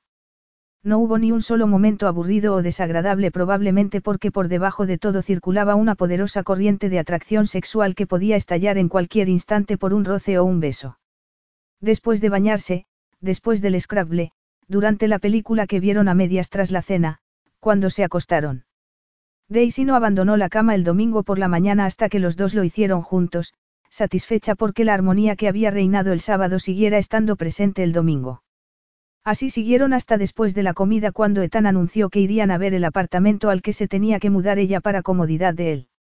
No utilizó esas palabras, pero la ilusión de ser amantes en condiciones de igualdad desapareció de la mente de Daisy de un plumazo al recordar su condición de querida. El apartamento era para comodidad de él, nada de padres, nadie con quien compartir la casa salvo con él cuando quisiera. ¿Dónde está? preguntó tratando de parecer interesada. En Pirmont. Te quedará cerca del trabajo si lo consigues, la empresa está en Market Street, a un paseo de Piermont Bridge. También cerca para él, que podría pasarse después del trabajo. Suena bien, sonrió forzada. Vamos a verlo. La llevó a un complejo de apartamentos. Tenía un gimnasio común y una piscina cubierta. Subieron al ático y la guió al interior de un apartamento que tenía que costar miles de dólares con la vista que tenía del puerto y el puente que lo cruzaba. La cocina, el comedor y el salón eran increíblemente espaciosos, sacándole el máximo partido a las vistas, lo mismo que la habitación principal. Había otros dos dormitorios, un segundo cuarto de baño y un estudio. Todas las habitaciones estaban amuebladas en tonos en su mayoría cremas y negros lo que daba a todo un aire muy masculino. No vio un toque femenino en ningún sitio. Incluso la cocina resultaba masculina con su encimera de granito negro y todos los aparatos en acero inoxidable. Un nidito de millonario soltero, pensó antes de preguntar. ¿Vivías aquí antes de mudarte a Untersil? Sí, aún no he decidido si quedármelo o venderlo, dijo sin darle importancia. Así era como vivían los ricos de verdad, pensó Daisy mientras miraba por los ventanales del salón. Compartiría esas alturas con Ethan una temporada, pero no podía olvidar que era una persona normal que volvería a tener una vida normal cuando perdiera interés para él. Seguramente el apartamento debería encantarla. Jamás había vivido en un sitio tan lujoso y lo tendría para ella sola excepto cuando Ethan fuera a visitarla. Aún así no podía contener la ola negra de desesperación que le invadió el alma. Instintivamente se cruzó de brazos para contener la tristeza. Su cerebro insistía en que debía estar feliz. Ethan había dado a sus padres lo que ella quería para ellos. Le estaba dando a ella un nuevo comienzo con un posible buen trabajo y un lugar precioso en el que vivir hasta que volviera a ser independiente otra vez. Era un hombre generoso, un amante fantástico. Era estúpido desear otra situación con él. Aquello era lo que habían acordado. Allí era donde estaba y en un ano estaría mucho más abajo con la gente corriente. Nada iba a cambiar eso. Ethan había entrado en la cocina. Había dejado una botella de champán y un plato de fresas en la nevera el jueves por la noche planeando de antemano ir allí con Daisy y con idea de meterse en la cama con ella después de ver el apartamento. Puso dos copas en la encimera que separaba la cocina del comedor y vio que ella seguía contemplando la vista. Se había puesto unos vaqueros y sonrió al ver lo bien que le resaltaban el trasero. Ese fin de semana con ella había sido mucho mejor de lo que había imaginado. No solo era estupenda en la cama, además era una gran compañía. Había disfrutado cada minuto con ella. Deseó que se hubiera ido a vivir a un tersil. La echaría de menos. La idea de pedirle que viviera con él se le pasó por la cabeza, pero la ignoró al instante. Implicarse en una relación de facto le hacía sentirse demasiado vulnerable. Podía costarle mucho dinero, incluso la casa que consideraba su hogar. No se iba a poner a tiro de un saqueo sistemático. Así, Daisy podría posiblemente quitarle ese apartamento si la dejaba vivir allí sin pagar ningún alquiler, pero ya había decidido que se arriesgaría a que eso pudiera pasar. Ella no había mostrado ninguna tendencia a quedarse con nada que no fuera suyo. Era absolutamente meticulosa con el dinero. Dada la tendencia que había mostrado a cumplir con el trato ese fin de semana, creía que cumpliría al pie de la letra su acuerdo. La integridad era algo maravilloso. Por supuesto podía estar equivocado, pero en ese momento tenía a Daisy Donaue metida en una relación con él para el futuro más inmediato y no veía ninguna amenaza en ese futuro. Sonriendo, metió la botella de champán en un cubo de hielo, agarró el plato de fresas y llevó todo al dormitorio principal. Le quedaban unas horas con ella antes de que se marchara a casa para prepararse para la entrevista del día siguiente. Pretendía sacar el mayor fruto posible de ese tiempo. Daisy dio un salto cuando Ethan le pasó los brazos por la cintura. No lo había oído acercarse por detrás. Se apoyó en él y él le apartó el cabello de una oreja. Contenta con la vista. Murmuró al oído. Sí, ¿quién no lo estaría? Dijo intentando relajarse y alegrarse por lo que tenía con él. Puedes mudarte mañana por la tarde. Así estaré lista para él mañana por la noche, su amante disponible. Daisy intentó acallar el amargo pensamiento. No había ninguna razón para estar amargada. Ninguna. Debería poder, reconoció. Tendré que cuadrar las cosas con mis padres primero. Di que la persona con quien has pasado el fin de semana te ha ofrecido compartir un apartamento en el centro. Es la verdad. Si era cierto, pensó y la mudanza tenía sentido si conseguía el empleo en la empresa de publicidad. Sus padres no se quejarían. Estaban felices haciendo planes para su futuro y se alegrarían por ella. Y ella deseaba a Ethan. Eso no podía negarlo. Lo quería todo el tiempo que pudiera tenerlo. Llena de decisión y deseo, se dio la vuelta dentro de su abrazo, le rodeó el cuello con los brazos y lo besó salvajemente para olvidarse de todo lo demás, para encender de nuevo la intensa pasión que los consumía y que era lo único que importaba. Carpe diem. Ya pensaría en el mañana cuando fuera mañana. Capítulo 12. Para asombro, delicia e inmenso alivio de Daisy, le dieron el empleo al final de la entrevista. El nuevo jefe le dijo que quería que empezase al día siguiente. Y aún mejor, su sueldo era mucho más alto que el que ganaba antes. Se preguntó si Ethan habría exagerado su valía. Desde luego su recomendación personal había hecho maravillas. Por supuesto, todo encajaba a la perfección para su plan de cambiarse al apartamento nuevo ese mismo día, pero a ella también le gustaba, era comprensible para sus padres, sencillamente quería recuperar su independencia una vez superados los problemas económicos que los afectaban. Ya les había dicho que había visto el fin de semana un sitio que se podía permitir en Pirmón y que pretendía irse allí. Dependía de ella convertir en un éxito su nueva profesión, establecerse bien para que su mundo no se quedara completamente vacío cuando se acabara el tiempo de Ethan. Desde que había perdido su trabajo con Linda Twigley se había vuelto completamente dependiente de él. El apartamento era parte del trato, pero ya no era su fuente de ingresos además. Saldría adelante sola cuando tuviera que hacerlo.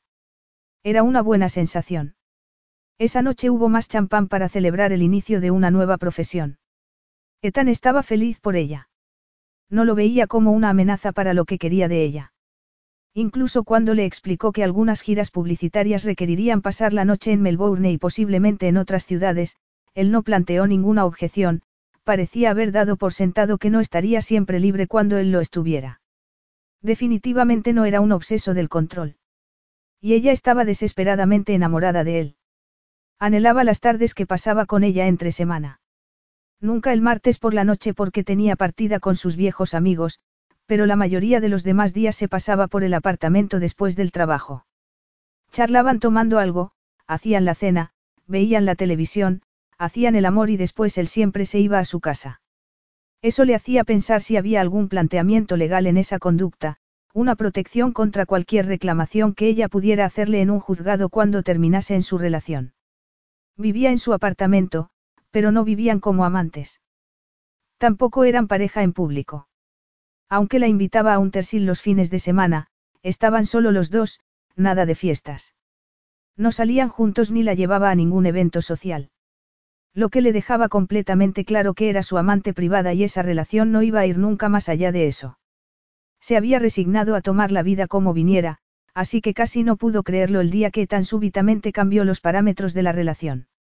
Estaban en la cama un domingo por la mañana. El sábado que viene es la Golden Slipper, señaló mientras le acariciaba la espalda. ¿Qué es la Golden Slipper? La carrera para caballos de dos años con los premios más altos del mundo, dijo escueto. El premio es de dos millones de dólares y Mickey ha entrenado a Midas Magic para ganar. Supongo que querrás ir a verlo correr, dijo ella pensando en pasar el día sola dado que él no querría que lo acompañara a una carpa donde estarían todos sus amigos famosos. Sé que no apuestas, Daisy, pero creo que podrías pasarlo bien de todos modos. Es un espectáculo de lo más glamoroso, sobre todo la ceremonia de inauguración en la que actúa siempre algún cantante famoso. Mickey ha reservado una mesa para diez en el restaurante con las mejores vistas. Podemos sentarnos, comer comida de gourmet. Beber buenos vinos y ver lo que ocurre más abajo. Daisy no podía creer lo que estaba oyendo. Se incorporó para mirarlo a los ojos. ¿Quieres que vaya contigo? Presentarme a tus amigos. No te serán todos desconocidos, la miró con el ceño fruncido. A Mickey lo conociste en Magic Millions y a Charlie también lo conoces. Sí, pero pensaba, trató de buscar las palabras adecuadas. Pensaba que querías mantenerte fuera de la parte visible de tu vida. Te preocupaba lo que tus padres pudieran pensar de nuestra relación, frunció aún más el ceño. Esperaba a que transcurriera un tiempo razonable en tu nuevo trabajo para que les parezca aceptable mi interés personal por ti, sonrió. Saldrá a la luz pública cuando nos vean juntos. De nuevo estaba completamente desconcertada. Lo había interpretado todo al revés, completamente al revés. Había estado pensando en ella, cuidando de ella. De un golpe, la esperanza que había estado reprimiendo surgió desde su oscura mazmorra y recibió la luz del sol. Había pasado de amante secreta a pareja pública. Su corazón saltaba de felicidad. Había una oportunidad de que su relación se convirtiera en algo serio si Ethan aceptaba ser visto en público con ella. Tengo que ir de compras. Hoy, anunció mirándolo decidida. No tendré tiempo durante la semana para encontrar algo apropiado. Puedes llevar el vestido rojo y blanco, sugirió. Estabas estupenda con él. No, sacudió la cabeza para enfatizar su negativa. Ya vi lo que llevaba la gente en la Magic Millions. ¿Recuerdas? Necesito algo fantástico para estar a la altura, sonrió. Que no sea marrón. Vale, se echó a reír. Vamos de compras, te compraré lo que quieras. No, ni hablar. Gritó indignada resistiéndose a ponerse de nuevo la etiqueta de querida. Aceptó no pagar alquiler porque estaba en el contrato, pero tengo un buen sueldo y puedo permitirme comprarme bonitas plumas, gracias, saltó de la cama y se quedó de pie con gesto desafiante. Esas son mis condiciones, Etan. Etan se puso de lado y apoyó la cabeza en una mano.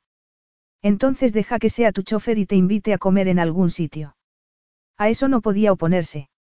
Su tiempo libre era suyo en exclusiva. Además que la invitara a comer en un lugar público era la prueba más deliciosa de que no quería mantenerla oculta más tiempo. Aún así. Prefiero que no entres conmigo a la tienda. Es más divertido sorprenderte el día de la carrera. Me aparcaré en una cafetería con la prensa dominical, sonrió. Será mejor que vengas a ducharte conmigo, dijo burbujeante de felicidad. Tenemos que ponernos en marcha. Y te advierto que puede que sea un maratón de compras. No me voy a conformar con nada que no sea espectacular. Su orgullo hacía que quisiera como mínimo ir tan bien como cualquiera de sus acompañantes, lo suficientemente bien para ser aceptada como su pareja a ojos de todo el mundo. Quería que se sintiera orgulloso de tenerla entre sus brazos, hacerle sentir que podía ser su pareja en todos los sentidos. Por primera vez creía en que podía ser una posibilidad real. No era que solo la quisiera en su cama, era que tenía interés en ella. Ethan experimentó una extraordinaria sensación de triunfo toda la semana anterior a la carrera. La respuesta de Daisy cuando le había propuesto que le acompañara demostraba que no la había juzgado bien. Si estuviera con él por dinero, habría aceptado que le comprara la ropa. Y ya estaba seguro de que dejaría su apartamento a final de año, una vez terminado el acuerdo, sin reclamarle nada.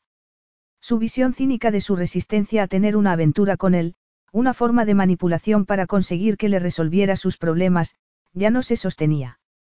No había nada retorcido en Daisy. Lo hacía todo abiertamente. Lo mejor de todo, parecía feliz por poder mantener abiertamente una relación con él. Sinceramente feliz. Lo que significaba que ya no estaba comprando su sumisión a lo que él quería.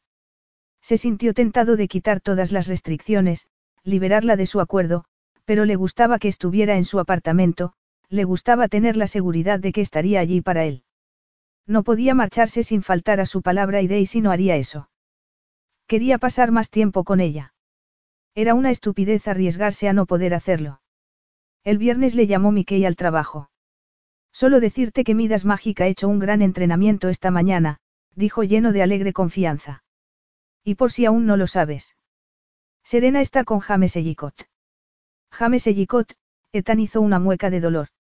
Uno de sus clientes iba a ser exprimido por Serena. Ese hombre había hecho una fortuna y ya se había divorciado dos veces, los dos acuerdos le habían costado muchísimo dinero. Le gustaban las mujeres hermosas y parecía estar dispuesto a pagar por ellas. Estaban esta mañana aquí al amanecer para ver el entrenamiento del caballo de él, siguió Mickey. Seguro que ella está en su mesa de la cena del restaurante mañana por la noche. Pensaba que era mejor avisarte. Gracias, Mickey. No pasa nada. No me preocupa lo más mínimo que Serena esté con otro. Era cierto. Aunque las noticias de Mickey de inmediato le habían hecho pensar que Serena estaba preparándose para cazar a otro millonario. No era alguien de madrugar por las mañanas.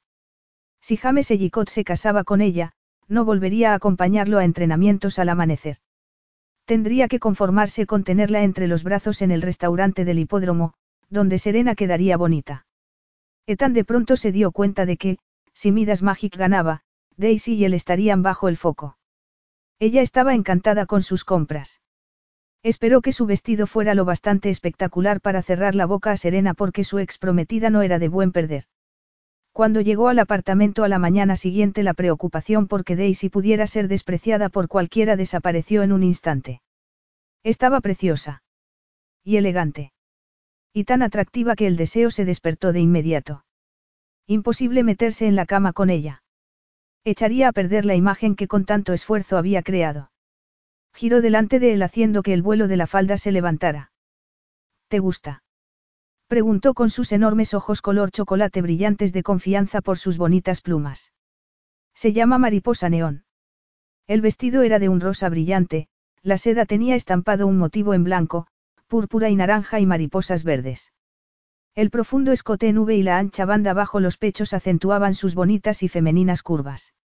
El largo cabello lo llevaba recogido en lo alto de la cabeza y encima de una oreja llevaba un tocado de plumas y flores. Estoy deslumbrado, dijo moviendo la cabeza en un gesto valorativo. El gorrión había desaparecido. Esa mariposa brillaría a la altura de cualquiera de las mujeres de Rosey Gardens. De pronto la sonrisa se desvaneció. Un destello de vulnerabilidad brilló en los ojos de Daisy. ¿Eso es bueno o malo? Es asombrosamente bueno, sonrió para que se tranquilizase. La abrazó. Tendré que pegar a Mickey cuando intente robarme a la chica, porque te verá como el pez más bonito del día. Se echó a reír encantada. No quería decepcionarte. Ethan. Tú nunca me decepcionas, la besó en la frente. Y eso es algo realmente valioso, Daisy. Tú tampoco me has decepcionado nunca, dijo casi sin aliento y con una mirada de anhelo que tuvo un efecto extraño en el corazón de Ethan. Fue como si un martillo hubiera roto el duro caparazón con que lo había envuelto tras su desilusión con Serena y una oleada de calor hizo que el pecho se le hinchara de emoción. Quería cuidar de esa mujer. Protegerla. Darle todo lo que necesitara. El instinto que le había llevado a actuar como lo había hecho la primera vez que la había visto, tenía perfecto sentido. La necesidad de tenerla, de que tuviera una relación con él, era porque era una experiencia única para él, una mujer en la que podía confiar, una mujer a quien podía amar, una mujer con la que podía compartir la vida. La mirada que vio en sus ojos le dijo que ella quería que la convenciera de que era posible y la constatación le dijo que hasta ese momento ella no había creído que pudiera ser posible. Su resistencia a mantener esa aventura, su sorpresa cuando le había planteado aparecer en público con él, simplemente no había creído que una relación con él pudiera funcionar, que solo sería sexo y en los términos que él había planteado. Y eso no era suficiente para Daisy Donaue. Ni tenía por qué serlo. Ese era el día de prueba. No podía decepcionarla. Capítulo 13. Llegaron a Roselle Gardens en una limusina con chofer, nada de problemas de aparcamiento ni con la bebida. La gente se agolpaba en las puertas de entrada, esperando, pero sin impaciencia. Hacía un precioso día de sol y todo el mundo parecía de buen humor. Los hombres con trajes, las mujeres con vestido de cóctel, con sombreros fascinantes, lo que dio a Daisy la tranquilidad de haber acertado con la ropa. Cuando fue con Ethan hasta una puerta reseñada para los pases de los miembros, no había cola para ellos, la gente se volvió a mirarlos. Ethan, por supuesto, era un hombre terriblemente guapo, soberbiamente vestido, pero ella se sentía a la altura de él ese día. Eh, Daisy. Que la llamaran por su nombre le sorprendió y se quedó paralizada cuando vio a Carl Jamieson saliendo de un grupo de gente, sonriendo como si estuviera encantado de verla otra vez. Con increíble arrogancia ignoró que estuviera con otro hombre y se centró exclusivamente en ella. Estás fabulosa, dijo con una sonrisa. Se acabaron las tacañerías, no. Daisy se puso rígida de resentimiento. Su exnovio demostraba una vez más que era amigo solo en los buenos momentos. No sabía que estuvieras en el mundo de las carreras de caballos. Carl, dijo Glacial. No suelo venir. Estoy con una fiesta de solteros. Uno del grupo se casa mañana. Entonces te sugiero que te reúnas con tu grupo. Se sintió ofendido por el rechazo y miró de reojo a Ethan. Un pez más gordo para la sartén, no. Sí, así es, dijo Ethan con aplomo. Y sugiero que siga el consejo de Daisy y se reúna con su grupo. Carla alzó la barbilla beligerante, pero algo en la expresión de Ethan le hizo cambiar de opinión rápidamente. Muy bien. Dijo. Pásalo bien. Vamos, dijo Ethan tomándola del brazo. Lo siento, dijo ella haciendo un gran esfuerzo para caminar a su lado. No esperaba encontrarlo aquí. ¿Tu exnovio? Sí, hizo una mueca de dolor. Me alegro de que no le hayas animado, dijo seco. Lo miró y vio un gesto divertido en sus ojos verdes. Su enfado con Carl se convirtió en una risa. Bueno, ha sido muy grosero, Ethan, abordándonos de ese modo. Y ha obtenido lo que se merecía, dijo con una sonrisa malévola. Daisy se agarró a su brazo cuando cruzaron la puerta y caminaron por un camino jalonado de rosas hasta un pabellón que daba a la pista de carreras. Olió el aire cargado de aromas y se sintió feliz al lado de Ethan. Era tan distinto de Carl, considerado, pendiente de ella y lo mejor de todo, una persona generosa. Aunque a cambio quería lo que quería. Lo que no estaba mal, decidió. Se había enfrentado con Linda Twigley para defenderla, aunque en su momento no lo había apreciado, y había manejado a la perfección la grosería de Carl. Era la clase de hombre que quería a su lado. Si aquello pudiera durar. Debería seguramente haberte mencionado que mi exprometida estará también hoy aquí, dijo arrastrando las sílabas. Toda la calidez que sentía se convirtió en hielo. Jamás había hablado de su exprometida. Por eso la había llevado a la carrera, para demostrar que estaba felizmente relacionado con otra pareja. Dejaba a una para estar con otra. ¿Por qué rompiste con ella? Preguntó mirándolo a los ojos. Descubrí que el dinero era más importante que el hombre para ella, hizo una mueca. Está con James Ellicott ahora. No creo que le importe porque mientras la tenga. Sabía quién era James Ellicott. El flamante millonario era mucho más feo que Ethan, estaba gordo y bajo su pelo desvaído asomaba una enorme nariz. A pesar de su aspecto se había casado con una reina de la belleza y una modelo. ¿Tu ex es muy guapa? Preguntó. Por fuera sí. Y sabe cómo sacarle partido. Estaba completamente loco por una esposa. Me alegro de haberme quitado la venda de los ojos antes de casarme con ella. Créeme, esa relación es un fósil en lo que a mí respecta. Lo que había entre ellos aún estaba vivo, pero... Yo también he hecho un trato por dinero, dijo Brusca sintiendo por dentro que se retorcía por la innegable verdad. No tenía ninguna posibilidad de mantener una relación sólida con él. Ninguna. Ethan se detuvo en seco, se volvió hacia ella, le agarró la barbilla con la mano que tenía libre y con una ardiente mirada le dijo. No para ti, Daisy, y añadió con tranquilidad. Tu personalidad está tan lejos de la de Serena como la noche del día, le hizo una caricia en la mejilla y sonrió. Y ahora sonríe porque vamos a pasar juntos un día de completa felicidad. Sonrió aliviada profundamente porque no la viera como a Serena, a pesar de su acuerdo, que aún estaba en vigor. Aunque parecía que él lo había olvidado por completo. Esa es mi chica, dijo con calidez y cierta nota de posesión en la voz. Etan le enseñó las instalaciones para los aficionados a las carreras en Roselle Gardens, todo de la mejor clase y el más alto nivel. Había un zumbido de emoción por todas partes, gente divirtiéndose. Algunos grupos llevaban sombreros que eran una auténtica locura y añadían color a la escena. Las mujeres tacones altísimos que harían que acabaran sin pies al final de la jornada. Se alegró de que sus sandalias no fueran así de altas porque iba a andar bastante. Al final se reunieron con los amigos de Ethan en la barra del champán. Charlie Oyer se quedó sin respiración cuando la vio. ¡Wow, Daisy! Menuda transformación. Ella se echó a reír. Bueno, no podía venir en vaqueros, Charlie. Bueno, con vaqueros también está sensacional, dijo Ethan. Vale chicos, dijo una de las mujeres, basta de babear y empezad con las presentaciones. Daisy, radiante por los cumplidos de los hombres, hizo todo lo posible para memorizar los nombres. Mickey les acercó unas copas de champán y fue su novia. Olivia, quien planteó la pregunta que mataba de curiosidad a todos. Bueno, Daisy, ¿de dónde has salido y cómo conociste a Ethan? Eso te lo puedo decir yo, atajó Mickey. Daisy trabajaba de relaciones públicas en la Magic Millions en enero y Ethan quedó tan prendado de ella que casi se la llevó en brazos. Tuve que detenerlo para evitar que hiciera una locura. Enero. Dijo otra de las mujeres, Allison. Pero si no os hemos visto juntos hasta ahora. Es la mujer más difícil que he conocido, dijo en tono de broma Ethan. Al principio yo no le gustaba. No quería saber nada de mí. Encima me metí entre su jefa y ella e hice que perdiera su empleo, lo que ya me convirtió en un villano total, hizo un gesto de desvalimiento con las manos y todos rieron. Así que me convertí en un héroe y le ofrecí un empleo hasta que encontrara otro de relaciones públicas. Supervisó la reforma de su casa, añadió Charlie. Y dejad que os diga que es detallista. No dejó que a los obreros se les pasase nada.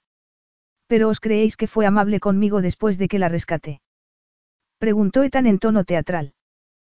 Para ella solo era otro jefe. Recuerdo perfectamente su primer día en la casa cuando estaba intentando encandilarla. Me miró severa y me dijo, el señor de la casa no baila con el servicio, puso los ojos en blanco. Nada de bailes con Daisy. Todo el mundo parecía divertirse mucho con su exagerada frustración. Tuvo que ser algo nuevo para ti, Ethan, dijo uno de sus viejos amigos. Una mujer que te rechazaba. ¿Qué tal es no ser un ganador instantáneo? Bien por ti, Daisy, dijo la esposa del que había hablado antes. Los hombres como Ethan se acostumbran a que las mujeres caigan rendidas a sus pies. No lo hice a propósito, dijo Daisy rápidamente.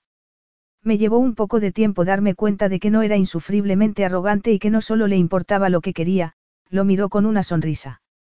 Me di cuenta de que me gustaba por muchas razones. Ni siquiera le importó cuando empecé a darle una paliza al tenis. ¿Has ganado a Ethan al tenis? Preguntó Mickey. No, al final ganó él. Cometió el error de jugar en plan condescendiente conmigo y lo llevé a una muerte súbita. Os lo advierto, dijo Ethan. La próxima vez que juguemos al tenis. Daisy y yo vamos a sacar de la pista a todos. Así fue como la ganaste finalmente, siendo un buen deportista. Preguntó Olivia. No, aún era el jefe y Daisy tiene principios con P mayúscula, suspiró haciendo reír a todo el mundo. Tuve que esperar hasta que encontró un nuevo empleo de relaciones públicas. Solo entonces le pareció adecuado dejarme ser parte de su vida privada. Por eso no la habéis visto hasta hoy, hizo un gesto de desvalimiento. Culpa suya, no mía. Ya os he dicho, una mujer muy difícil. Era una forma muy inteligente de darle la vuelta a su auténtica historia y Daisy se sintió profundamente agradecida porque hubiera hecho su relación completamente aceptable para sus amigos. Quién era ella no importaba. Les encantaba la idea de que Ethan hubiera tenido que perseguirla durante meses, eso la hacía maravillosa a sus ojos. Y a Ethan aún más maravilloso a los ojos de ella. No había ego en esa historia. La había alzado a ella deliberadamente y se había rebajado él y por eso aún lo amaba más. La tensión que había sentido por conocer a sus amigos se había disipado y sobre ese cimiento se dispuso a pasar un día feliz con ellos. Fueron al restaurante de la línea de meta. Estaba construido en forma de grada para que todos los comensales pudieran ver las carreras. Para ver las cosas más de cerca, había pantallas de televisión en todas las mesas. Justo debajo de ellos estaba la pista de desfiles donde se paseaban los caballos antes de empezar la carrera. Un poco más allá la línea de meta. Era una vista preciosa. Acababan de sentarse cuando un helicóptero aterrizó en medio del campo. James Ellicott haciendo su habitual entrada, señaló Mickey mirando de reojo a Ethan quien se encogió de hombros. No pasa nada. Daisy sabe lo de Serena. Y yo puedo decir que prefiero a tu pareja actual, dijo Charlie sonriendo a Daisy. Estoy más cómodo en la tierra que con los aires y las gracias. Sí, Serena tendía a eso, apuntó Alison con una mirada de advertencia. No le permitas ser condescendiente contigo si se acerca a la mesa a saludar. Recuerda que tú te has llevado a Ethan y ella no, señaló David. Y ha puesto algo a que James Ellicott era el segundo premio en su lista, así que atenta, Daisy. Puede ser muy mala cuando no consigue lo que quiere, añadió Shannon. Le sorprendió que todos estuvieran de su lado. Su lealtad a Ethan estaba fuera de discusión, pero ella parecía gustarles de verdad. Sirvieron el primer plato. Una deliciosa terrina de pollo y pistacho con una copa de muy buen chardonnay. Daisy se relajó y disfrutó. El ambiente de la comida era estupendo y Ethan estaba pendiente de ella como si de verdad fuera el premio que había ganado.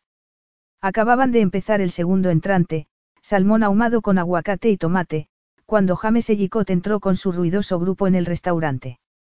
Se acercó a su mesa y en voz alta dijo. Ya veo que los contrincantes han llegado antes. He oído que Mickey ha entrado bien a Midas Magic, Ethan, pero yo he apostado por mi caballo. Cada uno con lo suyo. James, respondió Ethan levantándose a estrecharle la mano. Al lado de él iba una mujer espectacular, cabello rubio, piel de porcelana, ojos azules y una figura impresionante dentro de un vestido negro y blanco con un sombrero a juego. ¿Quién es tu potrilla? Preguntó el hombre mirando a Daisy con interés. No la he visto antes por ahí. Daisy, deja que te presente a James Ellicott y a Serena Gordon. Daisy Donaue. ¿Qué nombre tan pintoresco? Dijo Serena recorriendo a Daisy con sus ojos azul y hielo. Creo que es un gran nombre, lleno de brillante sol, dijo tan rápidamente. Eso detuvo a su ex prometida que seguro que iba a decir que era un nombre de vaca. Hola a los dos, dijo Daisy estrechando la mano que le tendía James. Un placer conocerte, Daisy Donaue, dijo él flirteando claramente con ella. Ese hombre definitivamente era un mujeriego con grandes bolsillos. Veo que llevas a Liz Davenport, señaló Serena refiriéndose a la diseñadora de su vestido. Sí, respondió Daisy sorprendida, dado que ella no era capaz de reconocer los diseños de nadie. Parece que ha optado por lo llamativo este año. Supongo, dijo Daisy con una sonrisa, que con tu color de piel no te pones colores brillantes, claro. Cada una con lo suyo, dijo Serena mirando a Ethan al repetir sus palabras. Prefiero los diseñadores europeos. James me compró este Christian Dior en París. Te queda fenomenal. Dijo Daisy dulcemente.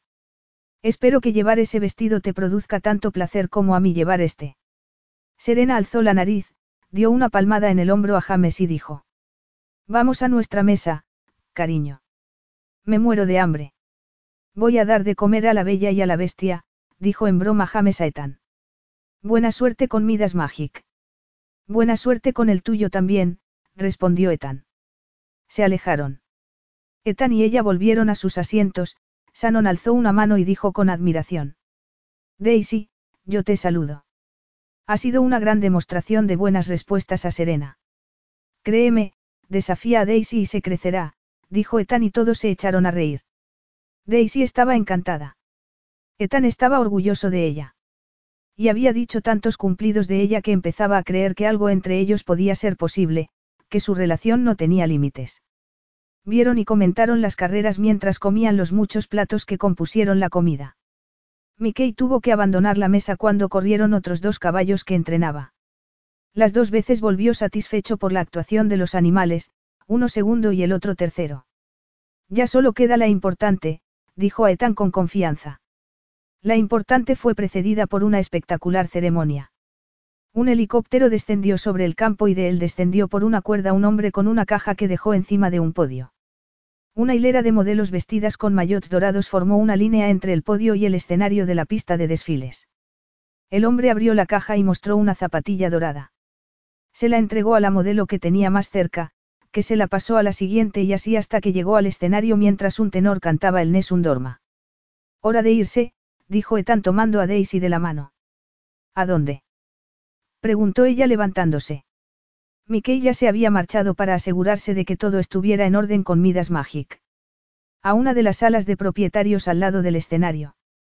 Tenemos que estar cerca por si gana Midas. Mientras se alejaba con él, Daisy vio que Serena y James ya habían abandonado su mesa. En pocos minutos estaban en la pista de desfile.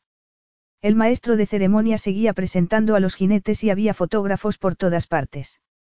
Un ujier abrió la puerta para que pasaran Ethan y Daisy a la zona acotada y después los acompañó hasta una de las salas vacías, las demás estaban llenas de grupos de gente. La mayoría de los caballos son propiedad de sociedades, explicó Ethan. Mickey me convenció para que comprara a Midas Magic yo solo, así que esta casa es para nosotros. Juntos, pensó contenta. No tuvieron que esperar mucho para que empezara la carrera. La siguieron por la gran pantalla de televisión que había para el público y Daisy se descubrió sintiendo la misma excitación que tan cuando Midas Magic se puso el primero en la curva y empezó a poner tierra de por medio con sus contrincantes ganando por siete cuerpos. ¿Qué le das de comer a ese caballo, Ethan? gritó James Ellicott desde su sala. Todo está en los genes, respondió Ethan. Deberías escuchar los consejos de Mickey sobre los linajes. Daisy no pudo evitar sonreír al ver el gesto de Serena. Ese día se sentía ella la ganadora. Ethan la llevó con él al escenario para recibir el premio. Hizo un discurso encantador, atribuyó todo el mérito del triunfo a su amigo, llamó a Mickey, brillante entrenador, y después, sonriendo a Daisy, dijo que Midas Mágica había llevado la magia a su vida y que esperaba que durara mucho tiempo. Magia, ella. Daisy trató de advertirse a sí misma para no dar demasiada importancia a las cosas que Ethan decía ese día. Flotaba a tal altura que no era fácil poner los pies en el suelo. Aún así, consiguió recordar que cuando Ethan se proponía hacer algo, lo hacía y se ocupaba de todos los detalles. Estaba decidido a pasar un buen día y eso suponía hacérselo pasar a ella. La victoria de su caballo era la guinda del pastel, una guinda de dos millones de dólares. Estaba seguramente tan feliz que esas maravillosas palabras salían de su boca sin pensar. De vuelta al restaurante, los asaltó Linda Twigley. Ethan. Se acercó gritando lanzándose a sus brazos. ¡Qué gran victoria! Enhorabuena. Volví a apostar por Midas Magic. Espléndido, se la quitó de encima. Y tú, dedicó una mirada sarcástica a Daisy, no veas cómo has ascendido. Didi. Señorita Twigley, dijo cortante Ethan, el nombre de mi acompañante es Daisy Donawe a quien, debo añadir, vale la pena conocer. Usted pierde, yo gano. Que tenga un buen día. Se llevó a Daisy de la cintura y dejó a Linda con la boca abierta. Maravilloso. Notaba un burbujeo en su interior que le hizo echarse a reír cuando subían en el ascensor. ¿Qué? Preguntó él. Daisy respiró hondo, pero en sus ojos seguía la risa. Odiaba que me llamara Didi. Qué mujer más insufrible. Aborrecí cómo te trataba. Hice bien librándote de ella. Sí, tuvo que admitirlo. Ethan se sintió profundamente gratificado por ese reconocimiento de Daisy. Había estado en guerra con él mucho tiempo y solo se había entregado a él presionada. Que hubiera reconocido que había estado bien llevarla hasta donde estaba ahora le hacía sentirse un ganador. No hubo el menor atisbo de tensión en ella el resto del día. Estaba completamente relajada con sus amigos, mostrando auténtico afecto por ellos, provocando alegría en él con su actitud hacia todo el mundo, y despertando en él un deseo que tuvo que hacer un gran esfuerzo para reservar hasta que pudiera volver a tenerla. En cuanto se cerró la puerta del apartamento tras ellos, la rodeó con sus brazos y ella le devolvió el beso cuando la besó ardientemente. Ambos estaban encendidos, se quitaron la ropa a toda prisa y se metieron en la cama. El sexo fue rápido e increíblemente intenso, llegaron a un maravilloso clímax que estuvo totalmente fuera de su control, pero a él no le importó. Ella lo compartió con él y fue totalmente suya, suya. Hasta que sonó el teléfono. Capítulo 14. Daisy extendió la mano y levantó el auricular del teléfono de la mesilla. Dio un salto al oír la voz de su madre. Dios. ¿Estás en casa? Pensaba que aún seguirías de fiesta. De fiesta. Repitió Daisy para recuperar el control. Se sentó en la cama y Ethan la vio ponerse un dedo en los labios. Te hemos visto por la tele al lado de Ethan Cartwright cuando le entregaban la Golden Slipper. Menuda sorpresa. No podíamos creerlo. No nos habías dicho que salías con él. El tono de reproche hizo que a Daisy se le retorciera el corazón. Respiró hondo y pensó en una explicación que pareciera razonable. Bueno, mamá, ha sido nuestra primera cita y no sabía qué esperar. No estaba segura. Es una persona de mucho poder, estaba nerviosa por salir con él, por adaptarme a sus amigos. Podía haber acabado todo fatal, así que he preferido no decirte nada. Pero lo he pasado muy bien. Ha sido un día maravilloso. Vuestra primera cita, dijo encantada. Estabas guapísima, cariño. Un vestido y un tocado preciosos. ¿Los has comprado especialmente? Sí. Ha sido un derroche, pero me hacía sentir bien, así que el dinero ha valido la pena. Por suerte ahora tengo un trabajo muy bien pagado. Y es maravilloso que te puedas gastar el dinero en ti misma en lugar de en nosotros. Eso no importaba, mamá. Bueno, por suerte todo eso quedó atrás. Bueno, debería decir gracias a Ethan Cartwright y sus consejos. Cuando os hemos visto juntos en la tele a tu padre no le ha sorprendido tanto como a mí. Dice que ese hombre tiene que haberse quedado prendado de ti para habernos ofrecido su ayuda. Vas a volverlo a ver, cariño. Sí. Me ha invitado a una reunión de tenis en su casa. No te pongas nerviosa, dijo su madre con confianza, juegas mejor que la mayoría de la gente. Ya he superado los nervios, mamá. Estaré bien. Estaba pensando, casi es Semana Santa. Nos reuniremos toda la familia. ¿Por qué no invitas a Ethan a venir a comer el domingo? Creo que es un poco pronto para eso, dijo para ganar tiempo. Será divertido y podremos mostrarle nuestro agradecimiento por lo que ha hecho por nosotros, presionó su madre. Mamá, fue un negocio, dijo ella enfática. Ethan habrá obtenido su recompensa, alguna comisión por ello, se ruborizó, no podía mirarlo. Pero eso es tan impersonal. Daisy, arguyó su madre. Y lo que él hizo fue muy personal. Lo hizo porque estaba satisfecho contigo. Nos lo dijiste. Y es obvio que aún está satisfecho contigo. Pregúntale si quiere venir. Seguramente tendrá familia propia con quien pasará la Semana Santa, dijo con los dientes apretados. Bueno, si la tiene, la tiene.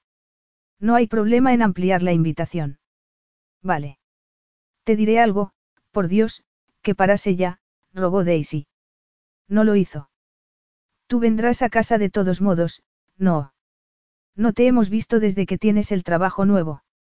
Su tiempo libre era exclusivamente de Ethan, ese era el trato, pero seguramente entendería que toda su familia se reunía.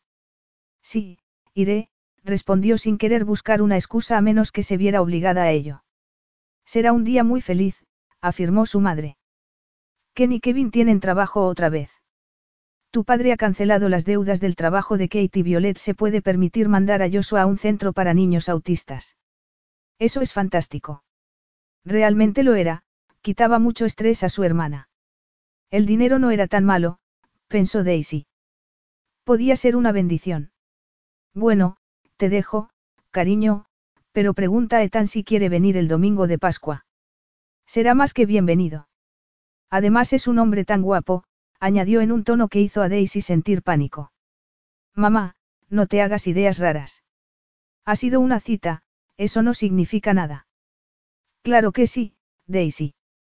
Significa que le gustas y que te gusta. No hagas nada que lo eche a perder. Me ha parecido que estabais perfectamente bien juntos. Por ahora. Daisy colgó el teléfono y dejó caer la cabeza en la almohada. Cerró los ojos avergonzada. Notó que él se movía y la miraba. Un dedo como una pluma recorrió la comisura de sus labios. Eso no significa nada. Que repitiera sus palabras le dolió de un modo insoportable. Abrió los ojos y lo atacó con ferocidad. Sabes perfectamente por qué estoy aquí contigo, Ethan. Solo porque me hayas sacado de tu armario, el trato no ha cambiado, no. ¿No has sido feliz hoy? Preguntó con el ceño fruncido. Ese no es el asunto. Mis padres me han visto en la tele, nos han visto, y mi madre ha llegado a la conclusión de que somos una pareja deliciosa. Quizá lo somos, hizo una mueca de diversión. No hagas bromas con eso. Gritó. Ahora tengo que ocuparme de todo esto. Mi familia siempre se reúne en Pascua en casa de mis padres. Me harán un montón de preguntas sobre ti, en sus ojos había un ruego de que dejara de mirarla. Sé que has exigido todo mi tiempo libre, pero romperé la tradición familiar si no voy. No hay problema, en sus ojos brilló la determinación. Iré contigo. Lo miró con un nudo en el estómago. No te estoy pidiendo un día entero con mi familia. Etan. Con la comida será suficiente. Bien. Dijo. Iremos a comer el domingo de Pascua. Daisy cerró los ojos para tratar de contener el pánico. Él no se movió. Tu madre me ha invitado, no. Dijo sin atisbo de duda en la voz. Sí, dijo entre dientes. Dile que acepto. Daisy reunió la fuerza que le quedaba y lo miró. Somos una gran familia, Ethan. Y como no he llevado nunca a nadie, te freirán a preguntas y te tomarán la medida de un modo que no te imaginas. Había invitado a Carl cuando había creído que estaban enamorados, pero él siempre había buscado alguna excusa para no ir. No me importa, Daisy, dijo sincero. Yo también tengo curiosidad sobre ellos. Me gustará conocer una familia tan unida, yo no he tenido una. Suspiró resignada. Estaba decidido a acompañarla. Solo podía esperar que lo pasara bien y que, por un milagro, sintiera que podía formar parte de su familia porque no habría posibilidad de nada a largo plazo con él si no era así. La semana pasó demasiado deprisa. Las emociones de Daisy estaban a punto de escapar a su control. Temía la reacción de su familia y la de Ethan. La asedió a preguntas sobre ellos, se aprendió los nombres y relacionó a los niños con sus padres. Daisy pensó que aplicaba las mismas técnicas que en los negocios, pero conocer a un grupo de gente con el que no tenía nada que ver era mucho más complejo que sentarse en una mesa de juntas con un grupo de clientes con intereses comunes. Recordó cómo ella lo había odiado por ser quien era, rico, guapo y atractivo. Sus hermanos podían sentir lo mismo. Alivió un poco su estrés el interés que él mostró particularmente por Joshua. Le explicó que parecía no relacionarse con la gente. Era como si estuviera encerrado en su mundo y estuviera obsesionado con los números, siempre contándolo todo. Era importante aceptarlo y no tratarlo como un ser extraño y Ethan le aseguró que lo entendía. Pero no entendía dónde se estaba metiendo. Tuvo que evitar que comprara una gigantesca cesta de conejos de chocolate para los niños. Sus padres, que no podían permitirse esos lujos, podían sentirse ofendidos por su generosidad, aunque no se lo podía decir así, por lo que le dijo que ella llevaría una bolsa pequeña de huevos de Pascua para esconderlos en el jardín. Él podía llevarle unos bombones a su madre. El día con su familia se cernía sobre ella como una pesadilla. Ni soñaba que pudiera salir bien. De hecho estaba segura de que sería el final de su sueño. Ethan y ella eran de mundos distintos. El sentido común le decía que esa era una atracción destinada al fracaso.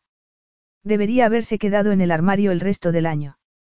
Ethan era plenamente consciente de la tensión de Daisy por esa visita a su familia. Se había dado cuenta de que ella creía que no podría encajar en su mundo. Demostrarle que si podía hacerlo solo resolvería la mitad del problema que había hecho que ella lo mantuviera a distancia hasta que había forzado su relación. No había llegado a sentir que él era adecuado para ella. Lo había hecho por su familia. Esa unidad significaba para ella más que nada en el mundo y él empezaba a sentir que tenía que ganarse su aceptación y gustarle si quería que Daisy olvidara los prejuicios sobre su relación. Para él era una situación completamente extraña. Había estado bastante desapegado de sus padres desde la infancia. Aunque a él le importaban, para ellos no formaba parte de sus relaciones con otras personas. Eso era su problema, no tenía nada que ver con ellos. No buscaba su aprobación. Jamás le habían mostrado desaprobación. Las decisiones eran suyas. Él había sido quien había tenido que vivir con ellas. Todo eso lo había interiorizado desde que podía recordar. Definitivamente ese no era el caso de Daisy. Cómo reaccionara él y cómo respondiera su familia era algo fundamental en la mente de Daisy. Había conocido a su padre y le había gustado, pero en esa reunión solo habían hablado de dinero, no de su hija. Solo sabía que tenía otra batalla entre manos. Y por Daisy valía la pena combatirla. Capítulo 15.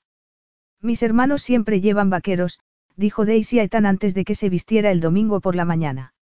Entendió la indirecta y se puso vaqueros. Es mejor que vayamos en mi coche, dijo ella ya a punto de salir. No tiene sentido ocultar quién soy, la miró resuelto. Cierto, pero no quería restregarle su riqueza llegando con un rutilante BMW. Es un primer encuentro, lo miró igual de desafiante. ¿Qué quieres que vea mi familia, a ti o a tu coche? Era una prueba importante y, para intenso alivio de Daisy. Ethan aceptó su punto de vista. Vale, vamos en el tuyo, sonrió irónico. Si eso ayuda a que te relajes. Suspiró y consiguió sonreír. No puedo evitar sentirme un poco ansiosa. Quiero que les gustes. Yo también, le acarició una mano. Eso le quitó un poco de peso del corazón. Mientras conducía hacia Ride, seguía diciéndose que tan siempre había sido un maestro a la hora de manejar las situaciones y que manejaría aquella tan bien como había manejado la barbacoa con los obreros. Sin embargo, ese no era el problema realmente. Si su relación tenía alguna posibilidad de futuro a largo plazo, esa visita podía ser la primera de muchas, no una sola ocasión fácil de negociar. La gran pregunta era si él querría repetir la experiencia o no. Aparcó el coche en la calle adyacente a la de la casa de sus padres. ¿Cuál es la casa? preguntó Ethan. Las casas eran todas edificaciones corrientes de ladrillo, como la de sus padres, de arquitectura muy básica. Eso no quitaba para que fuera una vecindad agradable, amistosa y cuidada, con pulcros jardines bien atendidos. Y Daisy no iba a disculparse por la falta de clase. De allí era ella y era donde volvería si él no podía aceptarla. No se ve desde aquí.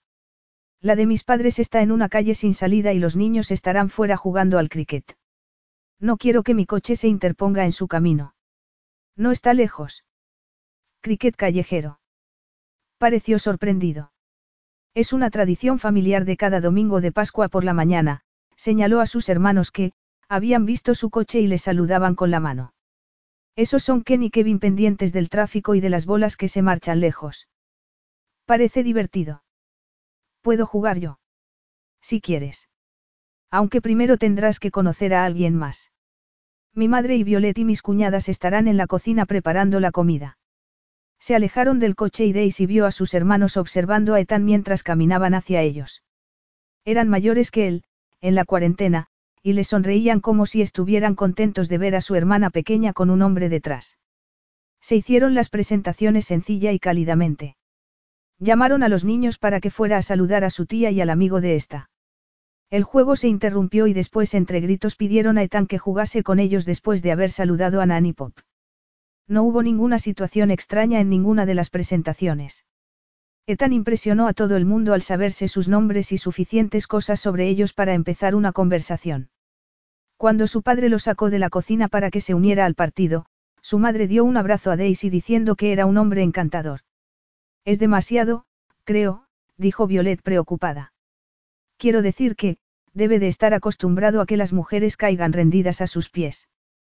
Ten cuidado con tu corazón, Daisy. Puede que no esté hecho para buen marido. Esa es una de las razones por las que era reacia a implicarme demasiado con él, le confesó Daisy. Pero cuanto más lo conozco, más me gusta, Violet. No por su riqueza ni por lo guapo que es. Al principio eran barreras para mí también. No sé dónde lleva esta relación. De momento solo me gusta estar con él. Vale. Vale, sonrió y alzó la mano. Crucemos los dedos para que te salga todo bien. Y ahora cuéntanos más cosas de él. Daisy tuvo mucho cuidado en dar solo información positiva.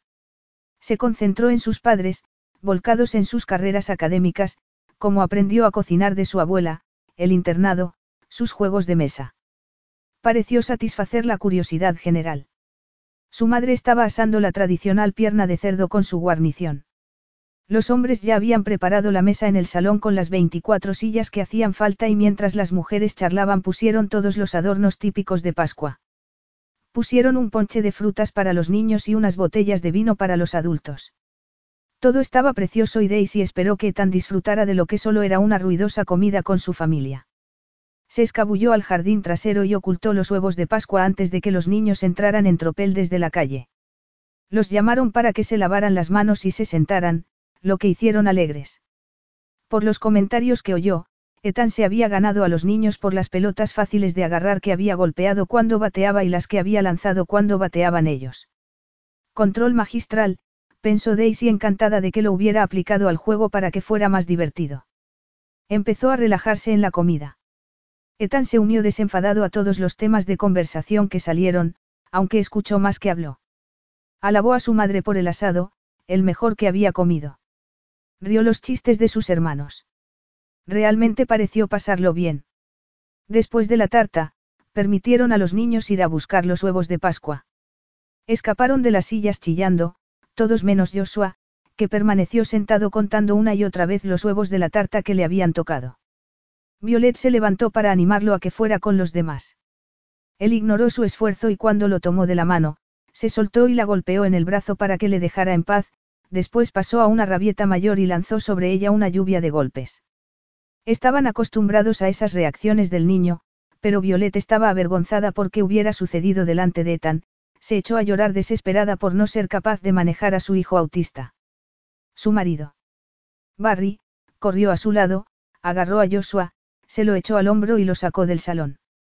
Lo siento, lo siento mucho, lloró Violet cubriéndose el rostro con las manos.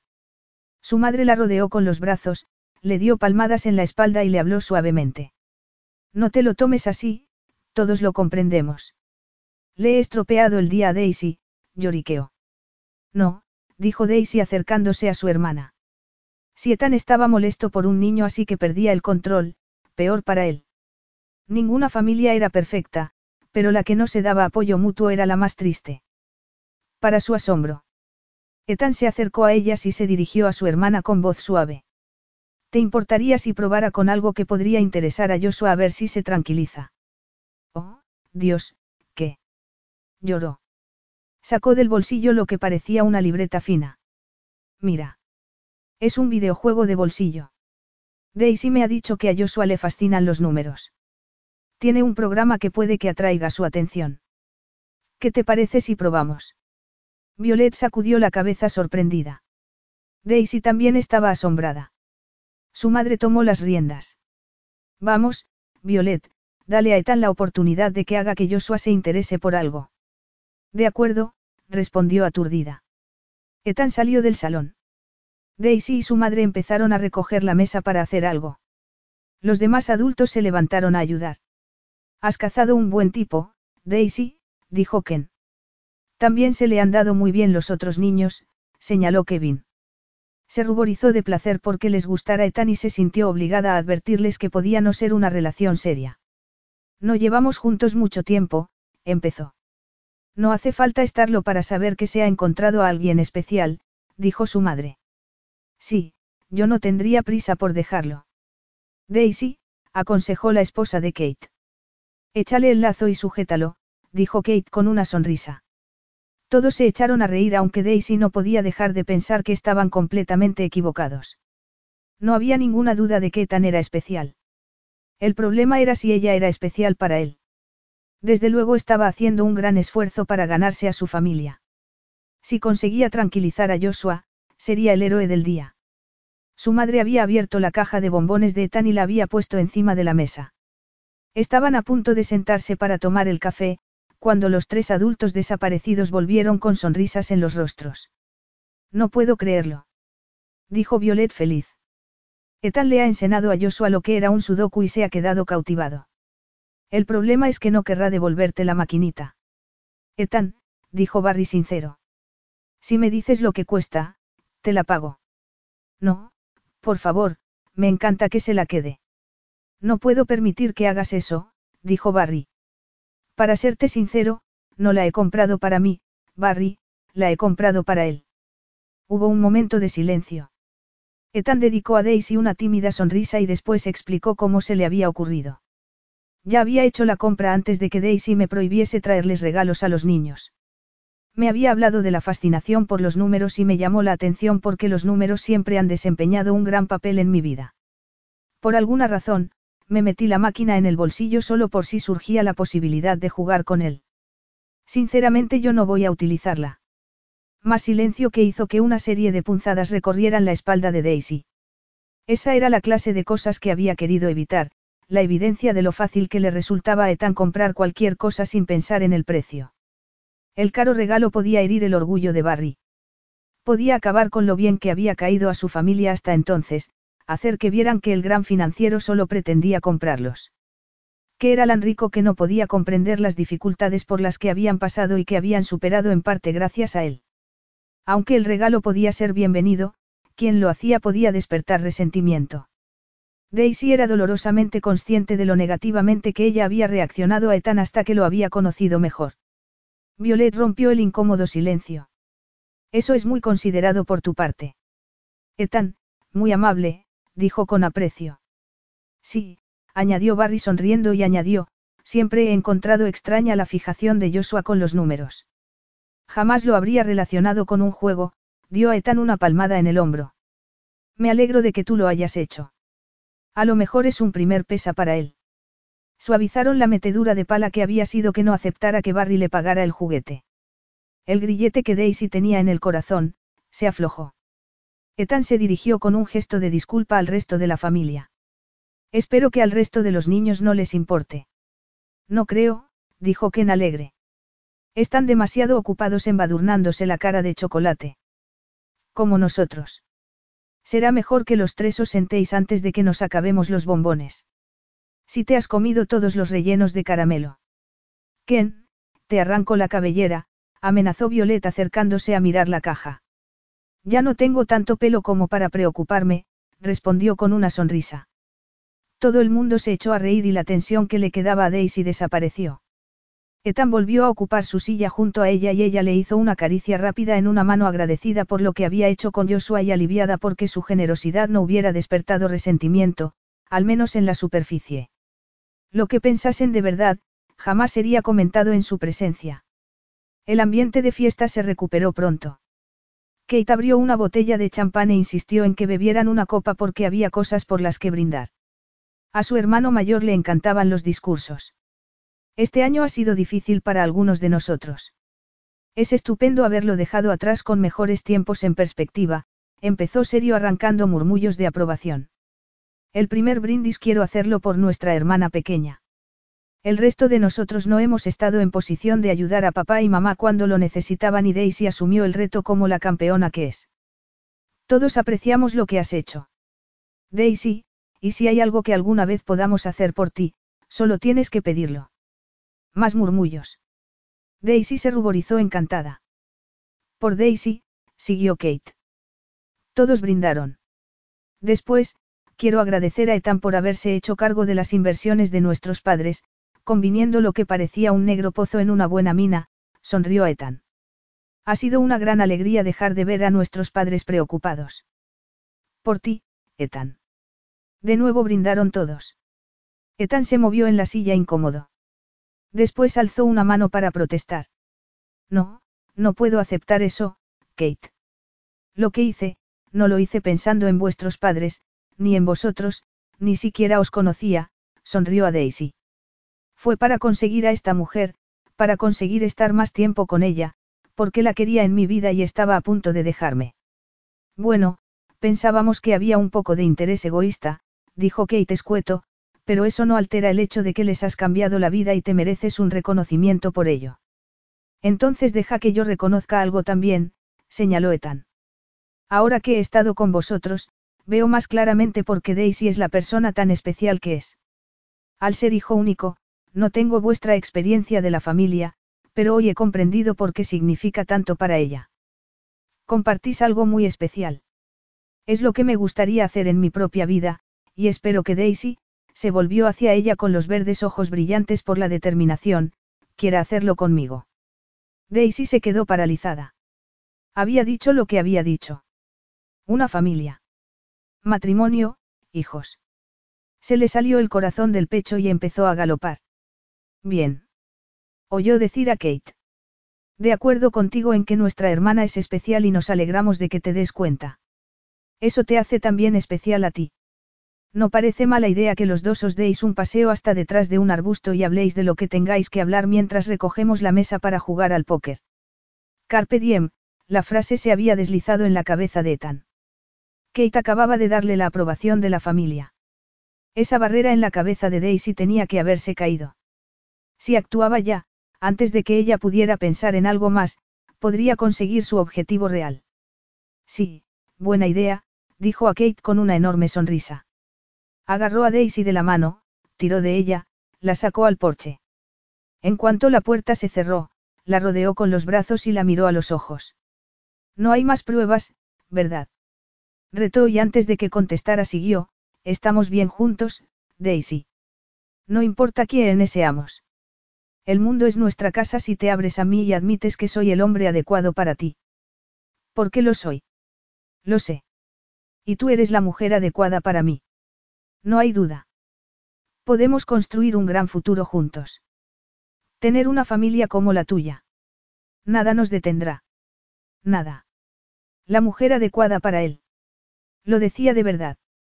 Se le notaba en la voz y yo podía creerlo.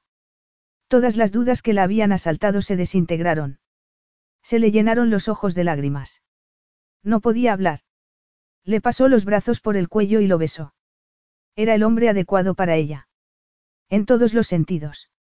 Su alma y su corazón así se lo decían, su cuerpo exultaba de pasión por él. Ahora eso significa algo, murmuró él separando su boca de la de ella. La felicidad se convirtió en risa. Te amo, Ethan Cartwright. Simplemente no sabía si pensarías alguna vez que estaríamos bien juntos. Lo pensé el primer día que te vi, respondió con la felicidad brillando en sus ojos. Aún no me conocías, protestó. Lo supe de forma instintiva. Convencerte ha sido el problema. Solo me deseabas. Mucho. Y una vez que te tuve, Daisy Donaue, pronto supe que no quería que te fueras jamás. Amo todo en ti. Absolutamente todo. Eso era lo que secretamente había deseado escuchar y estaba sucediendo. De verdad. Tu padre espera que le pida tu mano para casarnos. Preguntó él alzando una ceja. Aún no me lo has preguntado a mí, le recordó. Tengo que ponerme de rodillas. Dijo entre risas. No, me gustas más a esta altura, dijo meciendo el cuerpo provocativa. Querrías, la besó en la frente, ser, la besó en la punta de la nariz, mi esposa. La besó en los labios. Sí, dijo sin separar la boca de él. Se quedaron más tiempo en el porche para no romper la magia del momento. Daisy tuvo la sensación de haber terminado un largo viaje, aunque quedaba mucho por hablar, el desconcierto constante que había sentido ella dentro desde que habían empezado la relación, las artimañas de Ethan para conseguir lo que quería, las razones por las que había decidido que era la mujer adecuada para él, su constatación de que la integridad de ella era sólida como una roca, demasiados sentimientos para ser expresados, explicados, comprendidos. Y un futuro que planear. Ethan quería llenar de niños la casa de Untersil, jugar con ellos, sentarlos en comidas familiares, lo que se ajustaba perfectamente con los sueños de Daisy. Juntos lo lograrían. Eran almas gemelas, para siempre. Era el día más feliz de la vida de Daisy. Le pidió la mano a su padre delante de toda la familia. Y la respuesta hizo el día aún mejor. Domingo de Pascua. Ninguna pesadilla, un sueño hecho realidad. Fin.